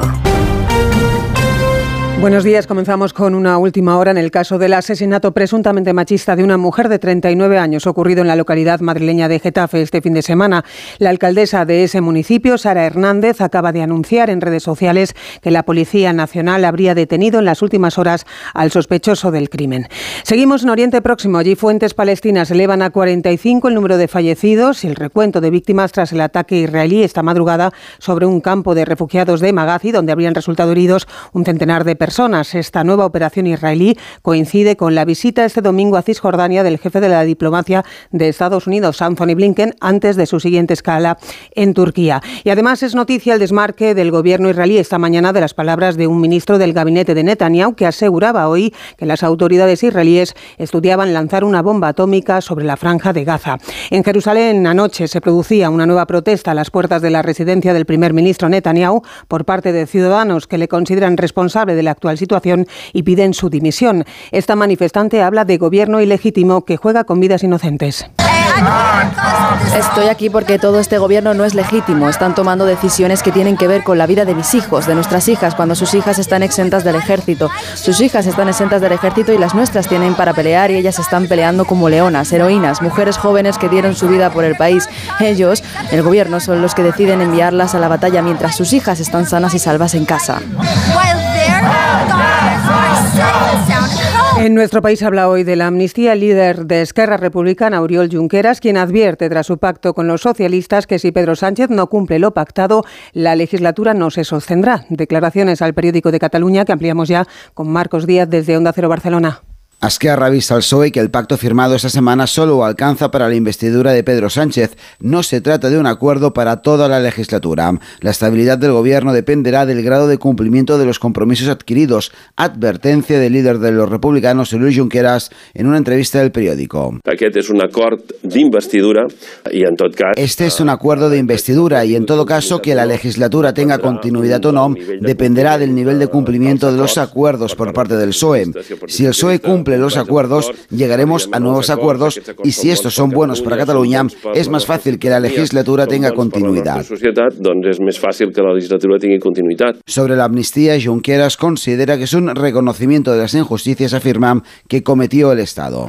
Contamos además un nuevo rescate de migrantes llegados a las costas canarias a bordo de un cayuco que transportaba 106 personas, 96 hombres, 6 mujeres y 4 menores, localizados todos a 9 millas de Gran Canaria. Y en esta misma isla permanece cerrada por segundo día consecutivo de forma preventiva y provisional la playa de la Restinga en Telde tras descubrirse un vertido de crudo cerca de la orilla cuyo origen se está investigando. Ampliamos ahora detalles de la detención en varias provincias españolas de 45 personas acusadas de estafar a mayores en situación de vulnerabilidad. Malena Oriol. La detención por parte de agentes de la Policía Nacional desarticula la organización criminal que ha causado un perjuicio de más de 300.000 euros. Los miembros de la organización captaban a las víctimas ofreciendo productos de compra en los que ya estaban interesados y el servicio de financieras para que pudieran pagar mes a mes. Posteriormente se hacían pasar por personas de la Administración, comunicando que la financiera de aquella compra tenía que devolverles dinero y obtenían así la información bancaria necesaria para operar con las cuentas de las víctimas con total libertad. La organización tiene un listado de casi 13.000 personas, todas con un perfil que nos describe Ana Ramón, portavoz de la Policía Nacional. Se trataba de personas de avanzada edad que vivían solas en sus casas y que además habían realizado con anterioridad alguna compra de determinados bienes. Se han bloqueado 85 cuentas bancarias y se han intervenido, entre otros, cinco vehículos de alta gama, 30.000 euros en efectivo, 97.000 euros en billetes falsos y un arma de fuego. Vamos con los deportes, David Camps. El Girona y el Barcelona consiguen saldar sus partidos con victoria, aunque de manera distinta. El Girona es líder momentáneo con su brillante triunfo 2-4 ante los Asuna. El Barça sufre para vencer 0-1 a la Real Sociedad. Gol de Araujo en el minuto 94. Diferentes análisis de los entrenadores Michel y Xavi. Quitando los tres grandes, pues sueño entre esas posiciones, entre la cuarta y la sexta y luchar por eso, sabiendo de la dificultad de lo que estoy diciendo y de la presión que estoy metiéndome a mí mismo, al club, y porque no es nuestro objetivo primordial. Pero hoy he visto a un equipo muy, muy, muy, muy, muy, muy decidido y con una mentalidad brutal. Hay que mirar un paso más. Un ejemplo clarísimo de lo que no hay que, no hay que hacer. Temas de, de intensidad. Eso es innegociable. Es espectacular. Ganar un partido sin estar bien, pues también es de equipo campeón. Esa es una victoria de oro. El Girona tiene 31 puntos, tres más que el Real Madrid, que juega a las 9 de la noche en el Estadio Santiago Bernabéu ante el Rayo Vallecano, que lucha por puestos europeos. El técnico del Madrid, Ancelotti, analiza el devenir del campeonato liguero. Va a ser una liga muy muy competida este año. Hasta el final se va a luchar contra, obviamente contra Barcelona, contra Atlético. A ver qué pasa con Girona, que lo está haciendo muy bien de momento. Creo que va a ser este año una liga muy muy competida comparándolo con los, los años pasados. Estos equipos, incluido Real Madrid, van a luchar hasta el final para esta competición. Betis 2, Mallorca 0 y Celta 1, Sevilla 1, con nuevas quejas del equipo vigués ante la actuación arbitral por un penalti señalado por el colegiado a su favor en el minuto 97 y anulado posteriormente por el VAR. El Celta es antepenúltimo con 7 puntos, dos menos que el Alavés, que recibe a las dos al colista, el Almería, el Valencia. Juega ante el penúltimo, el Granada, completan la jornada dominical Villarreal Athletic de Bilbao. Y este fin de semana se disputa la octava jornada de la Liga Endesa de Baloncesto. A las doce y media, Granada Real Madrid y Murcia Manresa Por la tarde, Basconia Gran Canaria, Breogán Barcelona y Juventud Valencia. Finalizados, el Unicaja gana al Obradoiro, el Girona en Palencia, el Tenerife al Andorra y el Zaragoza al Bilbao. Más noticias a mediodía, a las 11 en Canarias. Siguen con Cantizano Por fin no es lunes. ¿Quieres sorprenderte? Vamos a hablar de las momias de los pantanos. ¿Qué son? Claro, estamos hablando de unos restos que ¿Te aparecen... gusta el misterio? Cualquier rosaventero, cuando vea las imágenes de estos aparatos, va a decir, esto no es de este planeta. La Rosa de los Vientos. Temas muy interesantes tratados con rigor. Sábados y domingos a la una de la madrugada. Y cuando quieras, en la web y en la app de Onda Cero. Con Bruno Cardeñosa. Te mereces esta radio. Onda Cero. Tu radio.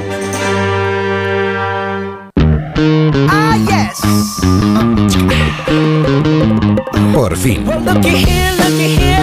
What do we have? Another pretty thing ready for me to grab. But little does she know that I'm a wolf in sheep's clothing. Cause at the end of the night, it is her. Con Cantizano. I love you so. Hey, that's what you'll say. You'll tell me, baby, baby, please don't go away. But when I play, I never stay. So every girl that I meet, yeah, this is what I say. Run, run, run away, run Las 11, 7 minutos, las 17 en Canarias. Sí, esto es La Hora Brava. De todas maneras, Gema, ya vienen bravos ellos para que encima pongas esta canción. Claro. ¿Eh? Más arriba todavía. ¿Cómo vamos a terminar a las 12? Rebeca Marín, buenos días. Muy buenos días, Jaime ¿Qué tal de lo tuyo, de todo lo tuyo? De todo lo mío. Pues que yo cada día me siento más señora mayor. Pues mira, he recuperado mi oído, que lo sepan todos los Sí, oyentes. para lo que hay que oír. Efectivamente, he dicho, era mucho más feliz antes. Y ahora estoy un poco con la voz tomadita y tal, pues Bueno, por estos pero, fríos. Pero nada, pasa Pero tiempo nada, pero moderno, nada, nada. siempre, siempre. Sigo estando buena. Jaime de los Santos, buenos días. Buenos días, yo también sigo estando bueno. Buenos Así en general, digo. Hombre de gran éxito, sí, sí, sí, sí, señor. ¿Qué tal tu semana? Bien, bien, bien, bien, aquí con ese día de todos los santos y bueno, y con la jura de la princesa de Asturias, que estuve ahí en primera Es fila y esto verdad, he visto mucha las ilusión. fotos, he visto las fotos, es, es verdad. Así que semana buena. ¿Y ese, cómo calificas eh, el desarrollo del evento, del, del acontecimiento, no es evento, acontecimiento se nos ha hecho histórico? mayores. Impecable, desde Impecable. todos los puntos de vista. Desde el punto de vista protocolario, desde el punto de vista de lo que significa para el futuro mm, de nuestro país y luego ya como mucho menos eh, intenso, impecable, los looks, eh, estas Ah, cosas pero al así. Pardo no fuiste, ¿no? No. Ah, qué pena, Porque qué era pena. un encuentro familiar, era un encuentro familiar. Y que, que sepamos, de momento no De- formas parte, de momento. eh, parte de, Eh. la, de la familia real. Eh, ¿Quién está reformando la casa? Jaime de los Santos está reformando. Ah, no, Pablo Pombo está reformando. Es que me están diciendo, alguien está reformando la casa. Pablo Pombo, buenos días. ¿Qué tal? Buenos días. Buenos días. Pues te veo muy bien para, sobrevivir a una reforma. Estoy entusiasmado. ¿Cómo que estás Claro. entusiasmado? Que le encanta elegir azulejo. Claro, porque soy un neurótico. Exacta- Claro. Exactamente. Entonces, si me dices azulejos, tarimas, eh, Ahora revestimientos de pared, eh, te lo juro, te lo vas a Que lo disfrutas, que lo disfrutas. Vas a pensar que es broma. Me he visto más de 3.000 azulejos. ¿Y el Excel lo has hecho? 3.000 azulejos. Más, más de 3.000, te lo juro. y porque ayer fui, fui a comprarlos con el ucraniano que dirige el asunto. Sí. Tardé 60 minutos en la combinación mm, azulejo, o sea, losa y azulejo Todo como de muy cocina. enfermizo, ¿no? Y me dijo... Me, me- me- me dijo- ¿Eugeniano? No, no. Ucraniano. Ucraniano. un abrazo, un abrazo a. Iván. Y a Ucrania. Y me dijo, después de 45 minutos probando la combinación suelo-pared, Sí. me dijo... Mi mujer menos caprichosa que tú. Sí, lo entiendo perfectamente. Es que lo entiendo perfectamente. Bueno, vamos a repasar, vamos a contar las noticias de otra manera, evidentemente. Vamos a abrir las páginas de Bravísima, por favor. Hoy Bravísima, hoy os he pedido... eh, Ahora lo digo en serio, está siendo una semana muy complicada, el debate eh, nacional se ha encendido aún más con esta cuestión de la amnistía. No os voy a pro- prohibir que habléis de la amnistía porque al final miraremos al lunes y, y tendremos que descubrir a qué nos enfrentamos la próxima semana. Pero lo- os he pedido, por favor, vamos a, a respirar un poco. Y por eso abres las páginas de Bravísima. Me lo has pedido tú y, Sí, y también sí, la redacción, los millennials, y, y me lo pidieron anoche y nada, me, Sí, he, he blandeado. Y tú te dejas arrastrar. he blandeado. Así que venga. Así que vamos eh, con un pequeño juego con cinco temas que también marcan la conversación nacional, la vecinal, la del curro. Seguro que cualquiera de vosotros y nuestros oyentes ha hablado por lo menos de tres de estos cinco cosas a lo largo de la última semana. Primero, el tiempo. Titular del diario Palentino. El 112 recibe 261 llamadas por incidentes derivados del viento. Esto en Palencia solo ayer entre la medianoche y la una de la tarde.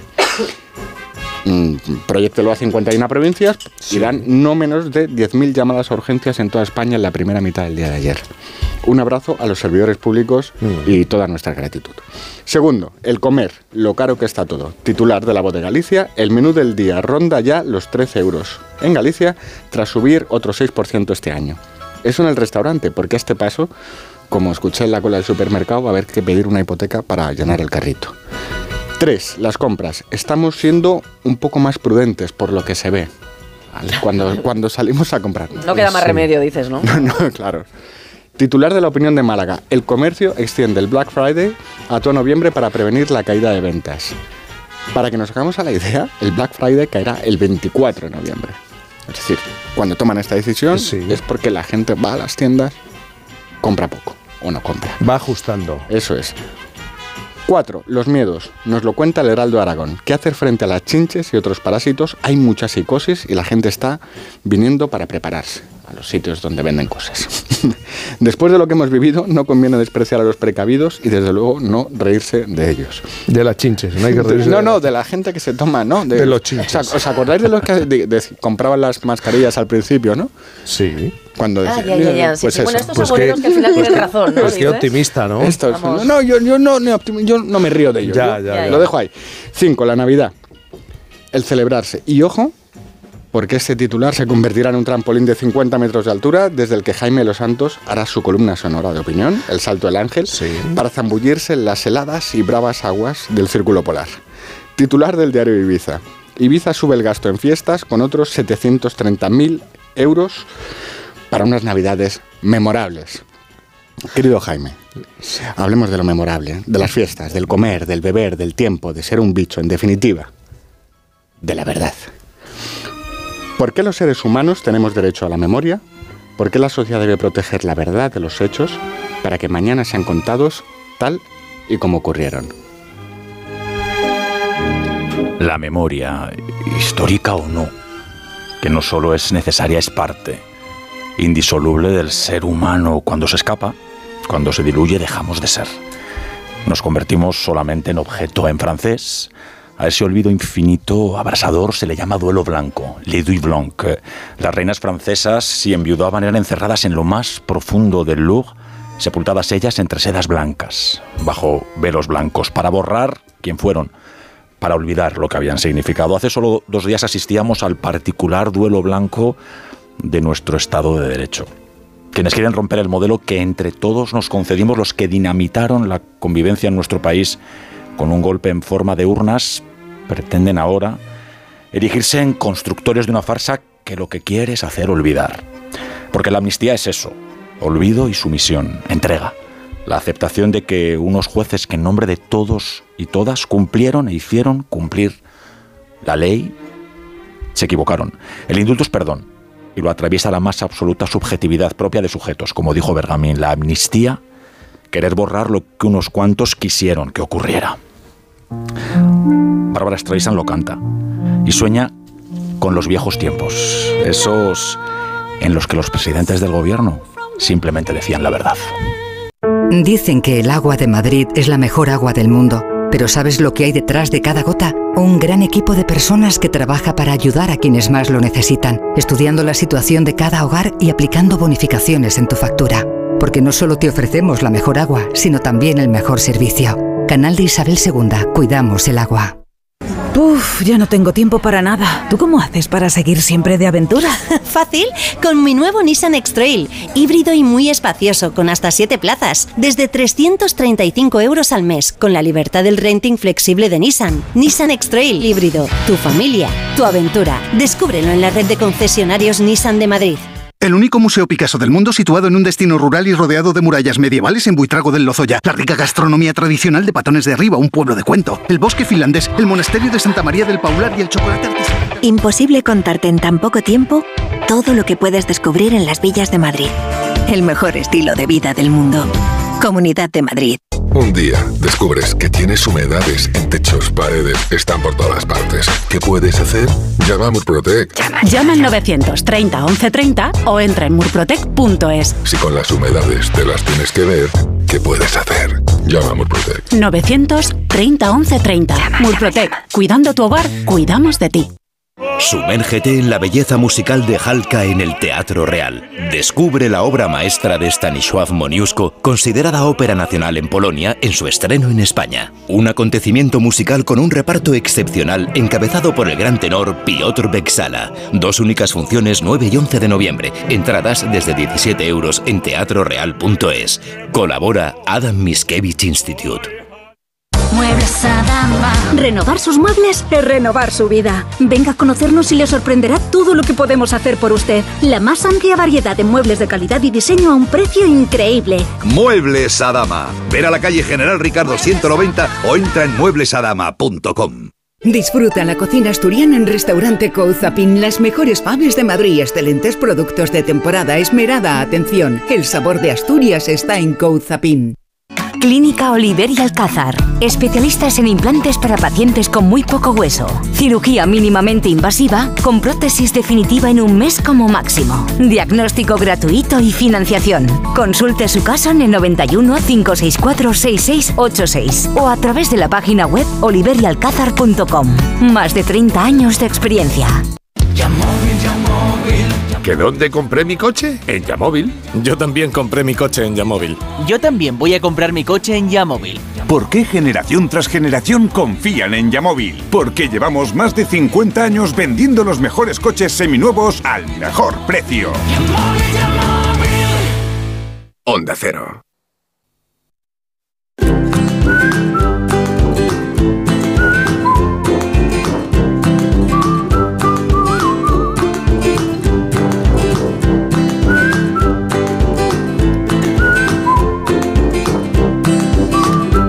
Y en la hora brava pasamos las- la página y nos quedamos con los pasatiempos, con el horóscopo. El horóscopo es muy importante mirar al cielo y ver que no se nos va a venir. Bueno, esta semana se nos ha venido todo, el cielo, la tierra, el viento, las No va a mareas. caer sobre nuestras cabezas. ¿Qué Pero- dice el horóscopo, Rebeca Marín? Pero por fin sobre esta mesa un poquito de verdad. Venga, allá voy, ¿vale? Esta semana, querido Libra, es tu semana. La balanza de la justicia vuelve a estar desequilibrada y parece ser que los jueces, esos señores que lo más transgresor que hacen es saltarse la misa el domingo, pues vuelven a estar rebeldes. Soy rebelde porque el mundo me ha hecho así, porque nadie me ha tratado con amor. Pues sí, pues sí, pues sí. A ver, no son los únicos que se rebelan, ¿eh? Pero bueno, se rebelan ante la inminente ley de amnistía, sí, la tengo que nombrar. Y es que os voy a decir una cosa. Me meo yo en la ciclogénesis explosiva, en los vientos huracanados, en la borrasca. La auténtica ciclogénesis ha sido la reunión con Puigdemont, los apoyos a la investidura, que parece que están pues a la vueltita de la esquina.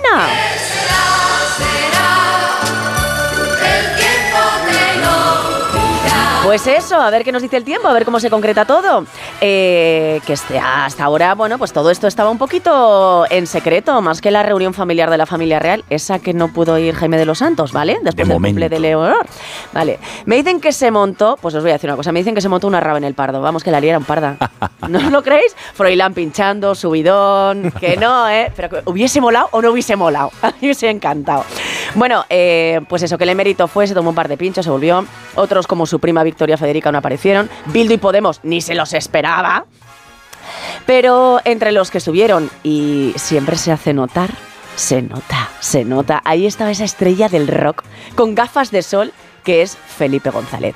Y yo desde aquí os voy a decir una cosa. Sabéis que hay un change.org, que no si lo sabéis, para proponer que la terremoto de Alcorcón actúe con Madonna en la gira que está con haciendo. ella la semana pasada. Sí, ¿no? Y ella lo, lo reivindicó Vale, pues yo os voy a decir. ese 18 change- años después. Exacto, Exacto. Sí. Pues yo ese change.org lo veo y lo subo, porque si hay dos supervivientes a la altura, esos son Madonna y Felipe González, y que juntos se marquen este tema. So slowly, time goes by. Bueno, y os voy a decir una cosa, y todavía más, más lo subo, que los coros los haga el señor Paje, que también está muy cantarín estos días. Y es que, querido Libra, no te libras de una. El conflicto en Gaza se recrudece. Aunque por lo menos ahora en Egipto, bueno, pues se han abierto las fronteras para la evacuación, que, han pasado dos españoles, creo, pero bueno. Eh, eso sí, mira, os voy a decir una cosa, estoy muy contenta porque ha pasado Halloween, que es un alivio porque es una catetez de fiesta. Yo soy más de celebrar, pues todos los santos, como Jaime, de todos los santos. Yo soy muy, muy de Jaime, de todos los santos. Y oye, y que tenemos ya la. A la vuelta de la esquina, que se nos va a juntar con la investidura, con darme las mechas, con depilarme. En fin, que menos mal que el alcalde de Gijón ya está preparando el árbol más alto del mundo, aunque este año os voy a decir una cosa, le ha salido un competidor. ¿Sabéis que Albiol, el de Badalona, dice que el suyo es más alto? Bueno, pues lo último yo que tenía que escuchar era ver una lucha de sables en versión navideña.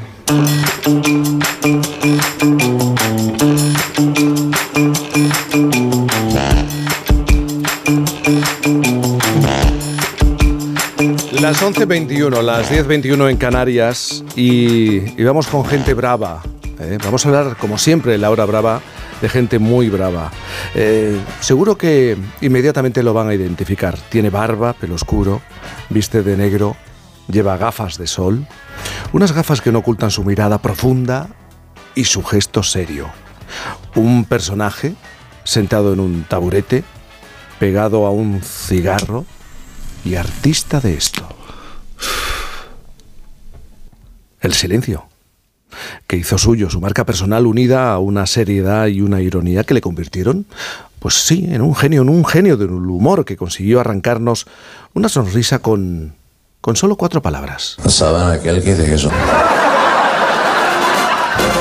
El que lo dice es Eugenio, un hombre que pasó de trabajar en un taller de, de una joyería a elaborar partituras perfectas en orden y forma que lograron sacarnos muchas sonrisas, con chistes sencillos, ingeniosos. ¿No saben aquel que es un tío que va a buscar trabajo en una empresa? Le digo al gerente, mire, digo, ahora entrará ganando 100.000 pesetas y más adelante le subiremos a 300.000. Y bueno, pues ya vendré más adelante. Le dice un niño a su madre, digo, mamá, creo que me he comido un altavoz. Dice que se encuentran dos tíos y uno le digo al otro, digo, tengo un amigo que hace 20 años llegó a Barcelona con un par de alpargatas rotas, digo, y ahora tiene 400 millones. Digo, ¿y qué hace con tantas alpargatas? Son muchos los chistes que se sabía. Algunos comentan que más de 7.000. Él, con su gran ironía, decía que dos o tres. Y hay uno en concreto ahora, nos lo va a contar nuestro, uno de nuestros invitados, que se quedó grabado en la cabeza de, de ese niño que descubrió a Eugenio por un amigo del cole y se quedó enganchado a su ironía. Ese niño ha crecido y quizá las casualidades del destino, como le pasó al propio Eugenio, le han llevado a crear una película que rescata a este personaje. Vamos a prepararlo todo a su gusto. Ahí falta la mesita y el taburete en el centro, al lado del micro. Vodka naranja en un vaso de tubo y un paquete de tabaco negro, un mechero y un cenicero. Buenas noches. Y hoy, como habrán notado, estoy muy contento. ¿Y el saben aquel? Ese tío que va a una tienda de ropa y dice, perdone, ¿tienen trajes de camuflaje? Digo, sí, señor, pero llevamos dos años buscándolos, ¿sabe? La morena más guapa de Sierra Morena. Eso de formar un dúo lo decía en serio. Parece tímido, ¿eh? Pero después... A los dos. Él y su primera mujer, Conchita, soporte de sus genial- genialidades, también de sus momentos bajos de depresión, testigo y motor de su construcción como genio del humor. La película se llama Sabenacle y ese niño que comentaba, del que hablaba antes en el colegio, escuchó, le enseñaron, es David Trueba, que está con nosotros, director de este largometraje que tiene como protagonista a su tocayo, el actor David Verdaguer. David Trueba, buenos días. Buenos días. David Verdaguer, buenos días. Buenos días, ¿qué tal? Buenos días. Eh, Se identifica inmediatamente esa, esa voz. gran voz. David Trueba, eh, he recordado, he hablado de ese momento en el que estabas en clase y un, y un colega ¿no? y, un, y un amigo te enseña algo. Fíjate a lo que nos dedicábamos en clase. ¿no? sí. sí, mi amigo Enrique me tocó así por detrás y me enseñó una, una cassette, que la gente joven no sabe lo que es, pero bueno, una cinta de cassette de, de Eugenio me dijo esto, eh, tiene unos chistes buenísimos, te partes de risa y tal, y por la tarde fuimos a oírlos. Esa fue mi primera, que yo recuerde, mi primera relación, digamos, con, con la idea de Eugenio, la existencia de Eugenio. Y lo que dices tú, la, la película nunca jamás pensaría, porque em, a- además yo no pienso que por ser Eugenio haya una película dentro, ¿no? Es decir, Eugenio es Eugenio, y lo disfrutas en YouTube, en los trocitos que se ponen en la tele, pero donde en- encontré una película muy interesante sobre el mundo del espectáculo es un poco cómo llega a ser lo que es y sobre todo esa relación eh, con su familia, con su mujer, cómo se construye esa convivencia entre los dos. Y ahí me parece que hay una película muy bonita, una película de amor, una película de, de pareja, ¿no? Claro, una película no es una película para, para reír, para, para carcajearse. Porque lo que cuentas, lo has dicho, una historia de amor, una historia también de sufrimiento. Sí.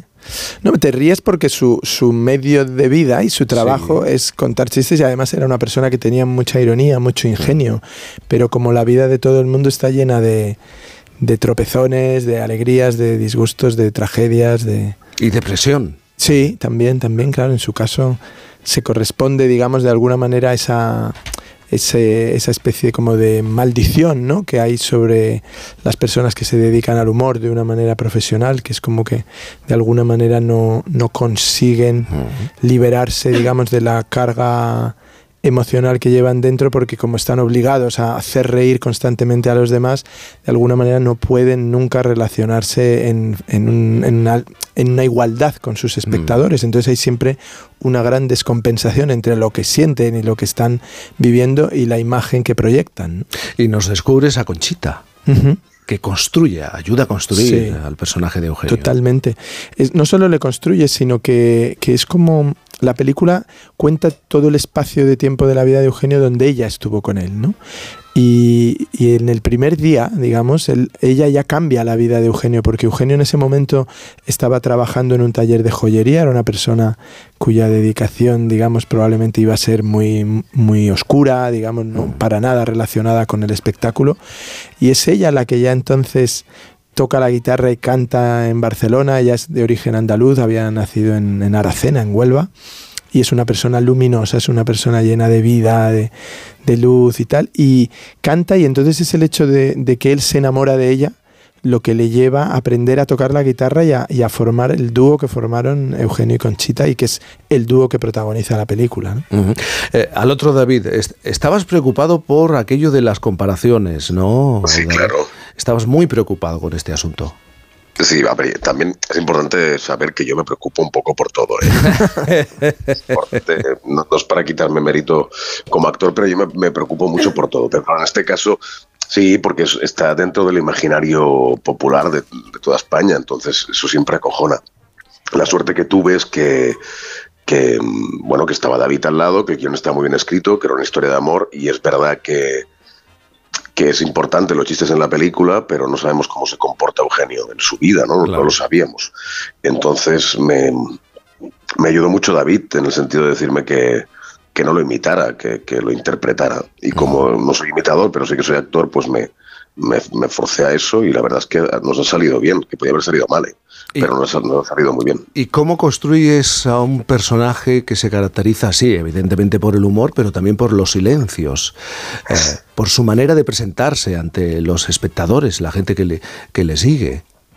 Claro, lo que, lo que cogí de referencia como, como partitura de vida fueron la voz que, que ponían los chistes, las, las pausas, los silencios, esa cosa como hierática de Buster Keaton y, y intentarlo llevar a la, a la vida. Es un tío que es verdad que no, no creo que no, por lo que sabemos, no expresaba mucho, eh, no era muy, muy creo que sufría, es muy catalán eso, ¿no? Todo pasa por dentro, eh, todo se queda dentro y cuesta mucho expresar cariño o amor, pero evidentemente estaba locamente enamorado de Conchita, que creo que es la, la protagonista real de la película, y, y eso se ve, se ve en el film, que es que ella le, le- le dio todo y al, y al perderla, he hecho spoiler ahora, pero al perderla, eh, el Eugenio se va, se va para abajo, se, se desmonta.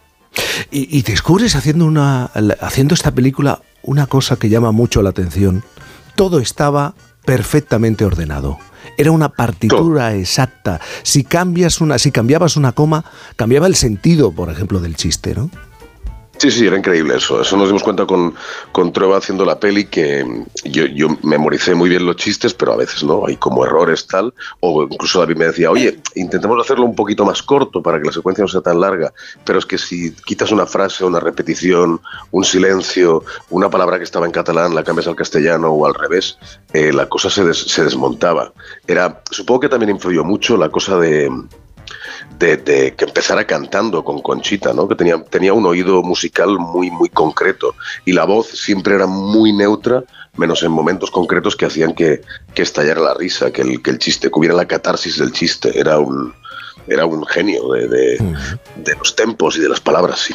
Eh, David, cuando te. Al otro David, ¿eh? cuando te ofrecen eh, este proyecto, a, a ti no te convence como director el guion, pero te permiten empezar de cero. Sí, sí, sí, es verdad, esa fue la, la suerte. No es tanto que no me convenciera el guion, sino como que yo no quería hacer una película que, que el único mérito es pues que sale Eugenio y cuenta chistes, ¿no? Eso, lo que he dicho antes, me parece que eso ya estaba, y lo- la gente puede tenerlo, ¿no?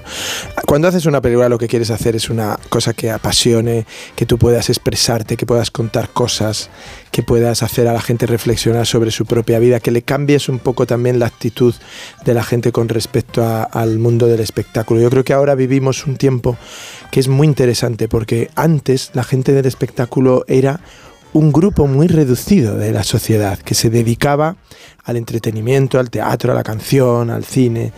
Ahora la sociedad vive en el mundo del espectáculo. Entonces, realmente todo el mundo tiene una enorme exposición y todo el mundo genera, sin quererlo y a veces queriéndolo, un personaje con el que se relaciona con los demás. Y eso genera muchísima crisis, mucha crisis.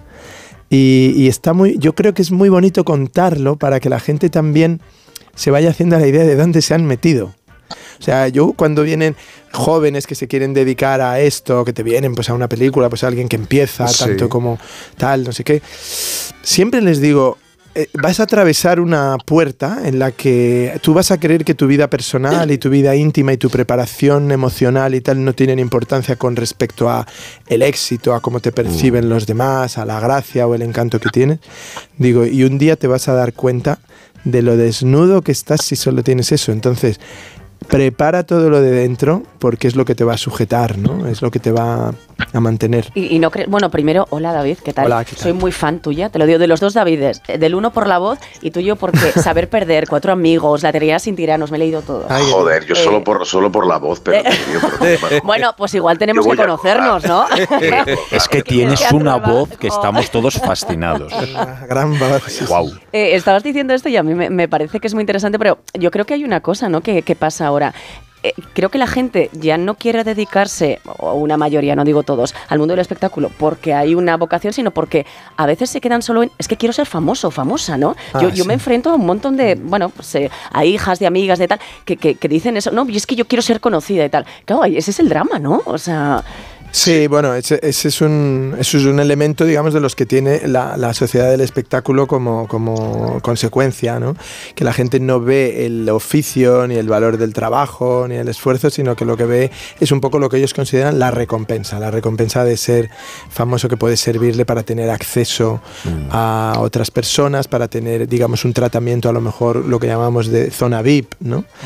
Pero da, detrás de eso hay muy poquito ¿no? que rascar. Y Si es, que, Total, si- es que está muy contado en el sentido que no sé cómo la gente no se da cuenta ¿no? de, que, de que eso... Obviamente es verdad que cuando estás al otro lado yo lo reconozco, es decir, cuando estás, eh, tú estás en tu entrada de concierto y de pronto ves la zona VIP, pues todo el mundo piensa, joder, me gustaría estar ahí, porque creen que son amigos de Madonna, creen que son amigos de U2, creen que son amigos, de, creen que la bebida es gratis. Como les Pero digo yo siempre hay siempre, menos gente en las zonas VIP que en el otro gratis, lado, ¿sabes? nunca nada es gratis. Ah, David Verdaguer, hay una cosa que te lo preguntaba cuando nos encontramos en, en la, en la televisión, en el programa de, de televisión. Eh, ¿Cómo te has manejado con los silencios y con la mirada de Eugenio? Porque, ¿cómo se trabaja eso? Que eso eh, despierta mucho, a mí me despierta mucho interés. No, no lo sé. Yo, yo, yo soy una. Es que no sé tampoco cómo lo hago en el sentido. No, no, no. Es decir, yo trabajo más de fuera para adentro. Entonces, el equipo de maquillaje y peluquería, eh, vestuario me ayudó mucho. Me hicieron la mitad del trabajo. Y es verdad que es una. Yo me, me he dado cuenta con el tiempo. Tampoco yo tengo mucha experiencia en el cine, pero eh, en teatro sí que tengo más experiencia. Entonces, el teatro se basa más en hacer cosas. Eh, y el cine se basa más en pensar y en pensar cosas, porque es verdad que la cámara puede enfocarte más que el ojo de tu amante mirándote al lado de la cama, es una cosa muy curiosa. Entonces, eh, es verdad que en esta película lo que, lo que me he limitado más a hacer es a con los silencios y la mirada que decías, es a pensar, pens- pensar cosas. Y es verdad que la cámara... mm, La cámara no engaña y se mete muy dentro tuyo, entonces... Pero eso me lo tienes que explicar, a pensar cosas. Pensar cosas quiero decir, pensar ¿De qué manera? más- es decir, en el, en el teatro tienes que llorar y seguramente gritar, Dios Sí. mío, eh, no sé, he perdido mi imperio, pero en, en, en, en cine a veces el, el que se tiene que emocionar es el espectador. Claro. Como, como, como en el teatro, pero, pero pensándolo, quiero decir que la tristeza se ve. Si tú estás triste o piensas en, piensas en una cosa sin decirla, se, se acaba, se acaba viendo. Además, la, la, la maravilla del montaje, ¿eh? que también en montaje me han salvado algunas películas por montaje también, ¿eh? que el montaje es una segunda oportunidad para que el, para como actor, digamos. Saber aquel, eh, la historia, cómo se construye eh, el personaje de Eugenio a través del amor, de la compañía, también del, del dolor, contado en esta película. David Verdaguer y David Trueba, muchísimas gracias por estar esta mañana aquí con nosotros. A ti, muchas gracias, encantado. Gracias. Gracias. 11.37, 10.37 en Canarias. Saben aquel que es un tío que va a la ventanilla de Hacienda y digo, oiga, digo, ¿es aquí donde se hace la declaración? Digo, sí, señor. Digo, pues ahí va. Me enamoré de tus ojos, me enamoré de tu ser. Y no sé vivir, mi niña, si no tengo tu querer. Por fin, no es lunes. Oye, José, ¿sabes que me ha puesto una alarma? Pero tú no tenías un perro. Sí, pero llamé a Securitas Direct y me dijeron que la alarma es compatible con mascotas. Así que mientras la alarma está activa, él puede moverse libremente por la casa. Protege tu hogar frente a robos y ocupaciones con la alarma de Securitas Direct. Llama ahora al 900-272-272. Recuerda, 900-272-272. Uf, ya no tengo tiempo para nada. ¿Tú cómo haces para seguir siempre de aventura? Fácil, con mi nuevo Nissan X-Trail, híbrido y muy espacioso, con hasta 7 plazas, desde 335 euros al mes, con la libertad del renting flexible de Nissan. Nissan X-Trail híbrido, tu familia, tu aventura. Descúbrelo en la red de concesionarios Nissan de Madrid. Hola Blanca, soy Jesús de Generali. ¿Qué tal, Jesús? Bien, ¿y tú qué tal va la reforma? Pues bueno, intensita. Vi las fotos y te está quedando de revista. Sí, me alegro. Por cierto, gracias de nuevo por ayudarme con la fuga de agua. Ha sido un placer. Tómatelo con calma y hablamos cuando hayas terminado. Cuando tu agente es mucho más. Generali, contigo todo. El Barbero de Sevilla llega al Real Teatro de Retiro. Una divertida adaptación de la popular ópera de Rossini para toda la familia. Sábados y domingos por la mañana, desde el 11 de noviembre en el Real Teatro de Retiro, el escenario infantil del Teatro Real y el Ayuntamiento de Madrid. Compra tus entradas por 15 y 20 euros en realteatroderetiro.es. Hay emociones tan intensas e indescriptibles que teníamos que ponerles nombre. Son las emociones de los clientes de Gilmar, como el compromiso. Sensación de compromiso al contar con Gilmar durante todo el proceso de compra de tu casa. Descubre más en emocionariogilmar.es. Gilmar, de toda la vida, un lujo. Solucionesconhipoteca.com. Préstamos desde 10.000 hasta 3 millones de euros. ¿Necesita liquidez? ¿Necesita dinero hasta la venta de su casa? ¿Necesita un préstamo para cancelar deudas o un embargo? Solucionesconhipoteca.com. 91 639 9407. Préstamos desde 10.000 hasta 3 millones de euros. Solucionesconhipoteca.com. Grupos Eneas. Atención, el grupo La Madreña presenta Cachopo and Go, un nuevo enclave en el mercado de Chamberí para disfrutar del mejor cachopo, además de otros muchos deliciosos platos de la cocina asturiana, para tomar allí o para llevar a casa. Cachopo and Go, más de 10 cachopos diferentes elaborados con las mejores materias primas. Llévese a casa el plato estrella de Asturias, Cachopo and Go en el mercado de Chamberí, lamadrena.com. Te compra tu coche, te compra tu carro, te compra tu buga. Te compra tu furgo, te compra tu moto, te compra tu auto, caravan. ¿Te han hecho una oferta? Te la mejoramos. Has oído bien. Mejor precio garantizado y compromiso de pago en 24 horas. Ven a vernos. Clínica Oliver y Alcázar. Especialistas en implantes para pacientes con muy poco hueso. Cirugía mínimamente invasiva con prótesis definitiva en un mes como máximo. Diagnóstico gratuito y financiación. Consulte su caso en el 91 564 6686 o a través de la página web oliverialcázar.com. Más de 30 años de experiencia.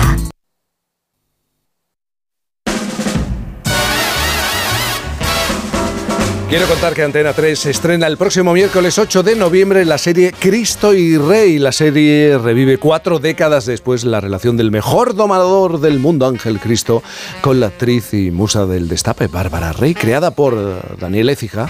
La serie llega de manera semanal al prime time de Antena 3 tras su éxito por A3 Player, en A3 Player, mejor dicho. Jaime Lorente y Belén Cuesta protagonizan esta ficción en la que también participan. Claro, el, el listado es largo. Adriana Torrevejano, Cristóbal Suárez, Artur Busquet, José Milán, eh, Chema Deva, Belén Ponce de León, Vicente Vergara y, Diana Peñalver, entre otros. Cristo y Rey es una producción de A3 Media Televisión en colaboración con Good Mood.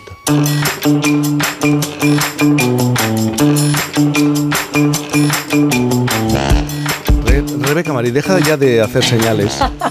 Hace gestos, como en el cole. Eh, pero podemos decir qué gestos estoy haciendo. No, son gestos preciosos. Pon un poco de arte, por favor. Venga, voy a poner un poco de arte. Mira, os digo una hora cosa. brava, por favor. Además viene un poco a colación porque me ha gustado mucho escuchar a David Trueba decir que no es una Bueno, película te- tanto te de has Eugenio. rendido a David Trueba, Oh, es que yo favor. soy muy fan, me he leído Sí. muchas, muchas, Sí, muchos sí, libros sí. de él. Bueno, pues me ha gustado decir que esto no es una película tanto de Eugenio como de la mujer que había detrás. Sí. Así que mi artesijo hoy tiene que ver un poquito con las mujeres. ¿Otra vez? No, Sí. no. Rebeca Marín. Oye, Dios perdona, os he mío. hablado, os he hablado de muchísimas cosas. La, la- la semana pasada fue de la censura, pero tú no estabas. Es ¿eh? verdad. Estabas en Baeza Me quedé, me quedé con con los baezanos. Me quedé con Bueno, botero, claro. claro. Entonces, por eso no vine la Bueno, semana pues, pasada. pues os voy a. Oye, además es un poquito numérica. ¿Sabéis cuál es la brecha salarial entre hombres y mujeres en el arte en España? En el arte. Sí. La brecha salarial. ¿Es superior a otros sectores, a la de otros sectores? Eh, bueno, estamos igual de mal, os lo digo, mira, es 18,4%. Un 18,4. Eso es. A ver, es decir, para traducirlo clarito, que las obras de arte hechas por mujeres cuestan un 18,4% menos que las de los hombres. ¿Por qué? Ah, pues nadie lo sabe. ¿Son peores? No, no, no, no. ¿Son más ñoñas? No, no, no. ¿Son más pequeñas? Como si en el arte esto importara, ¿vale? La única diferencia es que las han hecho unos señores con pene. Punto final. No estoy de acuerdo. ¿Cómo que no estás de acuerdo? A ver, a ver, pero si aquí- son datos. Pero cariño, pero el precio de las obras de arte de las mujeres hasta donde yo se las pondrán las artistas. Quiero decir, lo que Cariño, tienen que no. hacer, No, lo que tienen que cariño, hacer las artistas es subir sus cachés. ¿Pero tú te crees que funciona así? Que el mercado, Rebeca, amigos, si hay un el mercado. mundo feminizado es el del arte. Directoras de ferias, directoras de galería. Te voy a dar unos datos para rebatirte. A ver.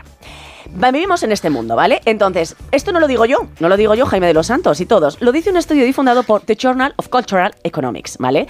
En el que se ha basado, y aquí viene, que esto es muy práctico para los que nos escuchan, una expo muy interesante Sí. que os quiero recomendar y que se ha inaugurado esta misma semana en Alcalá de Henares, en la universidad, y va a estar hasta el 26 de noviembre. Eh, la exposición, precisamente, se llama 18,4. ¿Vale? Y está formada pues, por distintas obras de mujeres iberoamericanas, 37 concretamente. Y aquí viene la clave. Todas las obras se van a poder disfrutar de una manera parcial. ¿A qué me refiero?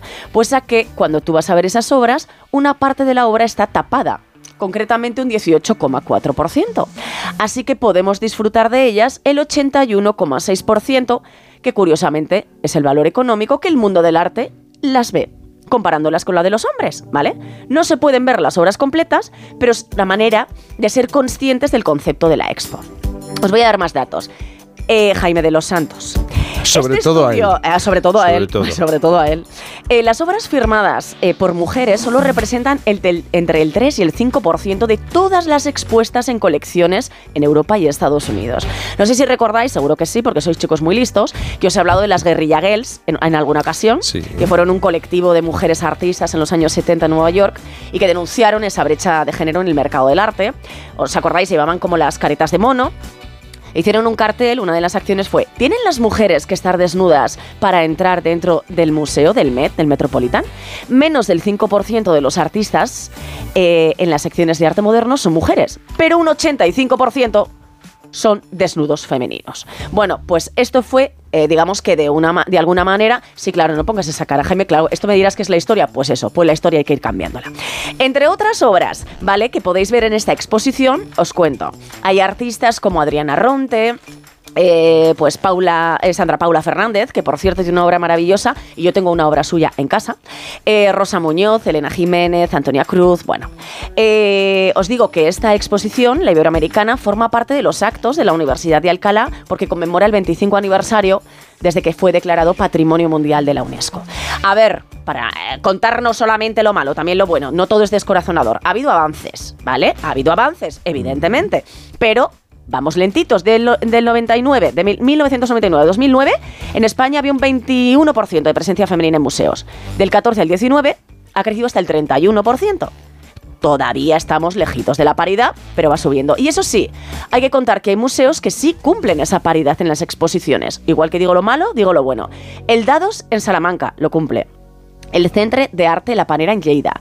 El K2M, que te sonará mucho Jaime de los Santos, ¿vale? Porque tú, eh, bueno, pues lo diri digo, sí, sí, estabas eh, dirigiéndolo de alguna manera cuando eras consejero de Cultura. Móstoles, el CAC de Sevilla, bueno, pues ellos sí que cumplen con la paridad en sus programaciones. Que te quejas mucho, pero luego tú haces las cosas bien, ¿eh? Ni, ni, Claro, ni, pero Claro, al claro. Museo del Prado no se le puede pedir paridad. Bueno, se- o sea, al Museo del Pueblo se le puede pedir de todo. Sí, menos paridad. Bueno. Porque en las colecciones reales y las colecciones históricas que conforman el Museo del Prado no hay presencia femenina, puesto que no había mujeres. No claro, obstante, el día- Museo del Prado sí ha sido uno de los pioneros que han dedicado eh, grandes exposiciones, Sofonisma Manguisola. Eh, pero al Reina Sofía a lo mejor sí que se le puede. Quiero decir, mira, yo, yo, yo quiero decir. No me, yo no me conformo con que haya exposiciones de, por ejemplo, ahora hay una maravillosa maestras en el Thyssen, de vamos a Sí, hacerle una, una exposición a las mujeres. No, no, no. Compra obra, métela en la colección permanente y entonces las mujeres estarán presentes en los museos. Porque si no, hacen una exposición, ¿vale? La sacan un ratito, pero luego realmente las obras que adquieren, ¿vale? No son de mujeres. Y por cierto, si las compras, me la compras al mismo precio que al señor del pelo. Última gran Esto es lo que tengo que decir. Última gran adquisición del Metropolitan, precisamente un Lavinia Fontana maravilloso. ¿Y por qué no pasa lo mismo en la literatura? ¿Por qué no hay brecha de género? Por ejemplo, en la novela, en el que escriben tantas mujeres Es que me vais a discutir y- hasta las Y ganan, y ganan lo mismo. hasta las 2 de la tarde sobre- Bueno, bueno, bueno, bueno. Esto de las No me la mujeres ha sido, claro, esto ha sido una nueva oleada en los últimos años, querido. Porque antes las mujeres, ¿sabes qué hacían? Escribían y firmaban como hombres. No, porque no, pero- podían. Pero si eh, yo estoy a mostrar. favor, ya lo sabes. Pero Claro. ¿por qué, por qué Jessica K. Rowling... eh, Bueno, porque es, la una crack. que más ingresa? Oye, y Louis de Bourgeois es una gran eh, artista también que gana mucho más que otros, pero no es la norma. Y Hoy luego- día hay mucha escritora, pero no ha sido y la luego estamos hombres que hay ratos en los que nos gustaría ser mujeres. Oye, entramos en la recta final de Por fin no es lunes, en este fin de semana. Y claro, es domingo, pero tenemos que mirar al lunes. Y cuando por fin sea lunes, Pablo Pombo, ¿tendremos alguna buena noticia durante esta semana que está a punto de comenzar? La buscaremos. La, la vamos a buscar, bajo tierra. Eso, eso es seguro. De momento se ven presiones desde la comunidad internacional para que pueda darse un alto el fuego humanitario en Gaza. Ojalá ocurra. Me temo que Netanyahu traerá problemas y espero que Israel sepa cumplir con su derecho y su deber de defenderse entre los límites que cualquiera puede entender. Por otro lado, todo parece indicar que se está terminando de rodar una película que seguramente pronto, muy pronto, se estrenará. Hoy el cuarteto de cuerda me pide que anuncie el título de la peli que nos viene encima cuando sus primeras notas hayan atravesado las ondas.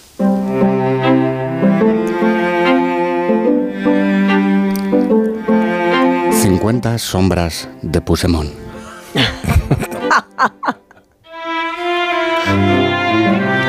Una historia trepidante de dominación con humillación a cambio de poder. Una españolada con su estelada y todo. Un presidente, un presidente y ningún amor. ¿Por qué no? No es amor. Lo que tú sientes se llama obsesión. Si fuese amor, si pactar con los que quieren rompernos la democracia y con los herederos políticos del terrorismo fuese el remedio para todos los males, habrían pasado tres cosas. Primero, nos lo habrían contado durante la campaña electoral. Segundo, habrían aplicado la transparencia en la negociación, en lugar de apagar la luz. Y tercero, sabríamos en qué consiste el pacto entero. Cuáles son, uno por uno, los términos de la rendición, las razones por las que el Partido Socialista se ha puesto a los pies de un delincuente. No, no es amor. Lo que tú sientes se llama obsesión. Y las obsesiones siempre lo son porque nunca tienen un punto final. No saben terminar, de hecho, tan solo estamos en el principio. Sé que muchos españoles piensan que no habrá más que la amnistía, que después de certificar la impunidad de quienes quisieron reventarnos, el país entero, no vendrá nada más. Lo siento. Me veo en la dolorosa situación de decirles que se equivocan y les pido que recuerden que debajo de esta investidura hay una agenda oculta que se ejecutará con toda certeza. Todavía no hemos tocado fondo, falta. No, no es amor. Lo que tú sientes se llama obsesión. La agenda oculta de la investidura está diseñada para que la legislatura no dure un año, ni dos, sino cuatro. Esto va de reconfigurar la sociedad por entero para impedir que pueda darse la alternancia en el poder. 49 sombras de Sánchez y 50 sombras de Puigdemont. Pronto en sus pantallas, en su vida, en la vida de todos, háganse la idea. Todavía no hemos visto lo peor.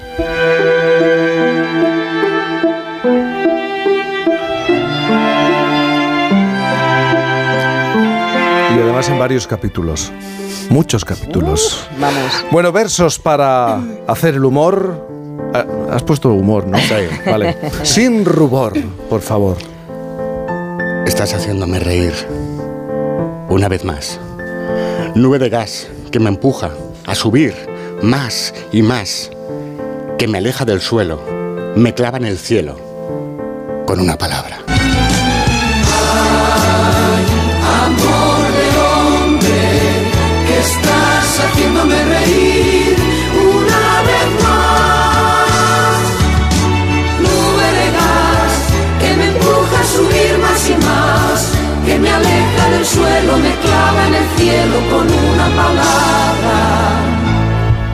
Amor, amor Pero- de hombre.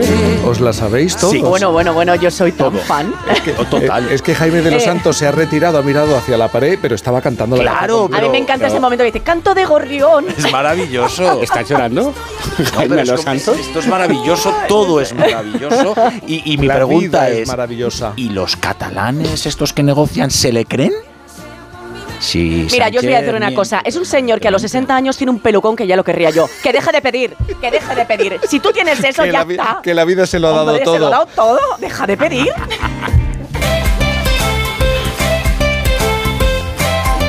Amamos lo nuestro y por eso amamos las patatas hijolusa en temporada de patatas. Es un buen momento para degustar platos hechos con sus patatas para freír, cocer al horno e incluso microondas. En nuestra radio y en nuestros programas tenemos diferentes puntos de vista. Este programa es un ejemplo, ¿eh? Y eso nos hace más plurales. Igual que Patatas Hijolusa con sus productos, empresa colaboradora del Plan 2030 de apoyo al deporte de base. A ver esa foto, decid patata. ¡Hijolusa! En el supermercado, dale la vuelta al envase y encuentra nuestra marca para garantizarte una gran calidad en tu mesa. Patatas Hijolusa. Amamos las patatas. Empresa colaboradora del Plan 2030 de apoyo al deporte de base.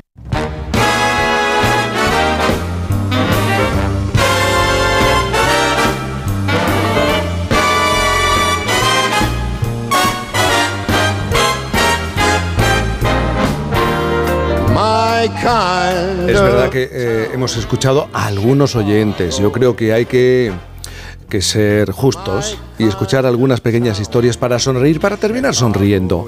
Aquello de voy camino de, pero acabo en un lugar totalmente distinto. Mira, Jaime, Eso me Jaime pasa de a mí. los Santos, Pablo mueve la cabeza. A mí por las noches, yo voy camino a casa pero nunca llego, así os lo digo. Me desvío siempre. ¿Os ha pasado? Mira, escuchemos a los oyentes. Pues nosotros allá por el 99 eh, estábamos en Madrid y decidimos ir al Morocco, que era todavía de olvido. Y estábamos allí y dijimos, "Mm, no hay huevos de ir a Huesca, a la Florida. Y eso lo comentamos un amigo mío y yo. Total, que íbamos más gente, eh, subimos en el coche, uno de los compañeros se durmió, pero él no sabía que iba a la Florida, se pensaba que íbamos a cambiar de garito, que íbamos a ir a, a otro club del centro de Madrid. Y cuando abrió el ojo se vio, se vio la Florida en Huesca. En ese caso no me despisté yo, se, se despistó él. El mayor despiste que nos ha pasado es hace muchos años, cuando los niños eran pequeños, fuimos a una casa de vacaciones a la provincia de Alicante, desde Alemania, y dijimos, eh, volvemos eh, tal día, es un lunes.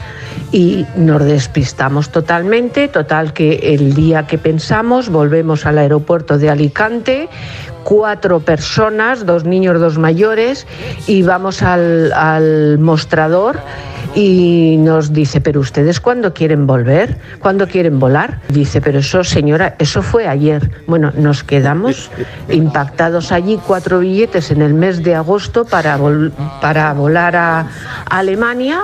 El empleado fue muy amable y nos buscó un vuelo y pudimos volar. Ahora nos quedamos impactadísimos, claro, y se pudo arreglar de milagro porque la broma podía habernos salido cara. Estos son algunos ejemplos. Me he quedado con la primera historia y la expresión que ha utilizado la señora, eh, lo de a que no hay huevos. En este país, en nombre del a que no hay huevos, se han hecho muchas tonterías.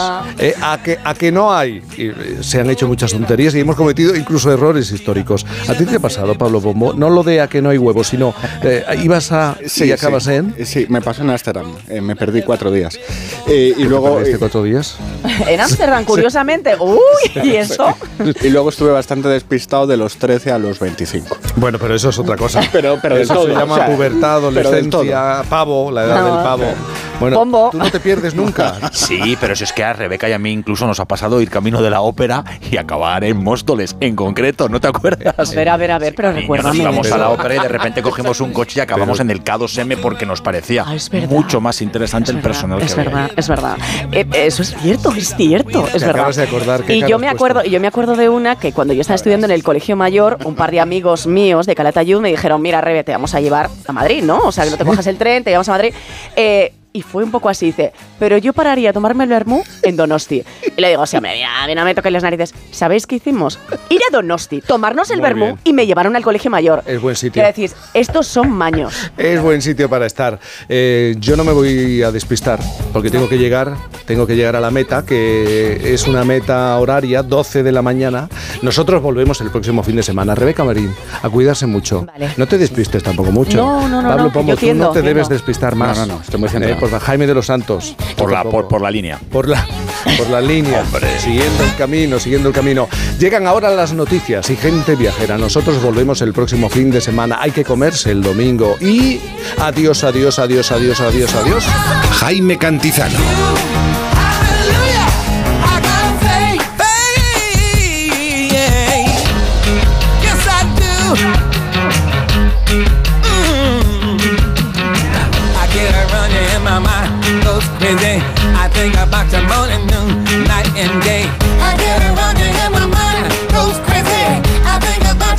Por fin no es lunes.